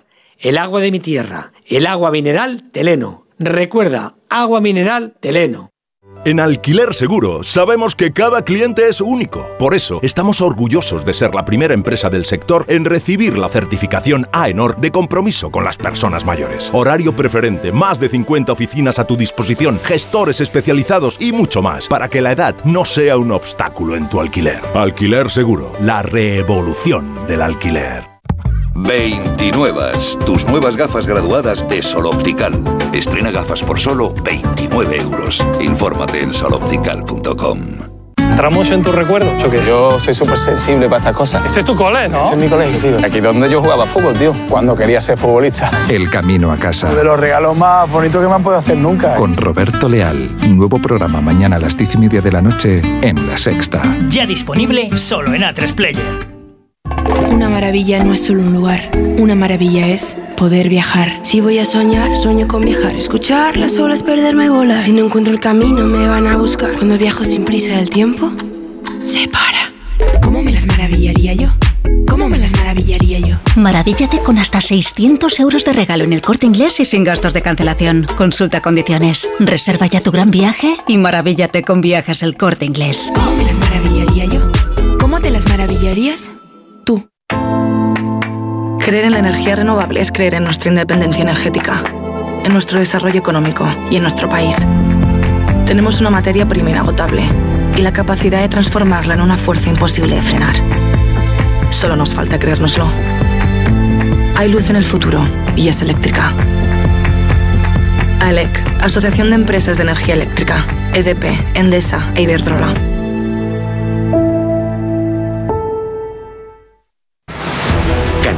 Revital. Tomando Revital por las mañanas recuperas tu energía, porque Revital contiene ginseng para cargarte las pilas y vitamina C para reducir el cansancio. Revital, de Pharma OTC. La relación se hace más intensa cuando no hay distancia. Acércate más, siente más. Cupra León. Ahora por 27.900 euros con 5 años de garantía y mantenimiento.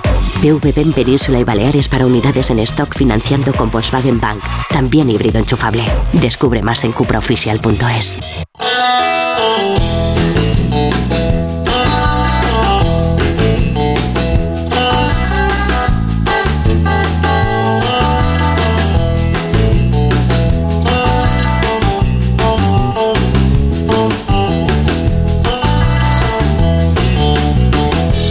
días, Begoña Gómez de la Fuente, bienvenida a esta nueva semana. Buenos días, Carlos Asina. Acaba de empezar. Qué, bien, qué gusto estar Qué gusto, acaba de empezar la semana. Qué alegría. Con- Ah, bueno, estar aquí Bueno, sí. empezó para ti, ¿no? Ayer empezó para ti. esta Exactamente, semana. sí. Y qué gusto Mm. poder contar noticias del corte inglés. porque qué bien te viene la financiación total del corte inglés, qué bien también te viene para tu nuevo televisor, el frigorífico, el sofá, para todo lo que te gusta, para lo que puedas necesitar. Financiación total para clientes con tarjeta del corte inglés, con hasta 12 meses para pagar en electrónica, electrodomésticos, hogar, moda, relojería, joyería, deportes, en fin, mucho más. Además, no cargues con tus bolsas gracias al servicio Carta de Compra, que te permite recoger y abonar en un solo punto todas tus compras y así puedes financiar, financiar todo en un solo ticket.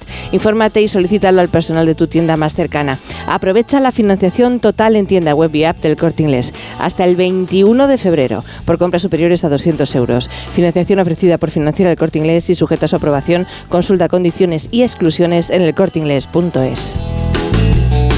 Más de uno. En Onda Cero.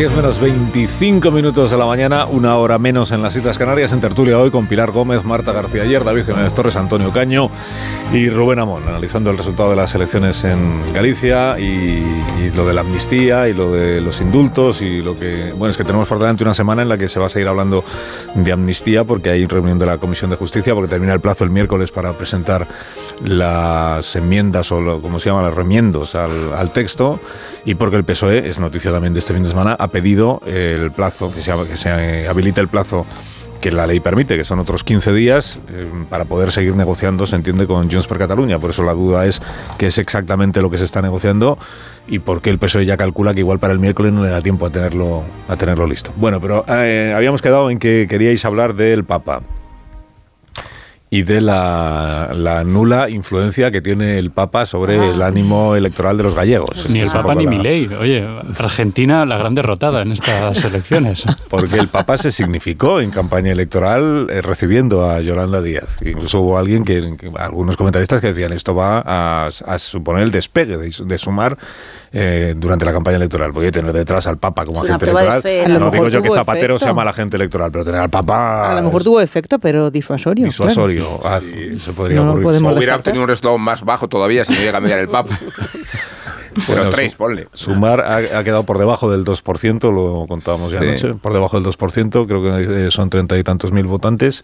En toda Galicia es un millón y medio en total de votantes, treinta y tantos mil, y no, no tiene escaños ni, ni se ha quedado siquiera cerca de tenerlo. Es que con Podemos no suman el 5% tampoco. Si hubiera digo, esto- 0,25. estos debates, por eso estos Con un par de- o separados. Con un par de partidos más de izquierdas esto se arregla ya. Sí, yo creo que lo que falta son más partidos. Bueno, entonces, Pero- ¿qué, qué queríais eh, decir sobre...? A ver, yo, yo creo que a veces hablamos de Yolanda Díaz como si su proyecto fuera autónomo, ¿no? Cuando Yolanda Díaz ya ha cumplido su principal y diría que casi única función dentro del esquema de poder actual en España, que era impedir que el voto de la extrema izquierda se hundiera en las últimas generales, mantenerlo, mantener los suficientes escaños en el, en el eh, ámbito, sector, lo que queramos llamar de Podemos, para que el Partido Socialista tuviera alguna oportunidad de mantenerse en el poder. Ese es el propósito de Sumar. Sumar nace para intentar que el hundimiento de Podemos no arrastre la posibilidad de que Pedro Sánchez permanezca en, en la Moncloa. Y es verdad que hablamos mucho de que ella mm, perdió votos, perdió escaños en comparación con los resultados anteriores de, de Podemos, pero también es verdad que, oye, consiguió los suficientes escaños, sumar, como para que ahora mismo la suma de, para que Pedro Sánchez siga en Moncloa, con todos los otros aliados, etcétera. Pero lo que quiero decir es que Yolanda Díaz ya ha cumplido su función. Y a partir de entonces, lo que ocurra con su trayectoria política posterior es bastante secundario. Evidentemente le importa a ella y le importará a la gente que esté en, en sumar. Pero lo que yo planteo es que Yolanda Díaz es el resultado de un proceso de reciclaje que es intentar cambiar eh, a marchas forzadas quién lidera el voto de extrema izquierda en España para que pueda pactar el, part- eh, pactar el Partido Socialista con ellos. Y si esa operación de reciclaje salió bien una vez, no hay ninguna razón por la que no se pueda plantear por una segunda vez. No sé quién sería la nueva Yolanda Díaz del nuevo eh, escenario.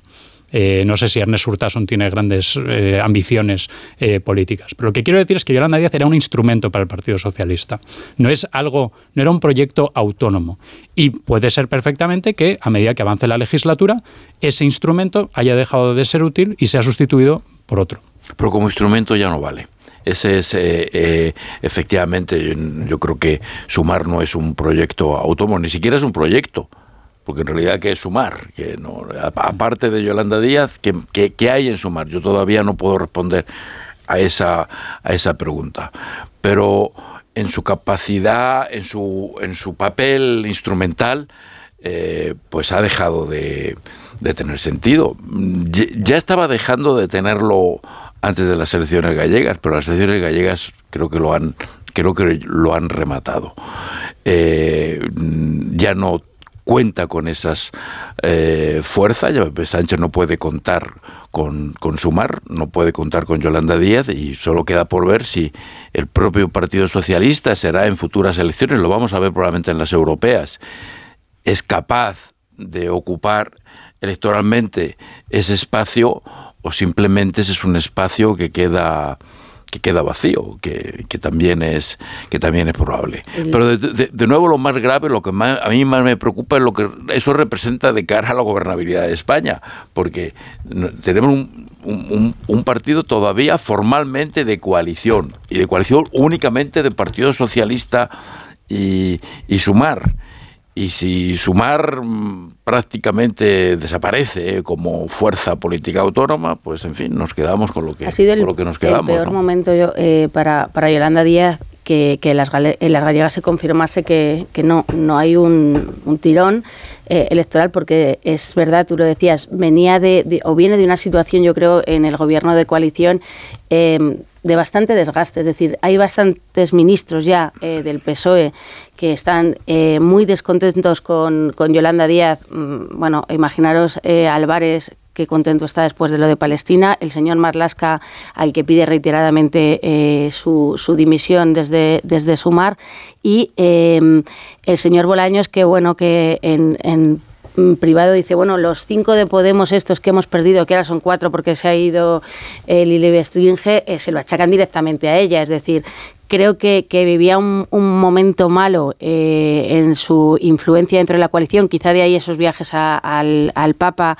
que bueno han, han tenido poco resultado, al menos desde el punto de, de vista de la oración, parece, dado los resultados. De la oración, de... No sé, a lo mejor el Papa o ella estuvieron ahí rezando, yo no sé, el Papa... Bueno, es que también hay en Ferraz todos los días gente rezando para que no le salga. Claro, a lo mejor se Ah, contrarresta. se, se contrarresta, pero no, no van a ver al Papa, se supone que el Papa manda ¿no? en esto de rezar. A ver, hay una cosa que a mí me impresionó mucho de la campaña y es que eh, me, me acordaba cuando Caraballo cuenta la anécdota de Fraga que convocó a un colega diplomático, Kirkpatrick o Fitzpatrick o algo así, para ayudarle en las elecciones andaluzas y compareció en Córdoba vestido de corto y sombrero cordobés. Y, de esa forma andaluceaba tanto que terminó siendo una figura ridícula, ¿no? Como Macarena Olona cuando quiso ser la más andaluza de las andaluzas. Y el abuso pintoresco eh, del galleguismo, el, la- el recurso a los términos que solo utilizaría un turista, la, la folclorización de la política como argumentos para penetrar en, en Galicia, me parecen particularmente patéticos. Y yo creo que sitúan la decadencia política de Yolanda Díaz en el, en el final, porque Pero no funciona en Andalucía os, tampoco. os recuerdo que Yolanda Díaz era la gran aspirante a la Moncloa después del sanchismo y que la convocábamos como la primera mujer que iba a ser presidenta del gobierno. a mí que me parece muy interesante. Algunos, ¿no? Algunos la convocabais. Ese, ese plural es un poco generoso. Después de la las convocabais. Después de las elecciones es siempre muy entretenido eh, hacer un, un- un recuento de las excusas y la que está dando Sumar, se lo leo en, en Twitter a Íñigo Rejón, es que ha faltado tiempo que el problema, la- la- el mal resultado de Sumar ha sido porque, claro, es un partido nuevo, no ha tenido tiempo de, de darse Ya, a pero conocer y esta es la interpretación que si mismo. hubiera... ¿Pero cuánto tiempo necesitaría? Por ejemplo, 15 años, eh, 20, por saber un poco, Íñigo, en qué márgenes nos movemos. Y luego, Pues claro, es un partido poco conocido, teniendo en cuenta que se presentó ya a las elecciones generales hace siete meses. Pero serán las está- primeras elecciones gallegas, esto lo repiten mucho en Sumar, las Ah, primeras bueno, pero- elecciones gallegas a las que se presentaban. Pero conocido, digamos que Sumar sí es conocido en todo el país, ¿no? Es- Quizá tenemos por eso una no pudieron hacer vicepresidenta del primarias gobierno de para Sumar. la candidata, ¿no? Quizá por eso no hacen primarias para los A lo candidatos. mejor la que porque... desconocida es la candidata, eso sí Claro, podría ser, porque pero para eso han ido, rápido. portavoz de, de Sumar. hombre, que han ido todos los ministros de Sumar ahí a hacer campañas, el propio Íñigo, ¿no? Y a recoger el además el grupo de Sumar está en una situación complicada.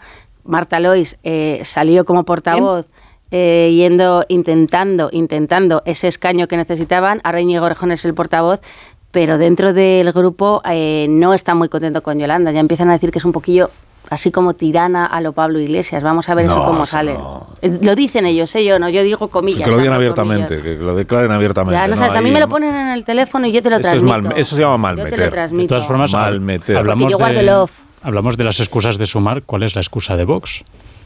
Ah, ¿Por Vox ha salido a celebrar que ha quedado por Porque, delante de la oye, al menos izquierda. yo, yo creo que a nivel se- nacional conocemos el nombre de, de la candidata de Sumar, que era Marta Lois. ayer, yo me ¿Cuál es- cuál es- o sea, realmente ha habido buscándolo. pocos candidatos como... es me que creo que incluso. Isabel Faraldo era más conocida a nivel nacional No que el nombre del candidato de Vox en esta Bueno, pero porque le ha faltado tiempo eh, al Sí, candidato de Vox. porque no se ha para- hablado de Vox durante los últimos, o sea, desde 2018 en España. No, Eh, pues le ha faltado tiempo para darse a conocer, para un proyecto, en fin, ya sabes que estas cosas que pasan.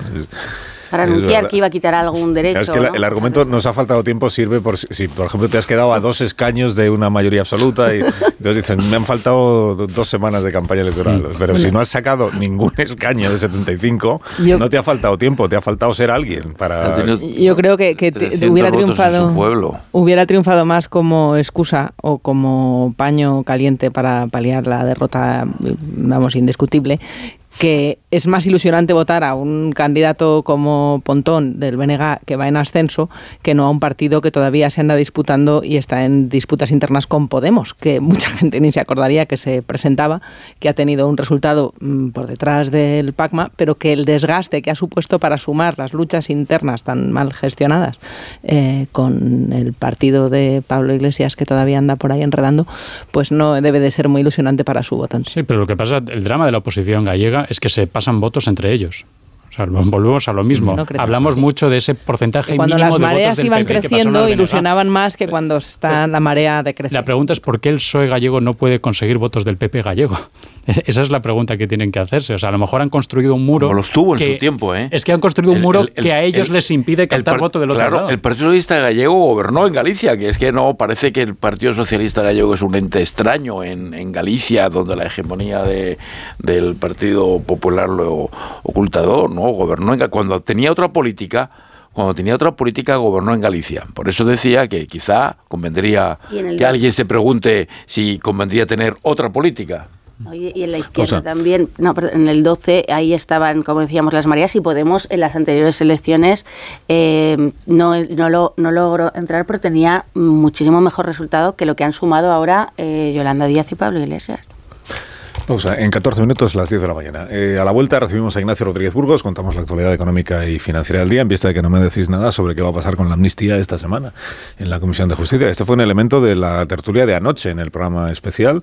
Eh, nos contaba Juan de Dios Colmenero que, eh, digamos que las, las, las apuestas entre los entendidos dicen que Sánchez nos tiene que sorprender entre hoy y mañana con alguna eh, medida, anuncio, decisión que no esperamos.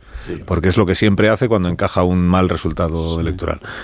Pero no se nos ocurre cuál puede ser esa. El cine a dos euros para los mayores de 65 años. No, porque eso, martes, eso es cuando eh, hay una expectativa de, Ah. electoral, Es cuando que hay una el- campaña en marcha. En el tema de la amnistía tiene poco margen porque no depende de él, eh, como casi nada, eh, en lo, desde que desde que gobierna en esta segunda legislatura. Depende de, de Puigdemont. Eh, podrá acelerar lo que Puigdemont decida acelerar y cuando Puigdemont decida acelerar no, no, no tiene ningún margen. Yo, yo no sé qué qué conejo puede sacar de la chistera en esta ocasión porque se le, se le agota la, la el, en fin el depósito de, de conejos. La renovación del Con- Consejo con- del Poder Judicial. concederá una amnistía inaplicable.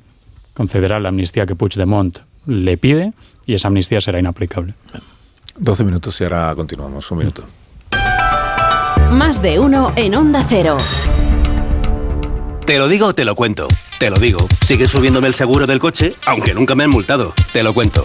Yo me voy a la mutua. Vente a la mutua con cualquiera de tus seguros. Te bajamos su precio, sea cual sea. Llama al 91 555 5555. 91 555 5555. Te lo digo, te lo cuento. Vente a la mutua. Condiciones en mutua.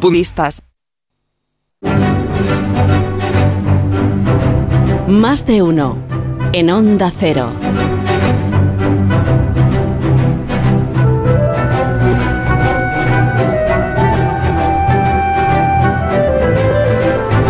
Buenos días, Ignacio Rodríguez Burgos, ¿cómo estamos? Muy buenos días. ¿Estás bien? Me alegro muchísimo. Estupendo. Bueno, pues cuéntanos la actualidad económica de esta jornada y financiera, cómo está la bolsa, esas cosas que tú solo sabes. Pues mira, el color rojo salmonete es el que se impone. Rojo la- salmonete, so- ¿no? Sí, es un rojo así suave y tal, pero rojo salmonete se impone en las bolsas europeas en esta primera hora de sesión. Eh, un lunes sin referencias en Wall Street, ya que hoy es festivo por el Día de los Presidentes, y con un movimiento de viajeros en China por las vacaciones de Año Nuevo Lunar, con un gasto récord de 88 mil millones de, dólares. La bolsa española es la única europea que presenta a esta hora un verde parqué con subidas modestas, pero subidas al fin y al cabo del 0,46% a los 9.931 puntos. Destacan los bancos. El recorte de tipo de interés retrasa, se retrasa ante la insistencia de la inflación.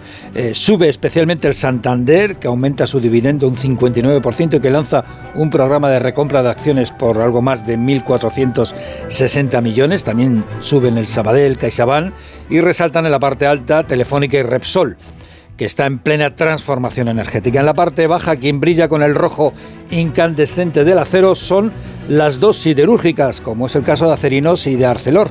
Eh, son las que más bajan en estos instantes y eso que los cañones se forjan con el duro acero en un mundo donde el gasto militar el gasto militar global sube casi un 10%, pero donde se dispara especialmente entre los países europeos de la Alianza Atlántica, como es el caso de España, donde las compras de armamento se han disparado en los últimos, en años. Por ejemplo, hemos comprado 45 aviones de combate Eurofighter, más de 100 millones cuesta cada uno de ellos, dos barcos que se van a hacer en Navantia de logística, también muchos aviones, varios aviones de patrulla marítima, misiles, blindados, y esto en una Europa donde Ursula von der Leyen quiere impulsar el complejo militar industrial, como Eisenhower en los 50, pero ahora en Europa ante la amenaza rusa.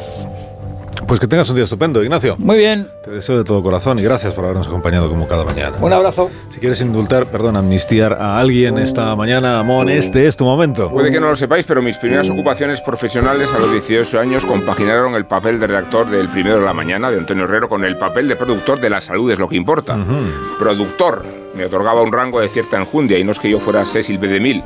Me dedicaba a pasar las llamadas de los oyentes, que más que oyentes eran pacientes, y trasladar su origen, que si Cádiz, que si Valencia, a través de la pecera con un lenguaje de signos y de gestos que había diseñado el doctor Beltrán para entendernos. Ha fallecido inesperadamente. Por eso voy a amnistiarlo a título póstumo, ya lo siento. Y agradecerle las cosas que aprendí y aprendimos entonces. Me refiero a Antena 3, la radio bien hecha. Y a las cualidades que caracterizaron a Beltrán mismo, un tipo cálido, un fabuloso comunicador y un divulgador de mucho oído clínico. Puso Beltrán la salud en el horario más noble de la radio, cuando la salud era una materia mucho menos habitual de cuanto ahora sucede, y después trasladó el modelo a la televisión, aunque también os digo que aquellas operaciones quirúrgicas a quirófano abierto requerían una sensibilidad gore que no forma parte de mi carácter. Al doctor Beltrán nos lo encontrábamos por los pasillos de estas instalaciones, sonreía con los ojos y con los hoyuelos de sus mejillas y condescendía con las consultas inmediatas, que si me duele la cabeza, doc, que si doc me receta una cortisona para hablar en la radio. Fue un pionero y un fundador de la salud y de la radio y de los orígenes de la tele privada. Hablo de esta casa y del carisma con que el doctor Beltrán ejerció de enlace generacional en tres décadas. No voy a poner un requiem ni un canto fúnebre, Carlos. La música que me acompaña es una de las sintonías del programa que hizo historia, porque habló de las enfermedades hacia afuera cuando todos las vivíamos hacia adentro.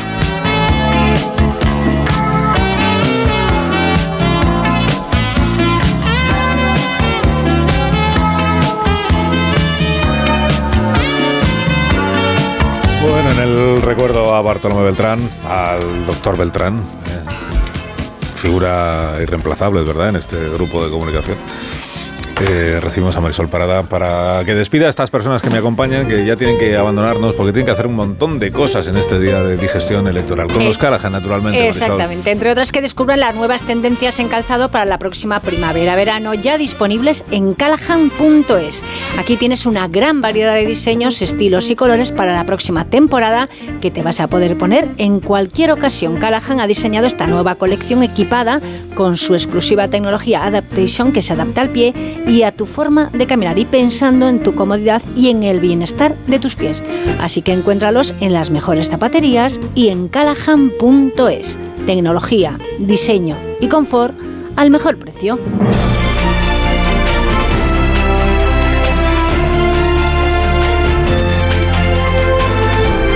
Bueno, deseo que tengáis un lunes eh, inolvidable, pasen cosas verdaderamente magníficas. Eh, adiós, Pilar Gómez. Adiós. Que tengas un buen día. adiós, David Jiménez Torres. Muchas gracias, adiós. Hoy has colocado todo el producto, ¿no? Todo el género que traías preparado. no se te ha quedado nada. Eh, ¿Quieres que hablemos de la mascleta de Almeida? No, eso no me parece. Pues nada, ya, un es- tema más ya local. ¿no? ya escribiré un libro sobre el tema. Es local, muy bien. Eh, Antonio Caño, te, pu- te puedes quedar para el, el programa local que empieza a las 12 y 20. Si quieres, yo hablo con Pepa. Adiós, Antonio Caño. Muchas gracias. Hasta el próximo día. Gracias. Adiós, Marta. Hasta mañana. Pasado mañana es miércoles ya. Acabamos de empezar la semana. No está hecha casi. Empezó ayer. Adiós, Amón. Hasta mañana. Hasta mañana, Carlos. Ya será miércoles para nosotros. Para nosotros. Ah, sí, entonces pues empezamos muy pronto. El jueves. Seguirá siendo es viernes. jueves. Adiós. Son las 10 de la mañana, 9 en Canarias. Escuchamos este consejo de Ibudol de los amigos de Kernum Pharma. A ese dolor de espalda que no te deja hacer deporte o a ese dolor de cabeza que te hace difícil trabajar, ni agua. Ibudol, el primer ibuprofeno bebible en stick pack para aliviar el dolor. También Ibudol en comprimidos. Adultos y niños a partir de 12 años. Al dolor, Ibudol. Tenía que ser de Kern Pharma. Lea las instrucciones de este medicamento y consulte al farmacéutico. Estás escuchando más de uno en Onda Cero.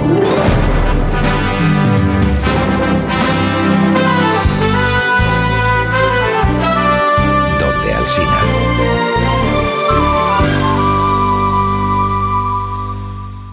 ¿Qué tal, vecino? Oye, al final te has puesto la alarma que te recomendé. Sí, la de Securitas Direct. La verdad, es que es fácil que puedan colarse al jardín saltando la valla. Y mira, no estábamos tranquilos. Lo sé.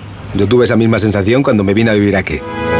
Protege tu hogar frente a robos y ocupaciones con la alarma de Securitas Direct. Llama ahora al 900-272-272. Recuerda, 900-272-272.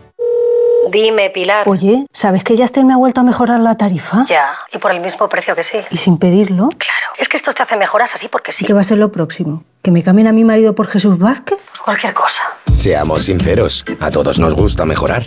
Por eso en Yastel volvemos a mejorar las tarifas por el mismo precio. Llama al 1510. Tengo un presentimiento. Cómprate el Forcuga. Es algo que me llama. Cómprate el Forcuga. Una voz dentro de mí que me dice... ¡Que te compres el Forcuga! Hazle caso a tu instinto y hazte con el Ford Kuga, el híbrido enchufable más vendido en España y Europa. Ahora por tiempo limitado con un precio nunca visto.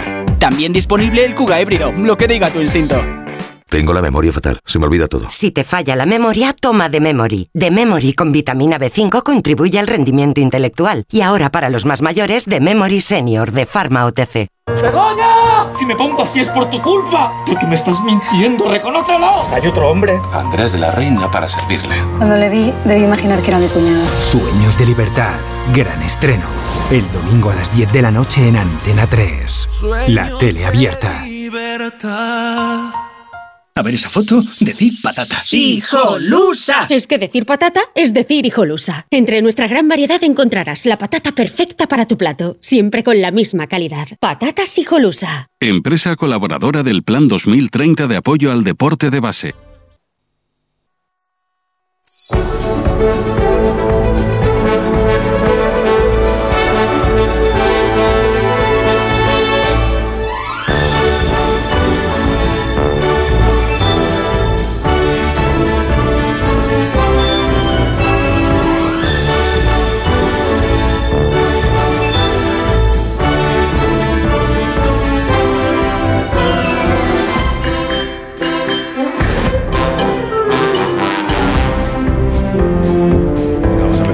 Empezar, vamos a empezar ya, vamos a empezar ya la quinta hora aquí en más de uno en Onda Cero, pero vamos a empezar a ver si, si es posible hoy con un poco de ilusión, con un poco de ganas, con un poco de optimismo. Ya sé que es lunes, y ya sé que habéis dormido mal, porque no me hacéis caso a los consejos que yo os doy, pero habrá que sobreponerse a esa circunstancia. Buenos días, Goyo Jiménez. ¿Qué tal? Buenos Qué días. alegría verte aquí a mi vera. Qué alegría cuando me dijeron. Hola, me están grabando. Esto no era radio, aquí no salían imágenes. ¿Quién te está grabando? Uno hay uno ahí. Hay con una persona cámara. ahí con una cámara, es sí, verdad. como Villarejo, pero del vídeo. Hola, Leonor Lavado, buenos Hola, días. buenos días. ¿Cómo estás? Carlos. Muy bien, aquí con mi compañero Goyo a la izquierda, muy contento de Sí, tenerlo sí, aquí sí. al lado. Está bien, porque es radio y así sitúa a la gente. Está muy bien. Qué buena es. Sí, y luego a la Leo derecha a tienes a este otro señor que se llama Leo Harlem. Hola, Buenos ¿qué tal? días, Muy buenas, Leo. ¿qué tal? Muy bien. Muy bien, he descansado muy bien. claro, porque, Fenomenal, muy fresco, me he cortado el porque pelo. te giras bien el colchón. Que Es no- muy no- lista Leonor, porque se pone entre los dos y así parece más Claro, joven. tengo a Leo a la derecha y. Leonardo es una joven. Sí, eh, Begoña Gómez de la Fuente, buenos días también Hola, para ¿qué ti. tal? Muy buenos días, Carlos. Muchísimas gracias por haber venido. Tú Estoy a la también, izquierda de, a este de Alejandro. ¿De quién? ¿Quién es Alejandro? Alejandro. vamos Es un colaborador nuevo. Sí, y a la derecha de Alejandro está Luna. La llaman así. Alejandro, por- por y Alejandro me suena muchísimo Hola. su cara. Ese es el del año pasado. El del año no, el del, el del- ¿Nos conocemos de algo, del jueves Alejandro? pasado. Nos conocemos de, ¿Conocemos de algo? de, de cosas. Sí, el jueves pasado. Exacto. ¿El jueves pasado estuviste en el programa? Sí, claro que sí. Ah, ahora me acuerdo, sí. Ahora, me- ahora ya sé quién eres. Sí, buenos días, Alejandro. Muy bien, he, he tenido unos buenos días porque he dormido en colchones picolín claramente. Pero bueno, pero qué profesional. Alejandro. A mí, plin, yo duermo en picolín. Correcto. Y, y Luna, buenos días. Buenos días. Luna, Yo ya no sé qué decir porque lo ha dicho todo Alejandro. Ya, ya.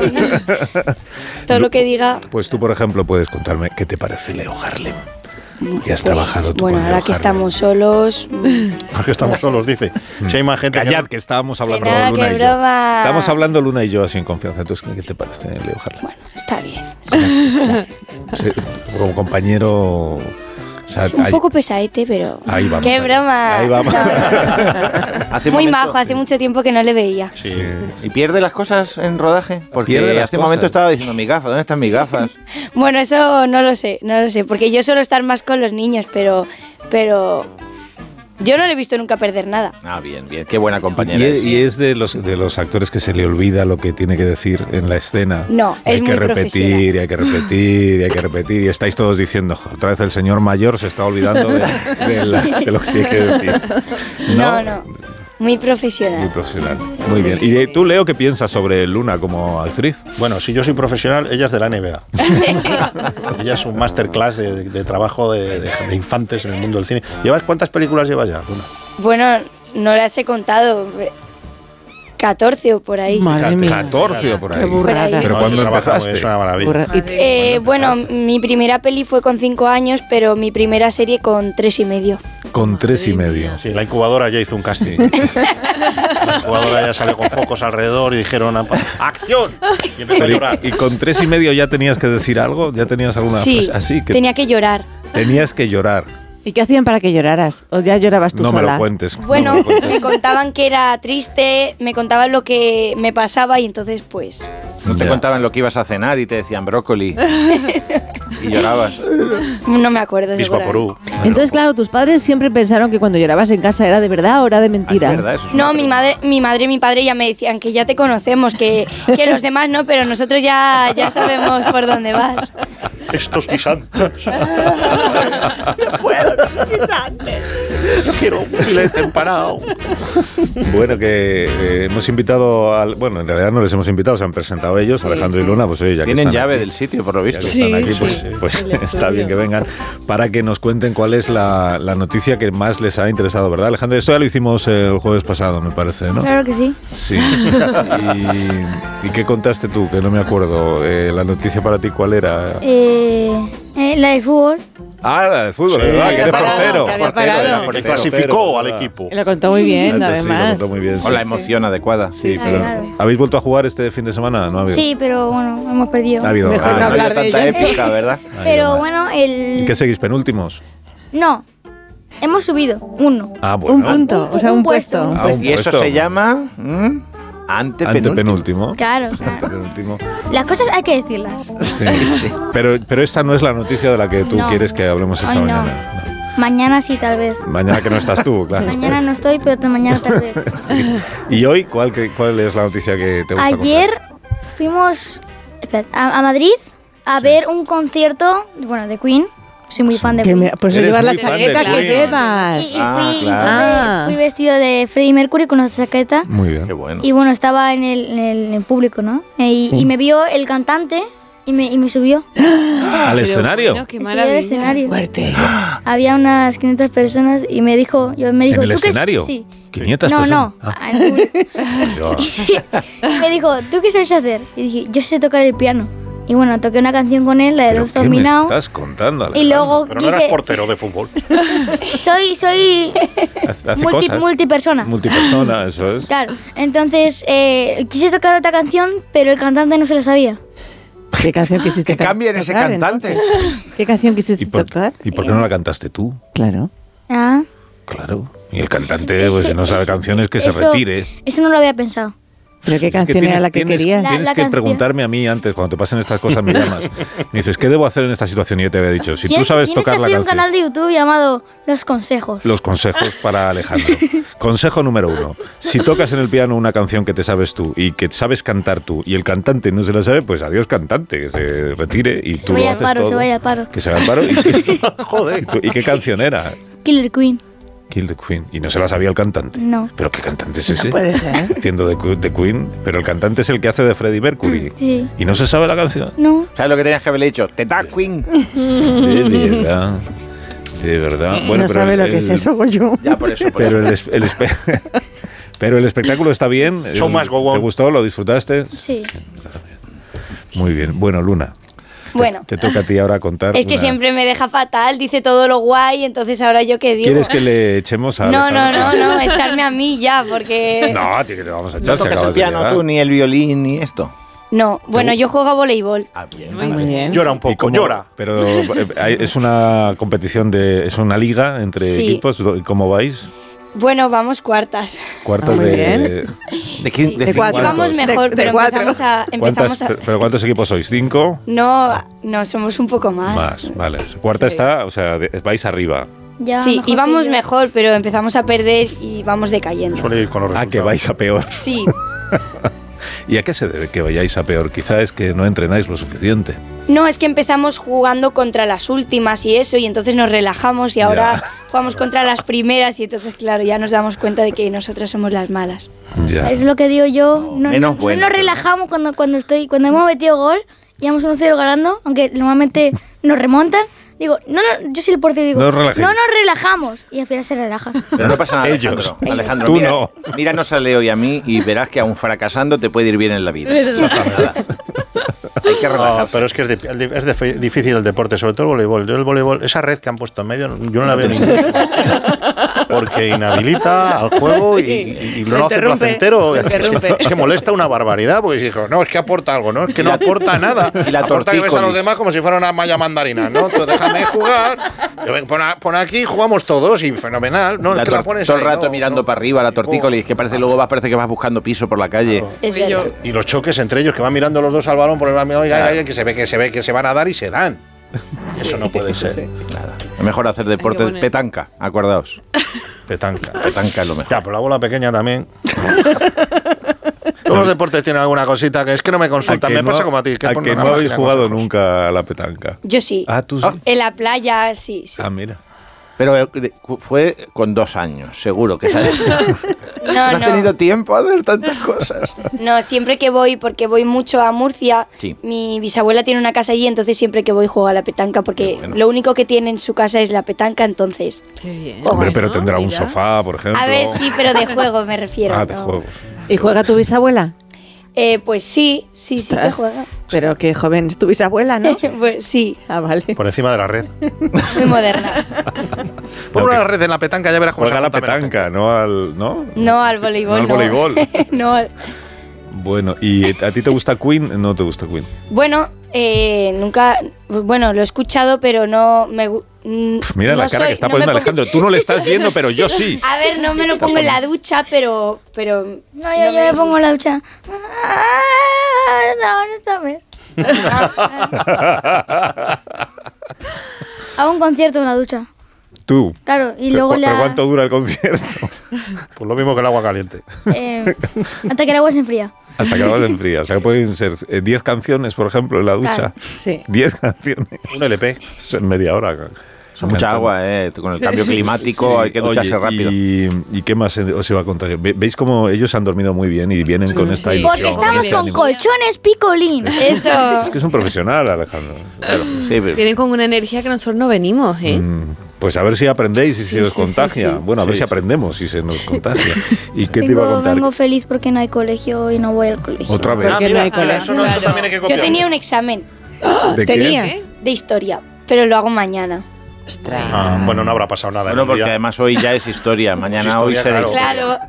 Un día más que habrá pasado nada. Y... Con todos los siglos que llevamos. Claro que sí. Va a haber que actualizar la historia ahora también. Actualiza, si no, no puedes hacer el examen. Si hubieses nacido en la antigüedad tendrías que estudiar Como un menos. tanque en Ucrania. Pero sobre qué, qué parte de la historia te toca el Grecia. examen de mañana. Ay, Grecia. Grecia. Eso ya está todo. Eso está todo hecho ya. Está todo roto ahí en Grecia. Está todo roto. Yo he ido y está todo roto. Grecia.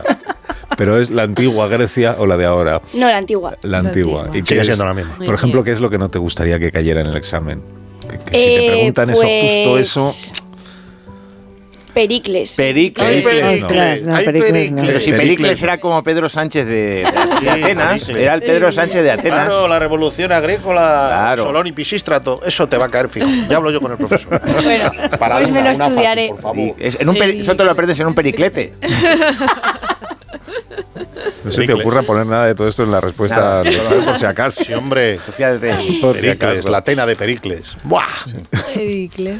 Bueno, Sí. y entonces Alejandro se libra hoy también, pero ahora irás al colegio, ahora cuando acabes aquí, ¿no? No, no, no. Que no hay el ten- cole, pero ¿por qué Aquí me no hay qué? ¿Qué Pero para Sí hay, sí hay, pero yo no voy. Ah, Pero, pero ¿por qué? Pues quiere decir que ahora ya a las diez y media has terminado Claro. aquí y te da tiempo a llegar a clase. ¿o? No. No, que no. Que- a Vive muy lejos, que no. Me, me indigno.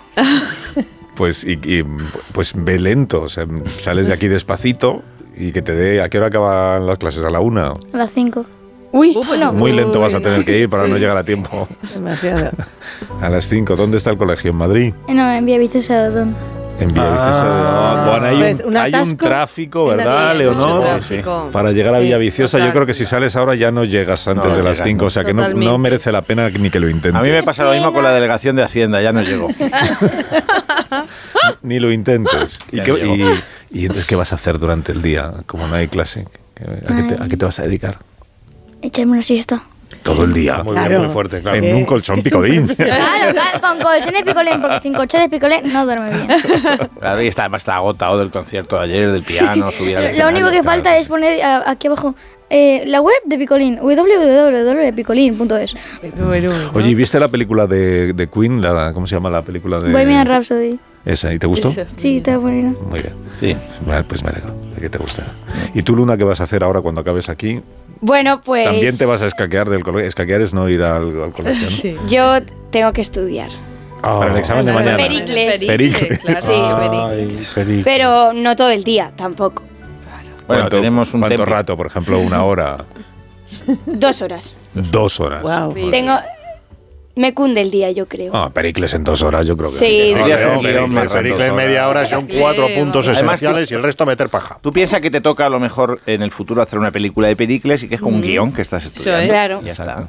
Es una idea buena, ¿no? Sí, Pero- esa es una buena idea. claro. A los Si guiones ahí tenéis que aprenderos de memoria un montón de cosas. Sí. Claro, como hago. Pero es que eso me divierte más, entonces no me cuesta. Ah, sí, sí. Cuando es un examen, Te divierte más, pero eh, ¿te gustan más unos personajes que otros? O sea, ¿te gusta más que sufra, por ejemplo, tu personaje o que se lo pase bien todo el tiempo?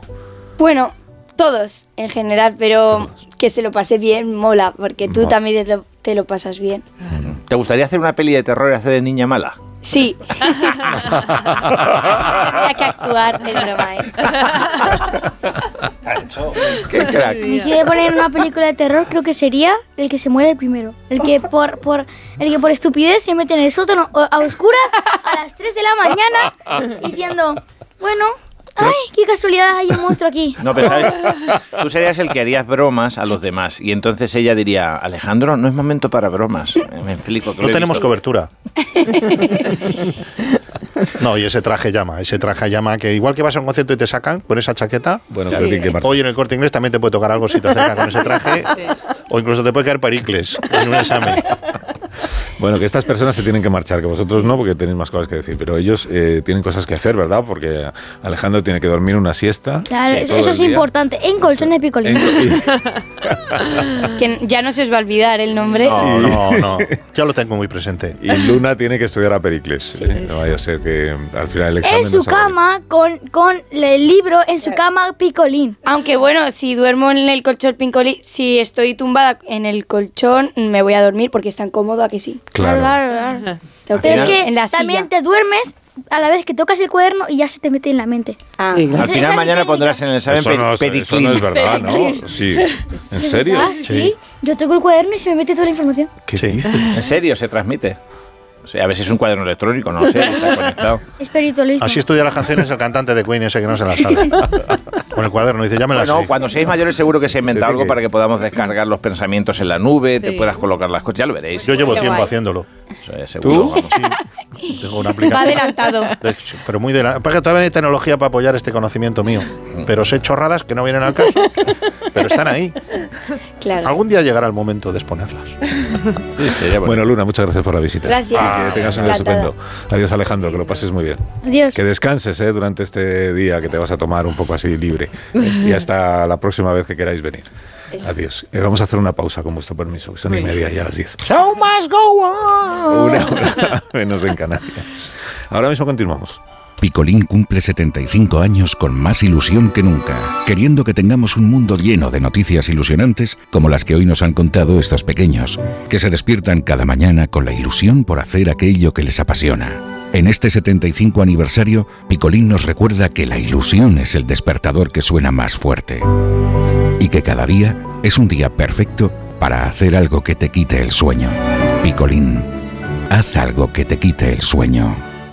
Más de uno. La mañana de Onda Cero con Alsina. ¿Qué tal, vecino? Oye, al final te has puesto la alarma que te recomendé. Sí, la de Securitas Direct. La verdad, es que es fácil que puedan colarse al jardín saltando la valla. Y mira, no estábamos tranquilos. Lo sé. Yo tuve esa misma sensación cuando me vine a vivir aquí.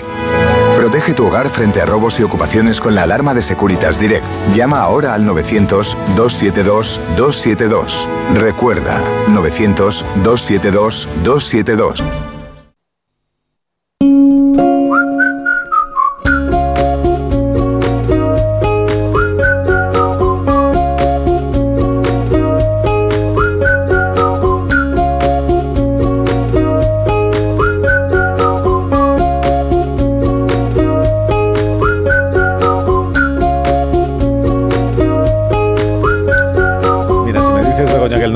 Que más llamas es el de Legalitas, me lo creo, porque sus abogados te ayudan a resolver todos tus asuntos legales del día a día. Claro, y no puedes parar de llamar. Claro, un día te ayudan a reclamar una factura, otro te redactan un contrato de alquiler, otro te asesoran en temas fiscales y tú eres ya de legalitas.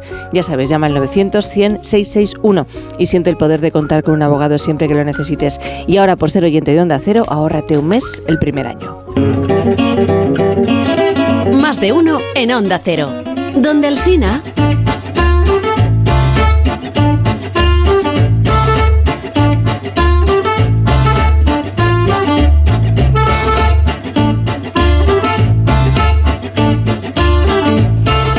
este pasado viernes el programa Equipo de Investigación, que sé que todos eh, seguís con verdadero interés, emitió un reportaje que ha sido muy comentado y por eso queremos comentarlo también aquí esta mañana con Gloria Serra. Eh, Buenos días, Buenos días. Gloria. Efectivamente, ha sido un reportaje muy comentado. Sí, efectivamente, eso es lo que he dicho yo, que ha sido muy comentado y que es un reportaje sobre Amadeo Yados, este Mm. influencer, fanático del deporte y de las criptomonedas, Sí. que, que todo el rato, sí, ya sé que sí, que todo el rato dice fucking no sé qué y fucking no sé cuántos, ¿no? Es Mm. este.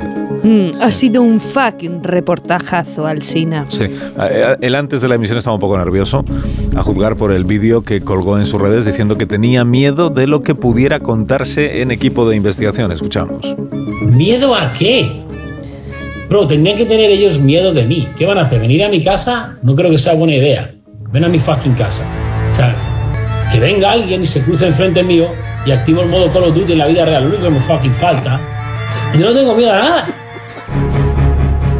Enfrente de mí, enfrente de mí. Sí, enfrente de mí. A mi lado.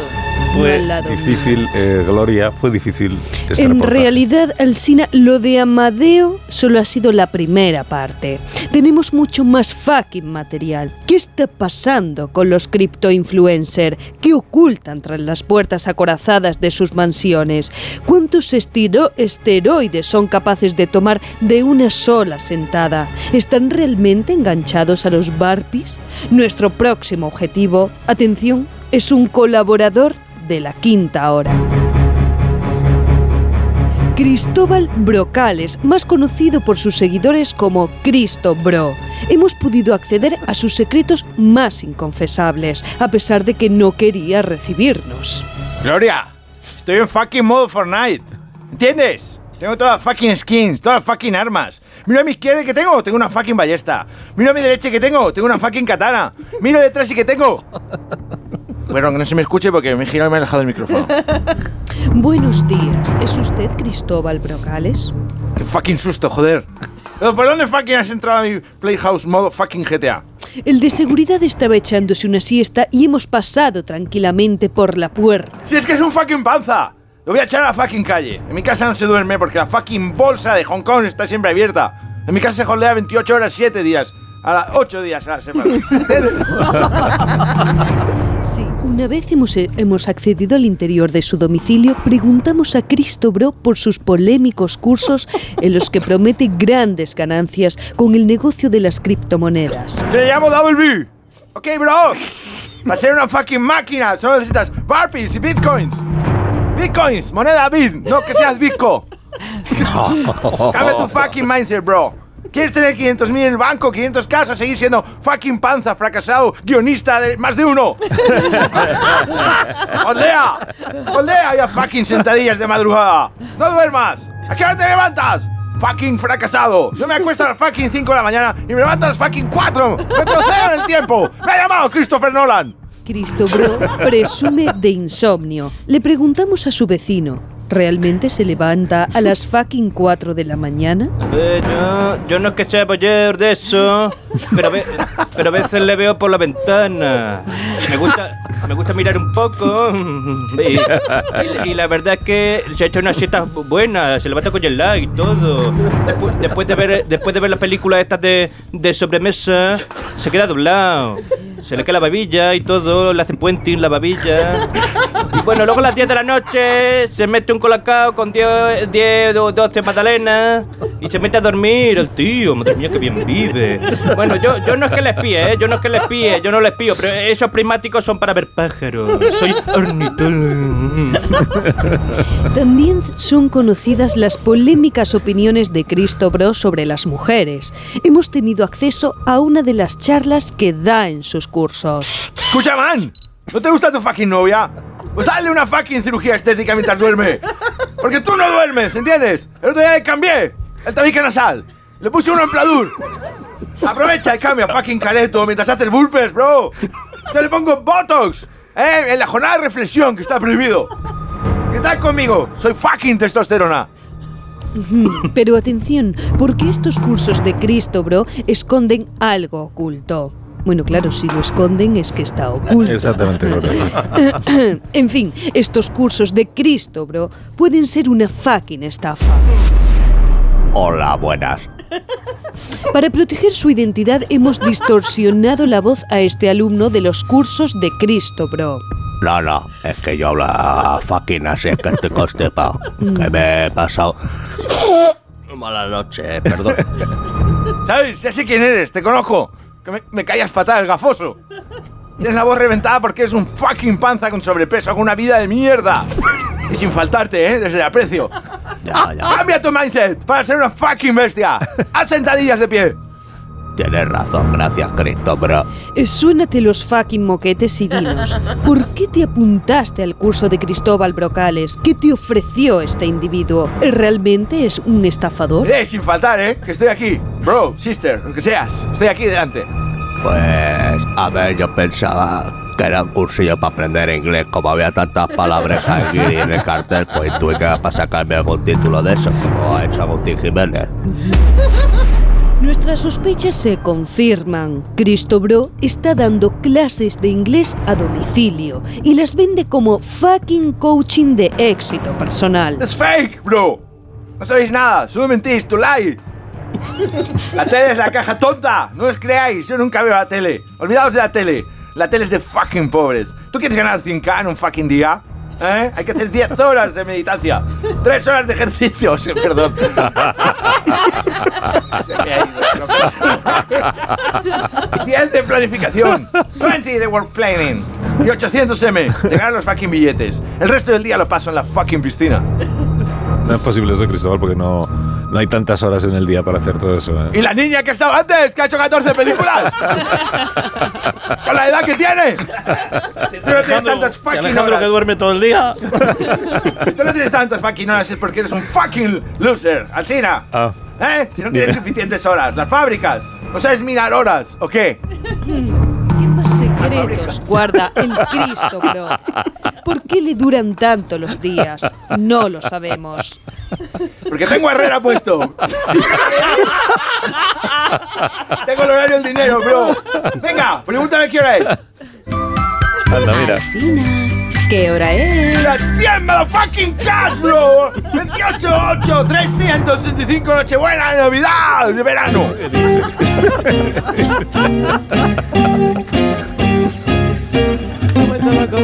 Qué pena todo. Ay. Ya voy, ya voy, Susana, ya voy. Ya voy, que es que estoy viendo entrar en el en el estudio y viene al estudio, pasa, siéntate. No estoy Siéntate, estás en casa, Susana Griso, ¿cómo estás? No estoy contenta. ¿No estás contenta? ¿Por qué? No, no, ¿te parece bonito? ¿El qué te pues me tiene que parecer bonito? ¿Qué te pasa? Pues que estuve ayer esperando toda la noche a que conectaras conmigo para comentar el escrutinio de las elecciones gallegas. Y no lo hiciste. Mm, No, no lo hice, no, no lo hice porque no sabía que tuviera que conectar contigo en el programa especial Ya, ya muy bonito, muy bonito. O sea, entonces, ¿qué soy para ti, Alsina? ¿Qué soy para ti? No sé. ¿Una simple conexión de martes? ¿Qué somos, Alsina? ¿Qué somos tú y yo? Dime, venga, a ¿Qué ver. somos? ¿Vamos en serio o no vamos en serio tú y yo? Pero no, no te pongas así. No, no, es que es muy fuerte, es que no me esperaba esto de ti, la verdad. Muy mal, muy mal, Bueno, fatal. Pues te pido perdón, ya No, está. no, no, no, no estoy contenta, ¿eh? Ahora te vas a esperar porque voy a mandar un audio a una amiguita mía que tengo para contarle ¿Un audio? todo. Sí, sí. Sobre esto. Tía, qué fuerte, o sea, estoy flipando. ¿eh? Alcina ayer me hizo ghosting, me gosteó en las elecciones autónomas, tía. Es que todos los tíos son iguales, qué fuerte. Pero Susana, ¿qué estás diciendo? Que Shh, que no he acabado, Ah, no he acabado. Pues eso, tía, que ahora lo está intentando arreglar, claro, pero ya me ha dejado clarito lo que le importó. Sabes que solo piensa el estar con sus amigotes, con el Amón y en la torre. Espérate, este. y con el Évole el Y domingo. con el Évole, eso, y esa es otra, ¿eh? Y a mí que me den. Es que es muy fuerte, tío. Estoy con, estoy con Évole el domingo. ¿Te parece? ¿Ah, sí? Ah. Sí, con todos, menos conmigo. Ah, pero si Esto- contigo esto- estoy mañana a primera hora, Susana. Claro, sí, sí, sí. Contigo mañana. ¿Y con. Évole cuándo tengo que estar? El domingo. Ah, el domingo. Te he ¿A qué hora es eso? ya. ¿A qué hora es eso? A las 21.30, creo que lo 21:30, dices en sí. el anuncio. Ah, lo digo yo en el dices anuncio. muy bien, con ritmo Sí, y con sí, todo. lo Pero dice, soy lo yo el que lo dice, dice. sí, sí, a ver sí, si es sí. una cosa de inteligencia Sí, sí. Puede artificial. ser esa. un deepfake de estos. Claro, no, ve- vete con él o ¿Cuándo se ha emitido eso? ¿Ayer? Eh, sí, yo lo vi en redes ayer. Yo es que En no veo la fucking tele. Pero en redes yo estaba haciendo aquí un programa especial de elecciones, o sea que yo no podía estar dando la hora. No, pues a la está, vez pues está grabado, está grabado. No sé, a sí, ver sí, si está grabado una- con Évole. Y Ya, también de si qué quiere. ¿Y de qué vamos a hablar? Sí, pues, Ah, no sabes. De que no das entrevistas habitualmente y que mm, y, y menos en televisión. Eso es verdad. Claro. Pues eso. Y de eso me tengo yo que enterar Eso- ahora por Goyo. Pero Yo también me lo sabía, pero no te quiero decir nada. Pero sé que lo lleva mal. Todo el mundo lo sabe, todo el mundo lo sabe, hasta Saben lo que Marisol lo sabe. Pero podemos hacer una cosa. ¿Sabes lo que dice? que la eh, presentadora de las mañanas es la última en enterarse. Exacto, eso, eso dicen, pero nada me parece muy bien. Bueno, vete. pero si quieres damos ahora unas noticias juntos. Sí, y ya claro, no, está, no, te- vete no con, tu, enfades con tu amiguita, con tu amiguita María Hernández. Te vas a ir a dar las noticias, Pero si ¿eh? las da ella las noticias, yo solo le digo No, adelante. no, María últimamente os veo Buenos muy días, juntitos. Y con Marta García ayer, que era solamente una invitada, según tú, y la metí metiste la brújula y mira la hora, ¿eh? que solo te falta leer el monólogo de las 8 con ella. ¿Cuándo has sido un Sí, sí, sí, a dos voces, como los presentadores de Noche de Fiesta. Pero vamos a Es ayer y hoy, ¿eh? Fíjate. Sí, sí, a todo, a todo. No, Pero no, vamos a ver, Susana, vamos a calmarnos No, un poquito, no, a mí Susana. no me digas que me No, vamos a calme. calmarnos. No, no, porque yo ahora voy a dar la información no en este programa, sino en otro y con otro radiofonista. Porque Bueno, yo pues también me puedo buscar a mis parejas Pues muy bien, pues, pues ya, pues no, pues vale. Sí, pues no sí. pasa nada, pues hazlo en tu Ah, programa. Pues sí entonces. que lo hago, sí ¿Y- que lo hago. ¿Y a quién te has buscado? Pues, pues para- mira, mira que me he buscado. Pero si bueno, Buenos días, Susana. Vamos con esa noticia. Ah, Josito, pero si, pero si Josito no. ¿Eh? Ahora que Josito ha sabido darme la réplica mejor de lo que tú lo has Pero hecho. si no es informativo ni nada, Cero, Josito. la fuerza de la radio. Venga, Susana, que me estoy informando encima. Además, no ves que tiene como un poco de frenillo, Pues lo, hace, pues lo hace genial, por lo menos es fiel, es fiel, ¿eh? Así que vamos a Ahora conectar. genial, pero parece un conductor de camión, que es Braulio. No te metas con Josito. Ah, que es otro Que ese. saco las uñas por él. Bueno, pues vamos a conectar con la sede del Partido Popular en Galicia. yo no Pues allí se encuentra nuestro enviado especial, Leopoldo Jalisco. Buenos días, Leopoldo. Hola, muy buenos días. Leopoldo Jalisco. Leopoldo, ¿qué ambiente se respira en las puertas de la sede tras esa victoria del PP en Galicia? Pues un ambiente de normalidad, Susana. ¿Algo reseñable que haya ocurrido durante la mañana? Absolutamente nada, Josito, estamos excitados. Mm, ¿Ha entrado alguien en la sede del PP? No he visto a nadie, solo a los que entran a limpiar a las 8 así, y a un tío que les ha dejado propaganda un montón, un mazo. Entonces ninguna declaración. Nada, nada, llevo aquí un ratito y nada, paso el camión de la basura temprano, los padres con los chiquillos, camino al colegio, un poco más, lo de siempre. Ya. ¿Qué, qué- qué pasa? ¿Os esperabais algo más, no? Hombre, pues. Yo no, de ti no. ¿Sabéis? Bueno, pero, pero. Susana se ha quedado un poco desinflada, ¿no? Normal. Sí, me he quedado, pero bueno, no pasa nada, Leopoldo, no ¿Quieres pasa nada. ¿Quieres que pare alguien por la calle? Hablo con el de la limpieza. No, no, hombre, no. Si no hay nada que reseñar, no hay nada que reseñar. Ya, pues, yo es que he notado ahí el tono de decepción y... Bueno, tú no te preocupes, Leopoldo, si tú estás bien ya está. Fracaso, Gracias, ¿eh? De verdad. ¿Qué pasa? ¿Qué te pasa, Leopoldo? Pues nada, uno tiene prurito de, trabajo y me, me sabe mal no haberos dado algo más, tío. No pasa nada, no te preocupes, seguro. No, no, que sí que me preocupo, que ahora voy a estar rayado todo el día. Voy a Que no, estar- Leopoldo, tonto, que no, que está muy bien tu conexión. tonto, le dice, tonto. Eh, tranquilo, si pasa algo, tú ya nos pides entrar de nuevo. Yo Ya, estoy aquí para ya, lo que tú pero necesites. la primera impresión vale mucho y mi primer input en la antena no ha quedado bien. Esto ya no lo levanto, me cago en todo. No, no, tú tranquilo, Leopoldo, de verdad no te bloquees. Me siento fatal. ¿Qué Que te tres media al viaje a? Galicia, he madrugado y todo para nada. Qué mal sabor de boca. No merezco este sueldo. Es que al menos me tenía que haber inventado algo bueno para entrar en directo, que fuera mentira. Que no, que no, eso nunca, Leopoldo, nunca. Susana, Rigor. cariño, que me falta maldad para ser periodista. Es que ya me lo decía mi madre, que soy demasiado bueno para esto. Me falta maldad. Ay, ay, no, no te preocupes, Leo- Leopoldo, tenemos que dejar, ¿eh? Que vamos a hablar ahora con la fallera mayor de Madrid. Ella es ¿Cómo? Isabel Díaz Ayuso. ¿Eh? ¿Qué pasa? ¡Directa! ¿Qué dices? ¿Qué, qué dice Susana Griso? ¡Que buenos días! En la mascleta de ayer que le ha dejado sordera, ¿no? Escolta, escolta, que ara soc valenciana, che, eh? El colorec faller. Toma petardazo, eh? petardos, petardos. Presidenta. Ay, no, no escucho bien. ¡Presidenta! Sí, sí.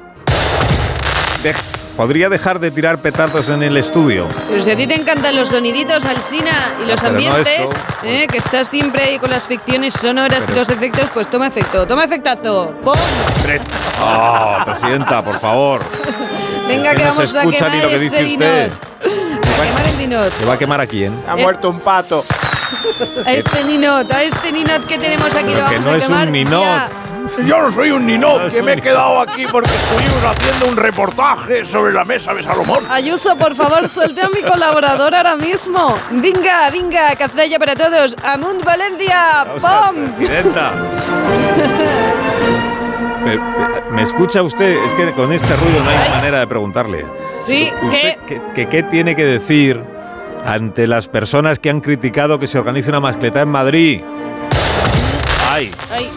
que han dicho, por ejemplo, que los petardos han alterado a miles de animales en la Ya. ciudad. Ah, pues yo no he notado nada, ¿eh? Yo veo muy bien a los animales. Bueno, ¿Es? es ahí va, pero, pero tenemos todo esto en la Comunidad de Madrid. ¡Atrás, atrás, Yubanji! ¡Yubanji! Susana, que soy Leopoldo de Galicia. Oye, que si quieres hablo con el del horno, que hay enfrente de la SPP, que dice que se anima.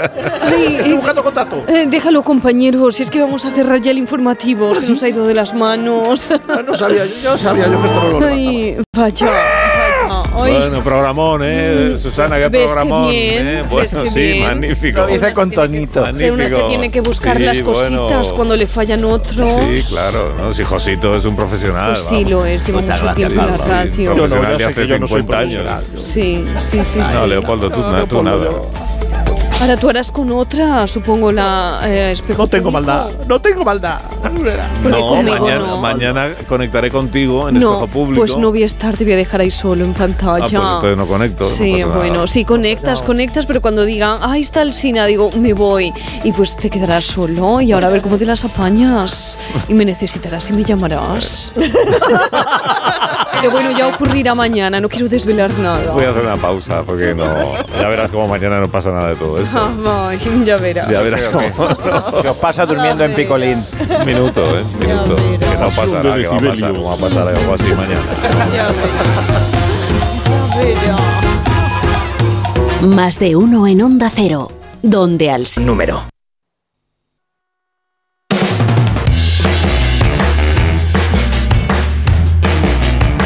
Más de uno en Onda Cero, donde Alsina.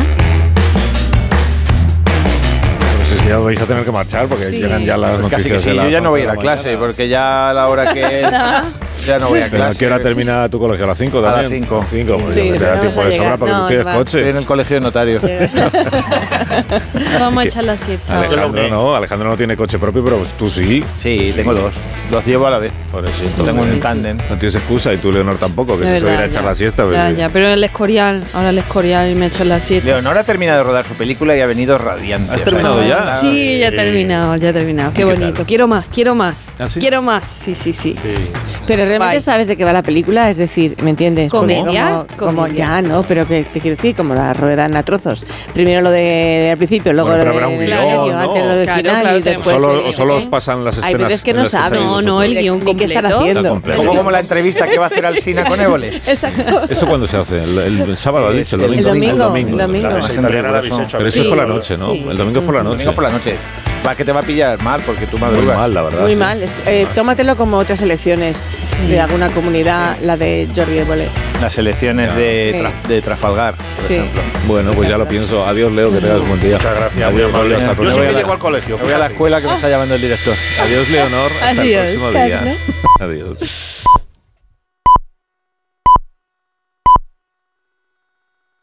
Pospon la alarma. Haz el café. Date una ducha. Vístete. Coge el bus. Espera. Sigue esperando. Anda hasta el trabajo. Trabaja. Mira el reloj. Trabaja un poco más.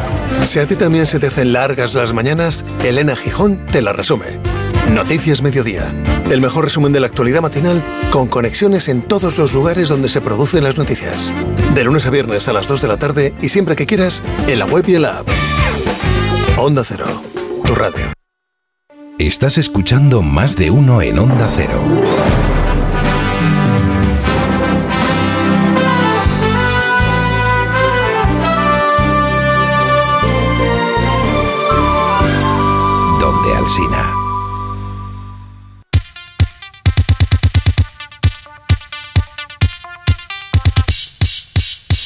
Claro, esta mañana el coche de un amigo se averió y tuvo que ir corriendo al trabajo y obviamente habló con su seguro, pero ¿qué pasó, Alicia? Pues a que no le dejaban elegir el taller que quería y esto es bastante habitual. Teníamos que haberle dicho que si se va a la mutua le van a dejar elegir el taller que quiera y además le van a bajar el precio de cualquier seguro sea cual sea. Haz tú lo mismo y es muy sencillo, solo tienes que marcar el teléfono 91 555 5555 91 555 5555. Te lo digo, te lo cuento. Vete a la mutua. Consulta condiciones en mutua.es.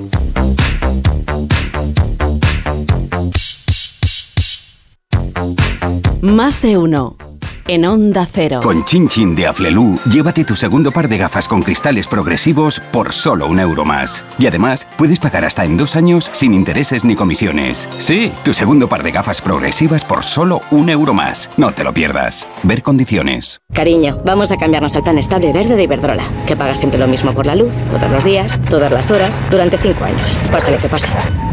Interrumpimos la emisión por una noticia de última hora. Nos están invadiendo los extraterrestres. Pase lo que pase. Pase lo que pase. Y ahora, además, llévate 100 euros con el plan estable verde de Iberdrola. Contrátalo ya llamando al 924 24 24 o en iberdrola.es. Consulta condiciones en la página web. Iberdrola, por ti, por el planeta. Empresa patrocinadora del equipo paralímpico español. En Carglass te ofrecemos el mejor servicio y de forma respetuosa con el medio ambiente. Por eso, nuestros talleres cuentan con contenedores específicos para reciclar los parabrisas sustituidos y otros cristales y así darles una segunda vida. Carglass cambia, Carglass repara. ¿Te imaginas que el mayor de los directores de cine rueda el vídeo del aniversario de tu hijo? Pues ahora Acciona Energía, la mayor compañía energética del mundo que solo opera en energías renovables, te instala los paneles solares en tu casa y pone toda su energía a tu servicio a un gran precio. Aprovecha y hazte autoconsumidor. Entra en Hogares Acciona Energía e infórmate. Tengo la memoria fatal, se me olvida todo. Si te falla la memoria, toma de Memory. De Memory con vitamina B5 contribuye al rendimiento intelectual. Y ahora para los más mayores, de Memory Senior de Pharma OTC. Quiero explorar sin importarme cuando volver el exterior. Quiero formar parte de él. Vale, bichito, nos vamos a Disneyland París. Reserva durante Semana Mágica en viajes el corte inglés sin gastos de cancelación. Precio de referencia 144 euros por persona y noche en el Disney Hotel Cheyenne con entradas incluidas. Plazas limitadas. Consulta condiciones. Ven a Disneyland París con viajes el corte inglés volando con Iberia. Pensar a lo grande no es abrir festivos para facturar un poco más. Es abrir tu tienda online para vender hasta en festivos. En Orange Empresas te ayudamos a crear tu tienda online para vender por internet tus productos de forma fácil y llegar a clientes de cualquier parte del mundo. Las cosas cambian y con Orange Empresas tu negocio también. Llama al 1414. ¿Cansado? Revital. Tomando Revital por las mañanas recuperas tu energía, porque Revital contiene ginseng para cargarte las pilas y vitamina C para reducir el cansancio. Revital, de Pharma OTC. En Alquiler Seguro sabemos que cada cliente es único. Por eso estamos orgullosos de ser la primera empresa del sector en recibir la certificación AENOR de compromiso con las personas mayores. Horario preferente, más de 50 oficinas a tu disposición, gestores especializados y mucho más para que la edad no sea un obstáculo en tu alquiler. Alquiler Seguro, la revolución del alquiler. ¿Qué tal, vecino? Oye, al final te has puesto la alarma que te recomendé. Sí, la de Securitas Direct. La verdad, es que es fácil que puedan colarse al jardín saltando la valla. Y mira, no estábamos tranquilos. Lo sé. Yo tuve esa misma sensación cuando me vine a vivir aquí. Protege tu hogar frente a robos y ocupaciones con la alarma de Securitas Direct. Llama ahora al 900-272-272. Recuerda, 900-272-272. Me encanta. Eh, ¿La tenéis con capucha? ¿La sartén? ¿Con capucha? Eh, tapa, tapa, tapa, con tapa. Hasta el 29 de febrero llegan las rebajas del hogar del corte inglés. Hasta el 50% de descuento en menaje de cocina. En tienda web y app, el corte inglés. Más de uno en Onda Cero, donde Alsina. Donde Jorge Paz también. Buenos días, Donde los Jorge. que vamos llegando. Sí, y también Fortea llega, mira. ¿También llega Fortea? Sí, ¿Con qué cosa? Es que sigue haciéndose preguntas. Bueno, ha llegado Fortea, perdóname, que voy a hacer la cuña. Ha llegado Fortea con el segundo capítulo hoy de su Ah, es podcast. verdad, que es lunes. Hoy está, claro, Sí, hoy ya se... El de Luis de Ya está, ya está de disponible en la web y en la app, protagonistas. el de protagonista segundo Qué capítulo. bien, pues muy. Y además de eso, sabes que se hace preguntas todos los lunes. Bueno, es que es muy preguntón. Eh, se pregunta el porqué de todo y hoy va a tratar de dar respuesta a una pregunta que se habrán hecho muchos oyentes y muchos en la radio todo el santo día, a todas horas, porque se pregunta que por qué se enredan siempre los cables de los auriculares. Por Dios. ¿Por qué siempre se enredan los cables de los auriculares? Esto le pasará mucho a los oyentes de radio y de podcast. Eh, por cierto, podcast, no es que quisiera aprovechar esta cuestión para promocionar el podcast que acabo de estrenar en OndaCero.es, protagonista morro. Luis del Olmo, que acabamos de colgar el capítulo 2 en la web y en la app, con entrevistas, sonidos de fonoteca. No, esta pregunta nos la llevamos haciendo desde hace tiempo en la radio y seguro que cualquiera que suela escuchar música con auriculares, por ejemplo. Atención, conectamos con nuestro compañero Agustín Roldán a las puertas del Congreso. Buenos días, Agustín. Espera, espera, churra. Espera. Sí, Agustín, compañero. Espérate que no te oigo. Mira que desenredé esto. Si los acababa de desenredar. Se le han enredado los cascos. Oye, tú, el de la SER. Chico, déjame tus cascos un momento, tío, que estoy en directo. Como nos descuidemos un momento a la hora de guardar los auriculares, el cargador de un móvil o el secador del pelo, terminará enredándose el cablecito. Doug Smith es profesor de física en la Universidad de California, San Diego. Hace unos años hizo un experimento con uno de sus estudiantes. Quería entender por qué se formaban nudos de forma espontánea y siguiendo el método científico dejaron caer trozos de cuerdas de diferentes tipos en una caja que era agitada por un motor. De esta manera tan particular comprobaron que cuanto más larga y flexible fuese la cuerda, más probable era que se formasen nudos.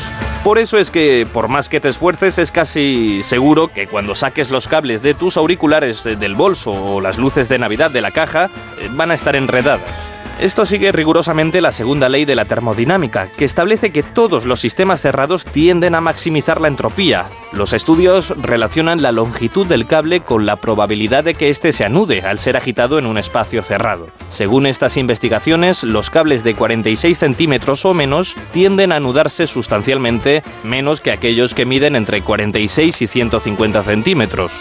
Esto nos enseña al final que hay pocas posibilidades de que todo permanezca como debe ser y miles de formas de que todo se enrede. Nuevo champú 4S desenredante. Ideal para ese cajón de tu padre donde tiene un montón de cables enrollados. Vamos.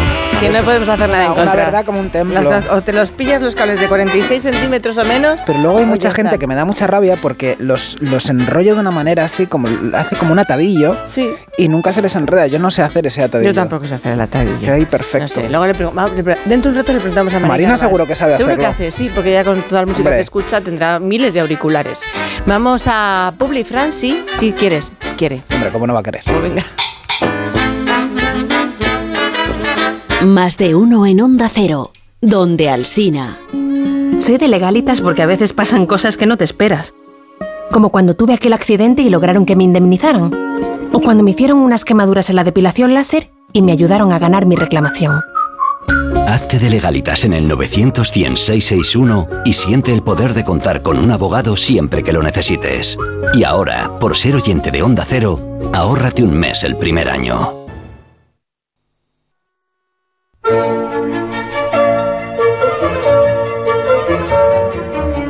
En más de uno, Marina y las Fieras. Una clase magistral de música con Marina Hervás.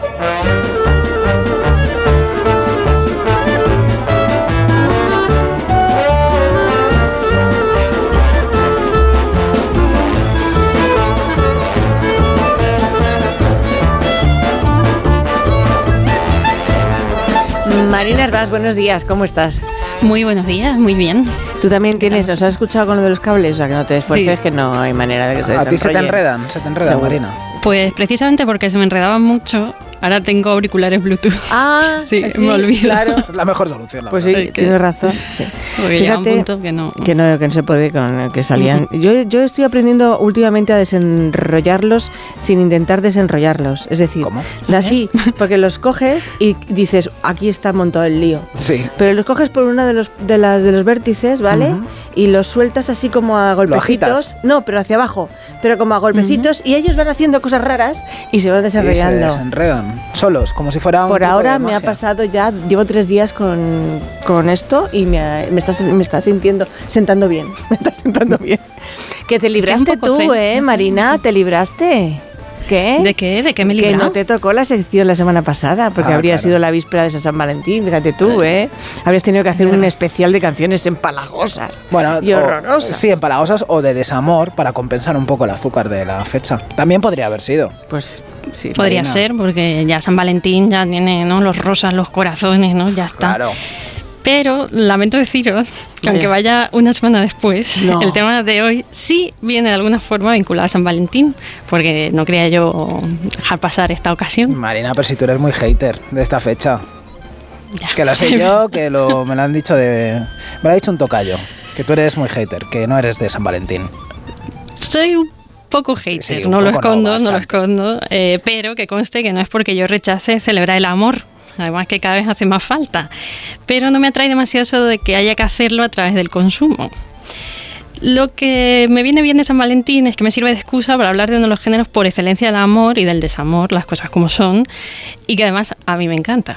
A ver examen sorpresa. No, examen no. No, un lunes, Oh, Marina, un lunes, examen qué sorpresa. a qué las 11 de la mañana. De verdad, 20 parecen mis alumnos. Pues, claro. Pero bueno, Qué vale. viejo pues nada. recuerdo, qué malos recuerdos. Tenía un déjà vu qué terrible. qué error. Qué. Venga, pues sin examen. Una Venga, pregunta sin mejor concurso, mejor Sí, concurso. un concurso. A ver si. se- Adivinad, Más adivinad. lúdico. Exacto. Venga, decidme géneros que sean propicios para cantar al amor, a ver si acertáis con el que os traigo yo. Cantar ¿eh? al amor. Pues la, pues la balada es lo más. La balada, sí, desde Claro, luego. es lo más, sí. Podría ser, pero es que es muy genérico la balada. Bueno. No me sirve. Bueno, más. eh, a ver, la- la canción melódica, así como la italiana esta. Pero eso también es genérico, ¿no? Claro, Sí. que va a decir Marina. No, no vale. Canción melódica como género. Bueno, ch, las rancheras. La ranchera podría ser. el reggaetón. claro. Bueno, el reggaetón también canta el amor ahora. Un poco más Sí, sí, urbano, sí, sí, un poco sí. más explícito. Es que Va a ser el ya- reggaetón, seguro. Es el del, reggaetón, ¿a que regga- sí? del, del reggaetón ya hemos hecho una Ah, sección tampoco podría hacer más. Bueno, pero, pero- no. No. Bueno, pues dilo. Vais muy, muy, muy desencaminados, ¿eh? Pues la sé. ranchera un poco, pero... Pues vamos con esta música que, insisto, me encanta, eh, que es el bolero. Hombre, Oh. el bolero, es verdad. Claro. El bolero muy amoroso. Que además se ha convertido en patrimonio cultural y material de la humanidad hace muy poquito, el pasado mes de diciembre. Pero no voy a hablar de cualquier bolero, porque también me podrías decir que también es muy genérico y tienes razón. Sino, me quiero detener en las mujeres compositoras de bolero. Ostras, o sea, estás Anda. en medio entonces, entre el día de San Valentín y el, y el día de la mujer. Claro, ¿no? O sea, semanas. estás juntándolo todo, que es dentro de dos semanas la lía, mujer. como Eso es. Pues Sí, igual que creo que hay que celebrar el amor, tenemos que reivindicar sí, a sí. mujeres todo el año. O sea Me que parece perfecto. hoy.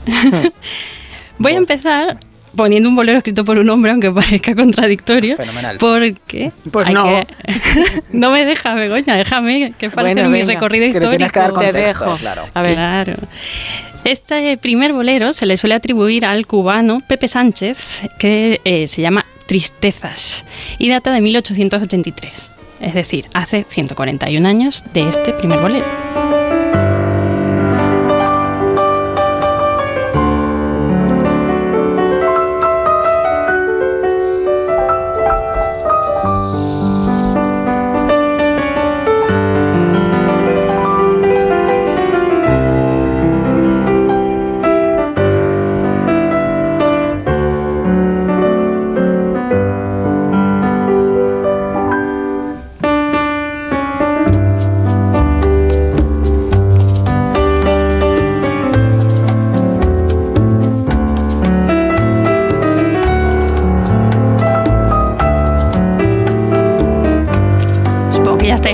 Bailando un poco, ¿no? Nos has pillado.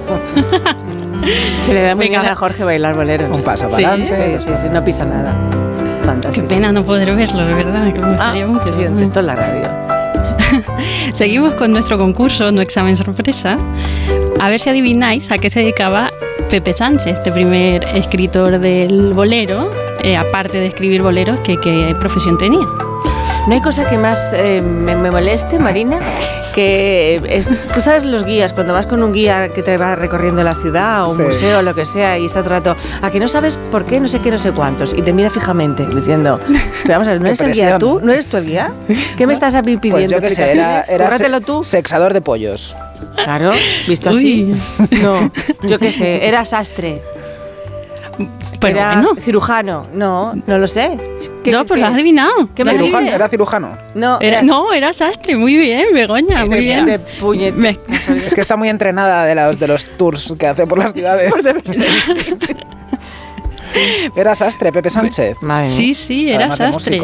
Eh, pero no le recordamos por sus camisas o sus trajes, por lo menos yo no, sino porque Sánchez perteneció a un grupo de trovadores, cantantes autodidactas, que después dieron lugar a algo que seguramente os suene a vosotros y a muchos de nuestros oyentes, que es la trova tradicional y que explica por qué luego músicos como Silvio Rodríguez o Pablo Milanes se embarcan en lo que llamaban la nueva trova cubana. Ajá, eso me suena más, ¿ves? Sí. Entonces, Marina, el bolero surge a finales del siglo XIX, ¿no?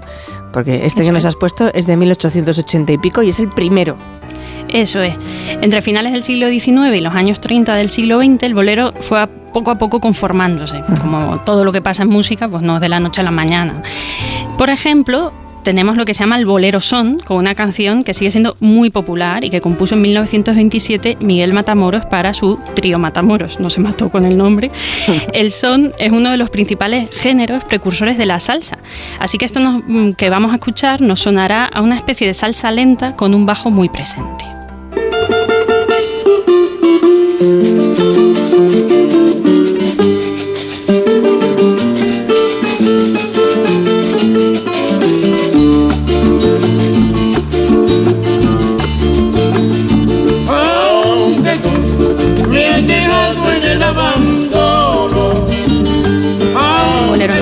Maracas. Me encanta. Las maracas es lo que más. Sí, me gusta mucho la maraca. De más decirte como Nos da el son. Que la maraca hay que saber tocar la verdad, Marina. Es o sea, no- dificilísima, y no lo digo de broma. te, te pones tú y te crees que esto suena bien y no. Y no tiene, y tiene- no- tiene su arte. Sí. Muy difícil. Bueno, como dije, esta canción es ya mm, conocidísima. Seguramente tendremos más fresca en la memoria la versión de Valdés y del Cigala, no sé. Sí, pero vamos, sí. que hay un montón. Lágrimas negras. Pues en el contexto de Pepe Sánchez eh, surgieron otras voces míticas del bolero, como Sindo Garay, o, por fin empezamos con nuestras mujeres, la pionera María Teresa Vera, que veía la luz en Cuba en 1895. Vera era la hija de la sirviente de una familia pudiente de La Habana. Gracias a los contactos de la familia con músicos de la época, ella terminó siendo compositora, cantante, guitarrista, contrabajista y santera. Vaya.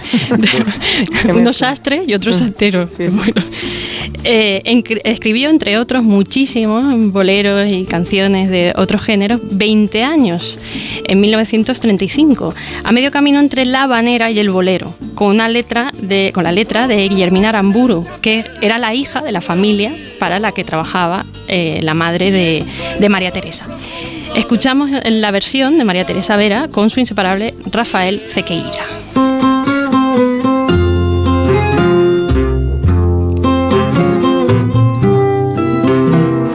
Ritmo de habanera.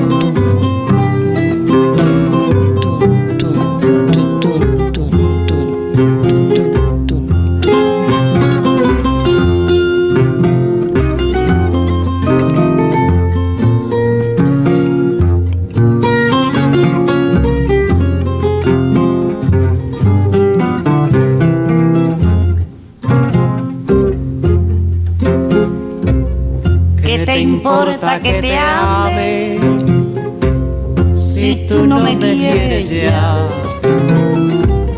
El amor que ya pasado no se debe recordar. Fui la ilusión de tu vida un día lejano ya. Hoy represento el pasado, no me puedo conformar. Pues como os decía, este- ¿Pero cantan los dos? Sí, O sea, no, la- no cantabas tú, ¿no? Encima del señor, sino que cantaba. No, es que, me suena- es que eh, estaba empastada rara, es como si no cantaran a la vez. Sí, sino que bueno. estuvieran incluso en tempos diferentes, ¿no? No sé. Es parte de su, de su estilo. sí. Ya, ya, ya.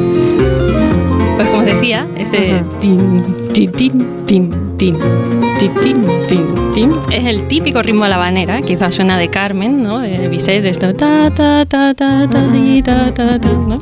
Eh, pero este ritmo de habanera confluye rápido con el bolero, por eso muchas veces mm, esta canción se ha hecho tanto como bolero como, como habanera, que es la original, porque lo que se hace es que se enriquece este tin, tin, tin, tin, tin, que también se va a variar, con más percusión, las maracas que decíamos antes, bongos, por ejemplo. Luego os cuento alguna cosa más. Pero más allá de estas cuestiones técnicas, lo que nos interesa aquí, y es definitorio del bolero, es que es un género que habla siempre del amor. Lo que pasa, Marina, y igual es una impresión mía, eh, que no compartís, pero a mí me da la sensación de que, de que el bolero es un género triste. O sea, que, mm, que hay siempre como una nostalgia debajo, como una pena, aunque cante al amor, pero siempre es un lugar un poco triste. O desde Sí. la rabia, también hay algunos de Sí, esos. ¿eh? desde la rabia, desde el desamor, desde el desconsuelo, de- no sé.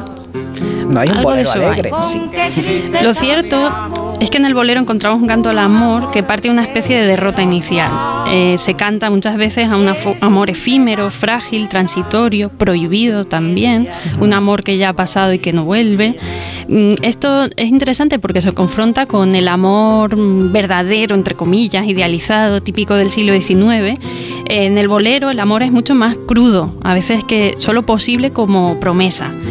Así que, bueno, sí. No voy desencaminado entonces. Eh, va, va por ahí, sí. Pero bueno, volvamos con nuestras mujeres. Os he mencionado hace un momento a María Teresa Vera. Sí. De una generación posterior tenemos a Isolina Carrillo. Nació en Cuba en 1907 y en el año 1945 compuso un bolero que es un clasicazo. Dos gardenias. Oh, y, y llegó Isolina a ser consciente del éxito de su canción o vivió como para disfrutarlo o no, ni pena ni gloria la pobre criatura. No, sí, sí, sí, sí, ¿no? vivió hasta bien. 1996 la canción.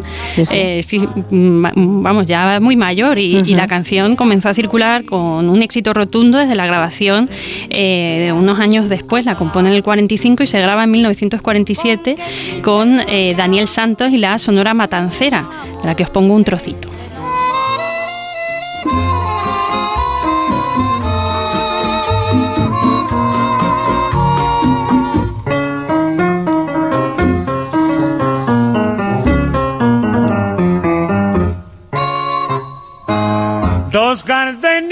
Para ti, con ellas quiero decir, te quiero, te adoro, mi vida. Ponle toda tu atención, que serán tu corazón y el mío. Dos gardenias para ti, que tendrán todo el calor de un beso de esos besos que te di y que jamás encontrarás en el calor de otro querer.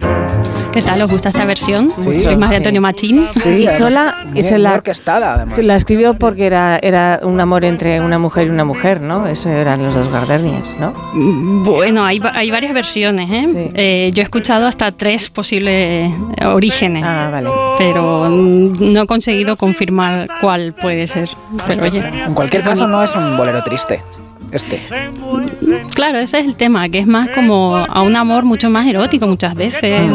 Tiene otro punto el bolero, ¿no? Sí. Pero bueno, también el bolero no es solo de Cuba. Que hay muchos boleros, muy De complejos. Cuba salta a México, ¿no? Eso es.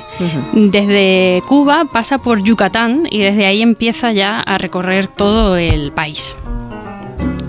Así que a partir de llegar a México empezamos a encontrar también a compositoras mexicanas. Sí, eso te iba a preguntar, que hay, mujeres mexicanas que escribieron boleros o, o ahí Sí, sí, sí. los escribieron solo los hombres. No, no, también mujeres. Voy a poner uno que seguro que conocéis también, que es el Bésame Mucho. ¿No? Ah, lo escribió una mujer. Eso es, Consuelo, Consuelito Velázquez, que era una mujer que venía de formación pianística, era solista, y eso hace que su comprensión del bolero sea a la vez interesantísima, pero también muy compleja armónicamente, rítmicamente, os lo voy a explicar. La melodía inicial de Bésame Mucho es un homenaje velado a Enrique Granados, un compositor español que exploró con un lenguaje muy personal la tradición popular de nuestro país. Este homenaje lo escuchamos en la cercanía que tiene Bésame mucho a la Goyesca número 4 de Granados, que se llama Quejas o La maja y el ruiseñor, que escribió Granados en 1911.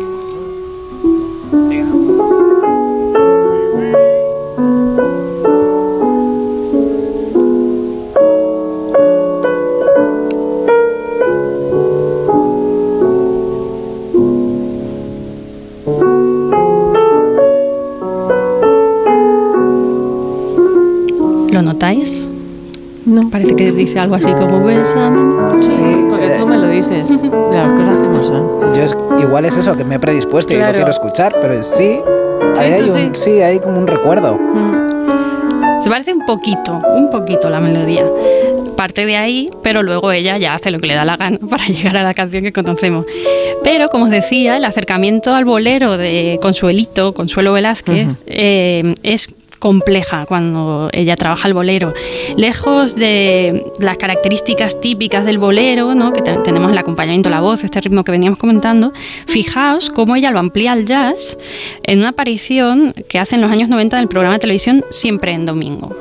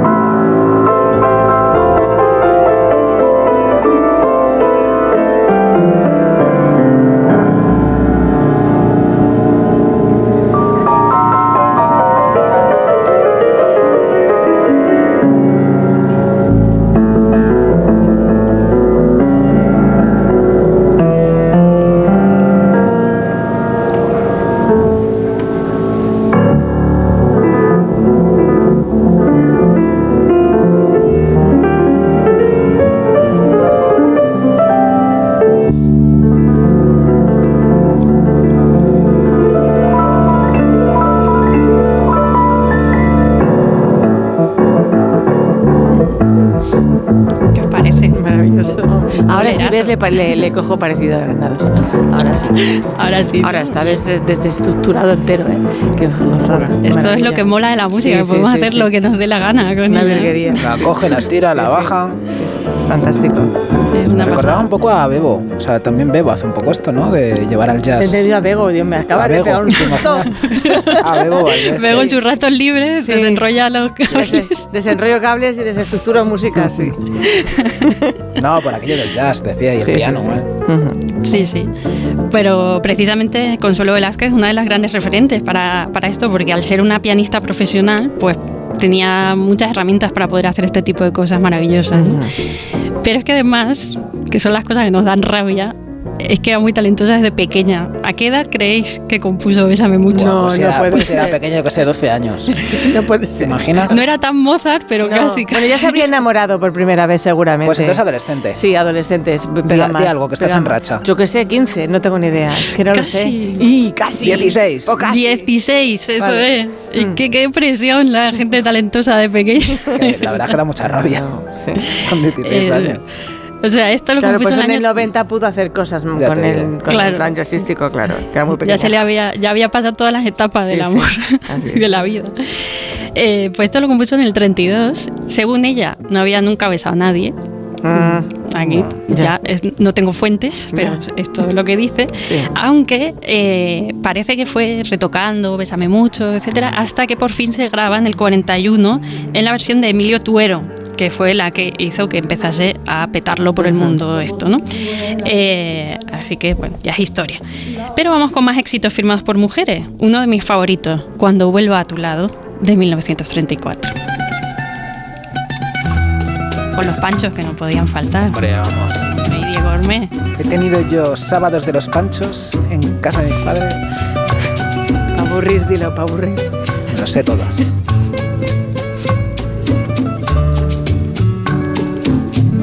Cuando vuelva a tu lado, no me niegues tus besos, que el amor que te he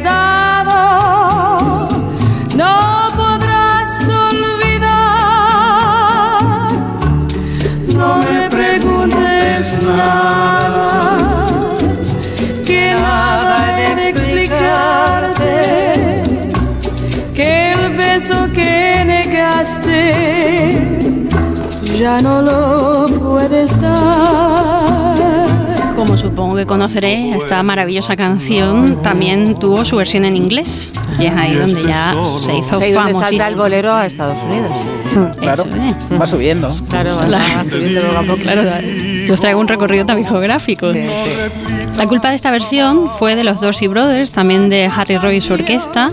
Eh, los Dorsey Brothers, por ejemplo, hicieron una versión en Foxtrot de esta canción de 1934 y de ahí empezó la melodía a sonar ya en Estados Unidos. La letra la tradujo Stanley Adams y eso permitió que tengamos versiones desde Cher a Diana Ross, mm, en fin, de a Amy Winehouse tiene que también. Pero yo os voy a poner la que lo peta verdaderamente en sus inicios, que es la de eh, Diana Washington, que grabó en 1959.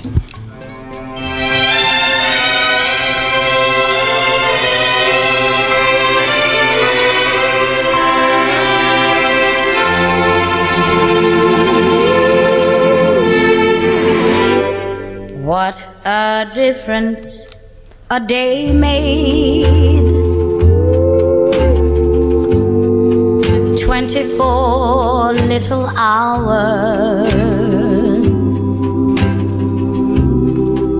What the sun and the flowers.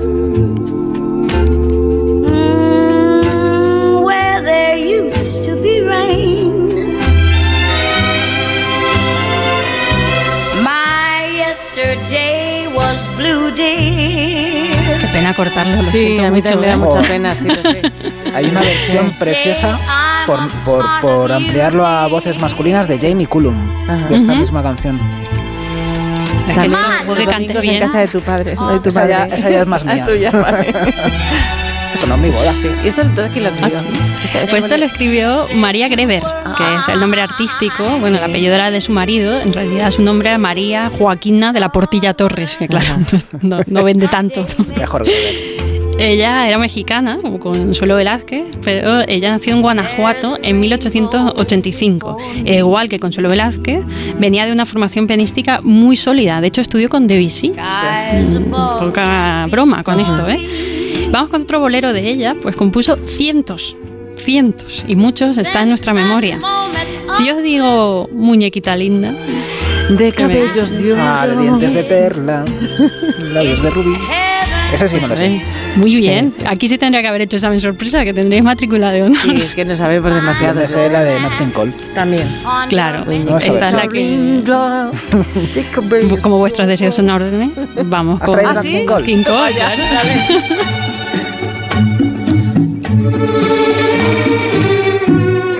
Muñequita linda, era en casa de mis padres. de cabellos ¿Domingo de o sábado? Todo el santo día. de dientes de perlas, labios de rubí. Pues lamentablemente esta canción, Muñequita Linda, tiene una historia muy triste porque María Greber la escribió cuando una de sus hijas murió en sus brazos a los seis meses de nacer. Lo que hace más doloroso eso de, y a veces escucho un eco divino que envuelto en la brisa parece decir, sí, te quiero mucho, mucho, mucho, mucho. un eco divino que envuelto en la brisa parece decir si te quiero mucho mucho mucho mucho Bueno, sigo contando cosas que va a dar el bajón Pues con claro esta- que bajón, ya no tiene nada que ver, ya lo voy a escuchar de una manera totalmente Fíjate, distinta y me da una pena tremenda. Tantos años escuchando Sí, esta canción. Pensando otra cosa. Pensando que era una canción de amor. Es una canción de amor, en Sí, cualquier claro, caso. pero es una amor canción a de amor. un, a, un bebé tuyo muerto, qué horror. Es horrible, pero Sí. Hay que cantar las penas, ya Sí, lo decíamos el otro día. Así es. Para cambiar de tercio, vamos Venga. a hablar del feeling, que no se escribe como lo diríamos en inglés, sino F-I-L-I-N, feeling, como suena. Que es una corriente que surge en los años 40 y es una subcorriente del bolero, para decirlo así. Eh, Que viene de feeling en inglés. Claro, del inglés. Lo que pasa Vale. es que lo escribimos, como os digo, como suena, feeling. Eso es, sin líos.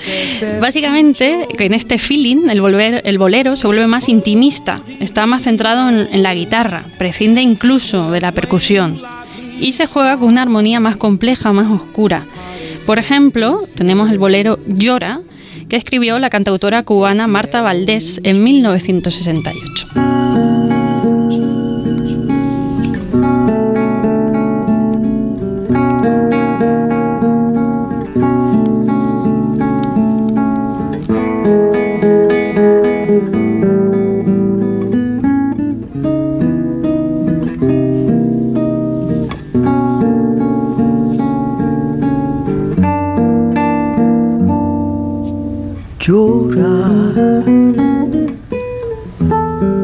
Que nunca hiciste,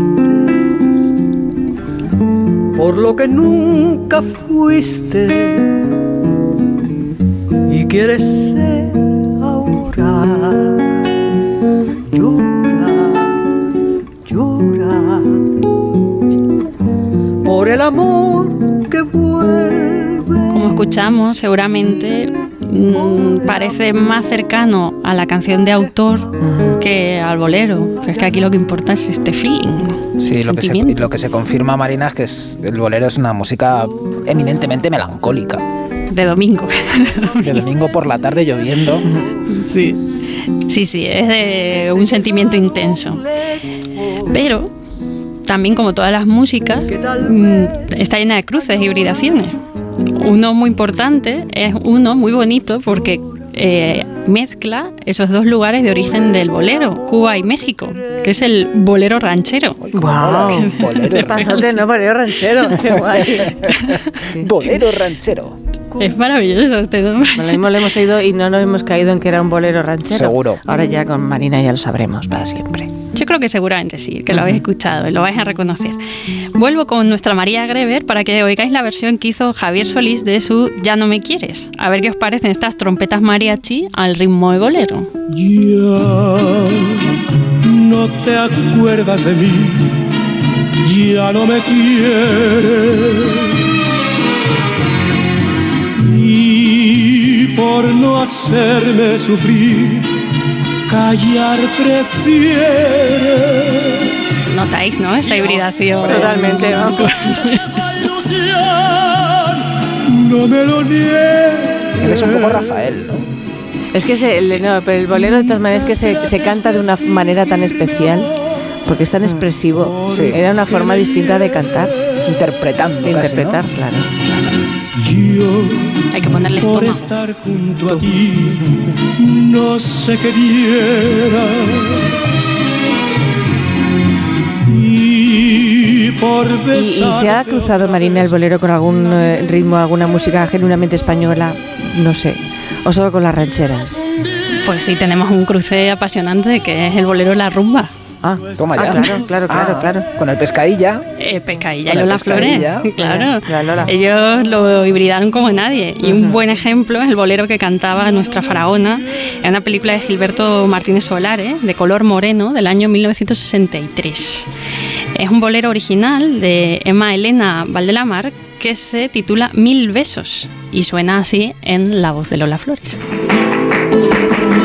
He encontrado en tu amor la fe perdida y ahora ya tiene mi vida una razón. Yo no sé si fue el embrujo de tus ojos que le dijo a tus labios, róbale el corazón. Yo sé que los mil besos que te he dado en la boca se me fue ¿Me el corazón. último? ¿Nos queda así? Sí, uno tienes. Nos da tienes. tiempo a uno más. Tienes a uno, sí. Venga, solamente para contaros lo vivo que sigue el bolero y que también se ha cruzado con la música urbana.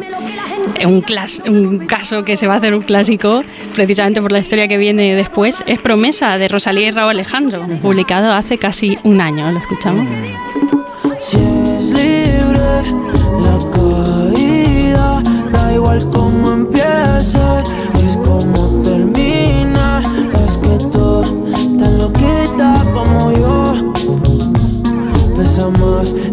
corazón que la razón. Una promesa, nunca pa' mirar atrás. Si preguntaras, yo te la volvería a jurar como una perla que volvió al fondo del mar. Si te perdiera, sé Aquí sí que Rosalía deconstruye el género como, Como ella sabe hacer, vamos. como hace, le, pide, le pide consejo a Bego, que es lo que hace. Sí, sí, maravillosa. ¿Y esto qué, cómo hace? ¿Tú sabes cómo lo hace? Pues filtra eh, toda la base armónica para que se oiga su voz, incorpora sintetizadores, incorpora guitarra eléctrica, es decir, hace lo que le da la gana, porque Rosalía puede. Pero ahí abajo está el bolero todavía. Claro, lo- no lo perdemos por esas maracas que nos lo recuerdan. Quiero hacerte masilla con mi mano. Al final nos mete, por supuesto, también sus palmas flamencas. Divertirme mucho, pasear por la playa con caballo. Quiero cantar y hacerte un dibujo. Quiero tener plata, no tener nada de nada. Partirse en botella. Pues si te parece, nos vamos con ella. Porque tenemos que escuchar dentro de un momentito la beta cultureta. Marina, que ha sido un placer. Puedes hacer otro como este cuando quieras. Sí, Yo encantadísima. Es una pasada la del bolero. Además, que no, te crees que no sabes ninguno y te lo sabes todos. Es verdad. Es cierto. Marina, un beso enorme. Otro para Hasta allá. que beso, estéis muy 15 Marina. días. Disfruta mucho de esta quincena. Nos vamos, Igualmente, nos vamos un segundo y ponemos la Y luego viene Zumer, claro. de Carlos Zumer. Sí. Más de uno en Onda Cero, donde Alsina. You are the one for me, for me, for me, formidable. Hoy con Endesa tienes una oferta formidable. Elige formidable energía con luz, gas y mantenimiento de gas y ahorra 620 euros en dos años. Disfruta de este ahorro directamente en tus facturas, porque todo Endesa es formidable. Contrata ya en el 876-0909, en los puntos de venta Endesa o en endesa.com y empieza a ahorrar. En el sexo como en los toros hay que triunfar. Energisil Vigor con Maca estimula el deseo sexual y ahora consigue un efecto más rápido con Energisil Instant. Tenía siete recibos, pagaba mm, alrededor de 1.100 euros y ahora voy a pagar alrededor de 350. Pues que me ha cambiado la vida, que reconozco que me han ayudado mucho. Pues ha sido un salvavidas. Agencia negociadora les ha cambiado la vida. No lo dudes. Si tienes casa en propiedad y quieres pagar un 80% menos cada mes por tus préstamos, llama gratis al 900-900-880. 900-900-880. Llama ahora. Te cambiará la vida. Vaya tos. No sé si he cogido frío o un catarro, pero esta tos me está matando y los niños están igual. Con la llegada del frío y la contaminación aparecen los resfriados y la tos. Si te preocupan la tos y la irritación, no lo dudes. Consulta a tu farmacéutico. Bio3 Fitobronc es un jarabe balsámico con sustancias vegetales activas y miel que ayuda a suavizar y despejar la garganta. Bio3 Fitobronc, jarabe adultos y jarabe niños, actúa para toda la familia. Este invierno confía en tu farmacéutico y en Bio3. Con Chin Chin de Aflelu, llévate tu segundo par de gafas con cristales progresivos por solo un euro más. Y además, puedes pagar hasta en dos años sin intereses ni comisiones. Sí, tu segundo par de gafas progresivas por solo un euro más. No te lo pierdas. Ver condiciones. Ahora en más de uno, la beta cultureta de Carlos Zumer. Superemos por fin el marco colonial del que habla el ministro Urtasun. Digamos que han hecho por nosotros los reyes católicos. Empezando por América, claro, porque nunca fue tan oportuno decirle que sí a un italiano pesado, pesado, pesado. Y Granada, que sin una monarquía tan fortalecida hubiera sido musulmana dos siglos más. Y la Santa Hermandad, primer cuerpo policial europeo, y la primera patente legal de nuestra historia, un ingenio de molinos. Y no te olvides del luto. El luto tal y como lo entendemos todavía, de riguroso negro, color funerario de los romanos, pero no durante los doce siglos siguientes, en los que se honraba con el blanco. Eso termina en 1502, cuando Isabel y Fernando promulgan la llamada pragmática de luto y cera, que impone el negro porque es mucho más barato y prohíbe la exhibición dramática de plañideras a sueldo y limita a 12 los cirios que pueden acompañar un féretro. Y sobre todo termina con una dispendiosa costumbre, que las villas pagaran los entierros de sus vecinos más ilustres, entierros lujosos e interminables, que ahora quedaban limitados a 2.000 maravedís. La troika puritana de Isabel y Fernando iría siendo suavizada en siglos posteriores por reyes posteriores, pero apuntala todavía a nuestro imaginario fúnebre.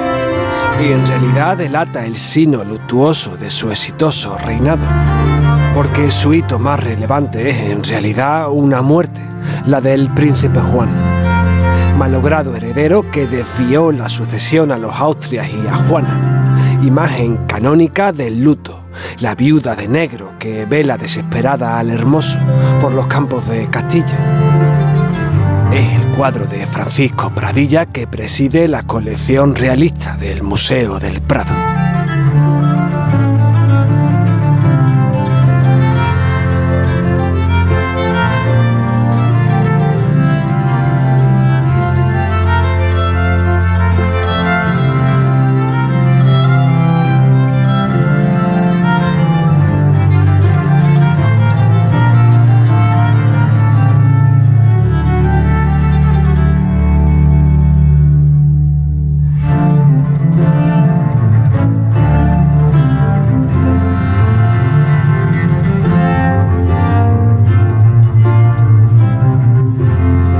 Más de uno.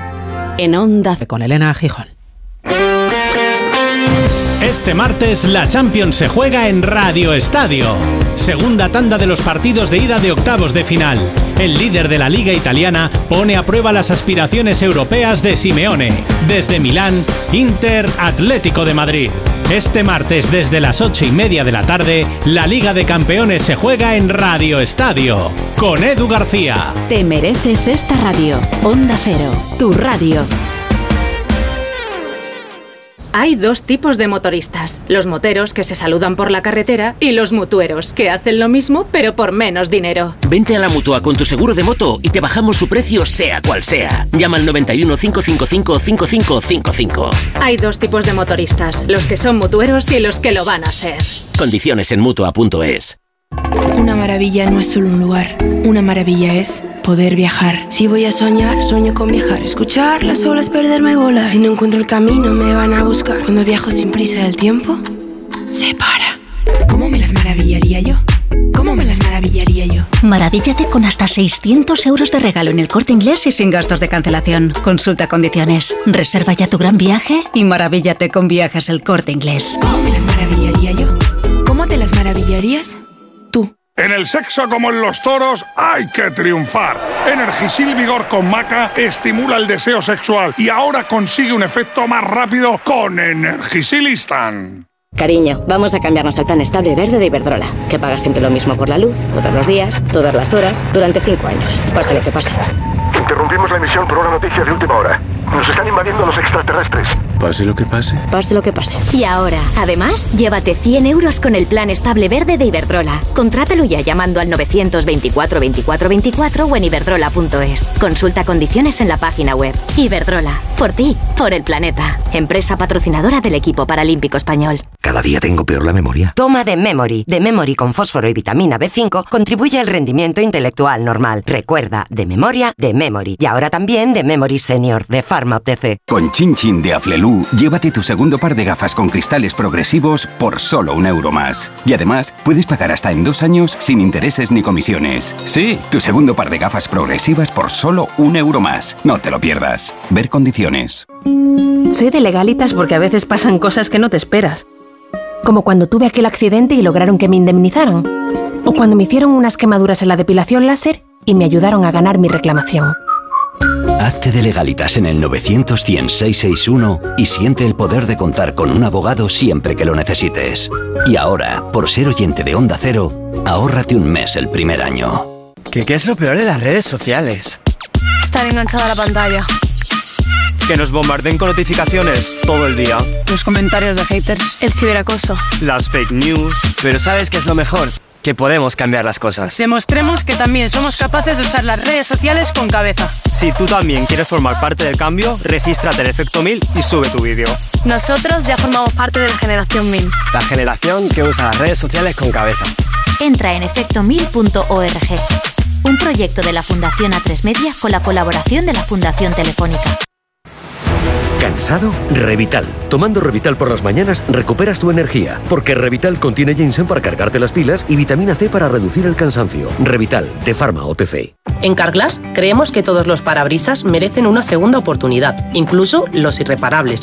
Por eso tenemos contenedores en todos nuestros talleres, para que puedan ser reciclados y así darles una segunda vida. Carglass cambia, Carglass repara. Descubre Extremadura Extraordinaria. En el Parque Nacional de Monfragüe se celebra la Feria Internacional de Turismo Ornitológico FIO, una de las más importantes de Europa. Actividades culturales, concurso fotográfico de naturaleza y, por supuesto, observación de aves. FIO cumple este año su decimonovena edición. Ven a celebrarlo el sábado 24 con gente viajera, con el patrocinio de la Junta de Extremadura. Sábado 24 de febrero a partir de las 12 del mediodía, gente viajera desde Monfragüe, con Carlas Lamelo. Te mereces esta radio. Onda Cero, tu radio.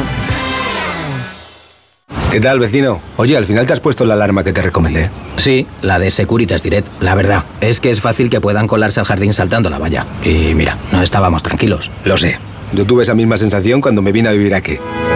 Protege tu hogar frente a robos y ocupaciones con la alarma de Securitas Direct. Llama ahora al 900-272-272. Recuerda, 900-272-272. Dijeron que los radares eran por tu seguridad. Que cobrarte por aparcar en la calle era para que tuvieras sitio. Y que las zonas de bajas emisiones eran por tu salud. Ni seguridad, ni aparcar, ni salud. Esto solo va de meterse en tu cartera. No eres su cajero automático. Reacciona, responde, recurre. De vuelta, que no te lío. De vuelta, 900-200-240. 900-200-240. O devuelta.es. Cada día los currículums de miles de mujeres de colectivos vulnerables son descartados. Por eso en Fundación Quiero Trabajo hemos creado una iniciativa que busca empoderarlas y que descubran su verdadero potencial con la colaboración de los mejores creativos publicitarios. Descubre la otra cara en quierotrabajo.org. Quiero explorar sin importarme cuando volver el exterior. Quiero formar parte de él. Vale, bichito, nos vamos a Disneyland París. Reserva durante Semana Mágica en viajes el corte inglés sin gastos de cancelación. Precio de referencia 144 euros por persona y noche en el Disney Hotel Cheyenne con entradas incluidas. Plazas limitadas. Consulta condiciones. Ven a Disneyland París con viajes el corte inglés volando con Iberia.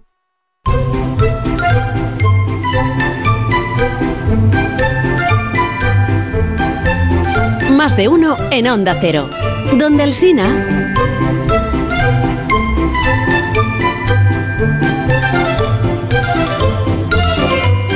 Y donde José Mi Rodríguez Sieiro.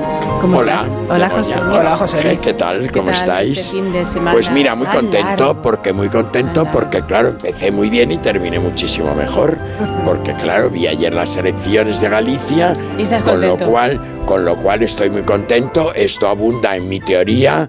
Que, que, que tenga cuidado con su salud el Papa porque está Yolanda por medio y Yolanda gafe, con lo cual Yolanda no sacó nada, pero si siempre ha fracasado en Galicia. Claro, o sea, es que esto es así, o sea, estaba, estaba cantado que iba a ser así. Lo que pasa es que, claro, se dio tanta historia y tanta historia y tanta historia que no se iba a llegar a la mayoría, pero la gente, la gente es bastante sensata y bastante buena. Y como yo soy de derechas, lo digo, y No, me no, quedo sí. más ancho de Puedes largo, te porque yo Para eso también estás en tu programa. tengo, yo también tengo mi, mi respeto hacia los de izquierdas, cosa que me parece fenomenal que los haya, porque si no sería aburridísimo. ¿Comprendes lo que te digo? Si claro, pero no soy de la derecha, no Mm. soy de la derecha de Abascal, es que los de Vox se debían de ir por propia dignidad a su casa, por propia dignidad, porque no sacan nada más que están jo.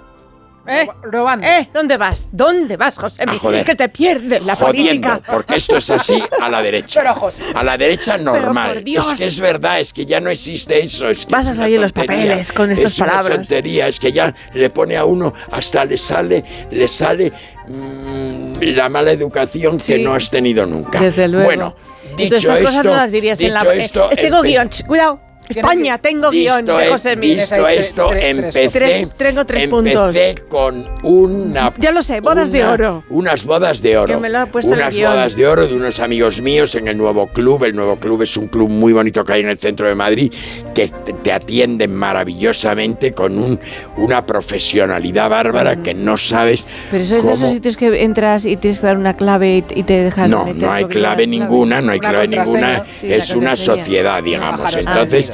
Muy bien, nos atendieron fenomenal, nos dieron fenomenal. Luego ves a mucha gente que a lo mejor hace mucho tiempo, porque llevan otra vida, que la tuya o tal cual, que no ves, pero bueno, de todas maneras me encontré con muchísimos amigos.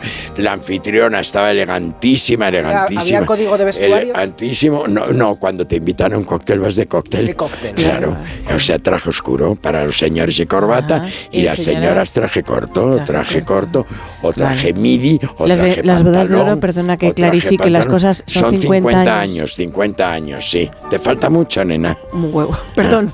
¿Cómo estamos? Ya me haces hablar mal, Bien, ¿ves? claro, Has claro. empezado tú y ahora sigo Bien. yo. Bueno, Sí. pues muy bien, pero antes de eso dejé el coche, el eléctrico ese que tengo pequeñito, Mm. aparcado al lado de las cortes y me fui andando un rato. Se le puedes aparcar Dije, donde quieras. voy, claro, donde Y quiero y no pago. Y no Además. pagas ni Y nada. entonces nada, y de repente voy por la, voy por tal, llego a la esquina de la calle Jovellanos y de repente me llamó la atención un escaparate que había Mm. con una, con dos cabezas. Una cabeza tapada y otra cabeza sin tapar. Y me llamó la atención Mm. porque dije, esto es como de arco, como de arco, pero Pero en aquí, en, en, la, calle. Jovellanos, en esta Mm. galería de arte. ¿Cuál es mi sorpresa cuando de repente veo que detrás había un cuadro y digo yo, pero bueno, si ese cuadro he recibido yo la invitación, si es la de Kike Ortega, es que era, yo no me di cuenta que era ahí la exposición Ah. de Kike Ortega, pues ya Pues aproveché, ya mal, aproveché y la vi porque es muy interesante, ese pinta sobre bidones. Ah, que voy a o sea, mirar. los bidones los estira, Mm. los aplana Ah, que los estira, y vale. sobre bidones pinta. Pero oye, ¿no sabéis qué cosa tan bonita? Hay un cuadro de la Gran Vía absolutamente espectacular. No tengo pa- para ello ya para eso, pero no sabéis qué bonito cuadro. Quita un espejo bueno, y me pones gustó el bidón. mucho, ¿eh? Que quites un espejo. y No, que voy a quitar un espejo. No, hombre, no, no sirve No, no, para poner no. así. Nunca Bueno, eh, das tú ideas que estás eh, confundiendo a la gente. ¿sabes ¿Es de? Pontevedra? ¿Eh? Es de. Pontevedra, claro. Anda. Claro, tengo un cuadro de su madre, yo. Ah. Claro, de su suegra, de Sí, Quique, sí. Quique Ortega, de su suegra, de Conquista Carmen Miami, Domínguez. Quique Tengo Ortega, un cuadro de conquistado Miami y todo. Que eran unos que tenían un sanatorio famosísimo, unos médicos que tenían un sanatorio, claro, si no te gusta, es Muchísimo. muy bonito. Me encanta. Muy bonito. Hola, qué chulo. Bueno, entonces, allí, este, luego he tenido, que he tenido una merienda estupenda, que empezamos a las 7 y terminamos a la 1 de la mañana. Pero es otro día. Eso no es una casa. merienda, eso El ya viernes. es. El, eso el viernes. Eso es una. No, no, el viernes, el viernes. Merienda cena. Una debacle, no puede ser. Perdona, perdona. Perdona, perdona, una merienda que acabe hasta. Una merienda buenísima que empezó, empezó Mm. con unos sandwichitos. ¿Y cómo acabó? Acabó con cordero. Pasamos por, no, no, no, pasamos por rollitos primavera, porque siempre ahora es como, como muy cool, como rollitos dicen ahora los modernos, Pero son lo de poner, lo de poner un, un, un algo de cocina oriental. ¿Ah, sí? Sí. ¿Pero son chiquititos los rollitos Sí, o hay que hombre, con, con- cuchillo y tenedor? Ah, no. No, hombre, no, cóctel. de dedo. Como si fueran croquetas. Es que todo fue, Qué todo bueno. fue en plan cóctel, pero era merienda. Es una- se llaman meriendas. Se llaman meriendas ahora. Bueno, Y ahí empiezan las hasta, hasta una trufa buenísima sobre pan. Ajá. Y que estás todo el rato comiendo a todas Y horas. hablando, y hasta Las hablando. 3 de la mañana. Y hablando, ¿eh? No, Venga hasta la una. Estuvimos hasta la una. hasta la una. Hasta la una, pero hablando. Es posiblemente de las últimas casas más bonitas que he visto yo en Madrid. Ajá. ¿Eh? hecha por Lucía Gómez Acebo, que es una, una decoradora que estaba con ¿no? Luis, con Luis em, Bustamante, que es un decorador Mm. 10, 10 sobre 10, no, 10, 10, em, 10 al tre- al- al cubo. infinitos, o lo que Vale. sea. Bueno, y ella desde luego es una alumna, ha sido una alumna fenomenal, y la hora. casa me pareció tan bonita, tan bonita, tan bonita, que sales de la casa como con espíritu, como subido. Vale, y luego, y luego mm, estuviste, que lo sé, en donde el doctor Beltrán. Que en sube donde el doctor Beltrán, por supuesto, porque lo he sentido grande a su mucho, porque me lo encontraba casi todas las mañanas. Claro, lo sé, Además, lo sé, a lo sé. Bartolomé Beltrán, siempre muy cariñoso, siempre muy educado, Sí siempre muy...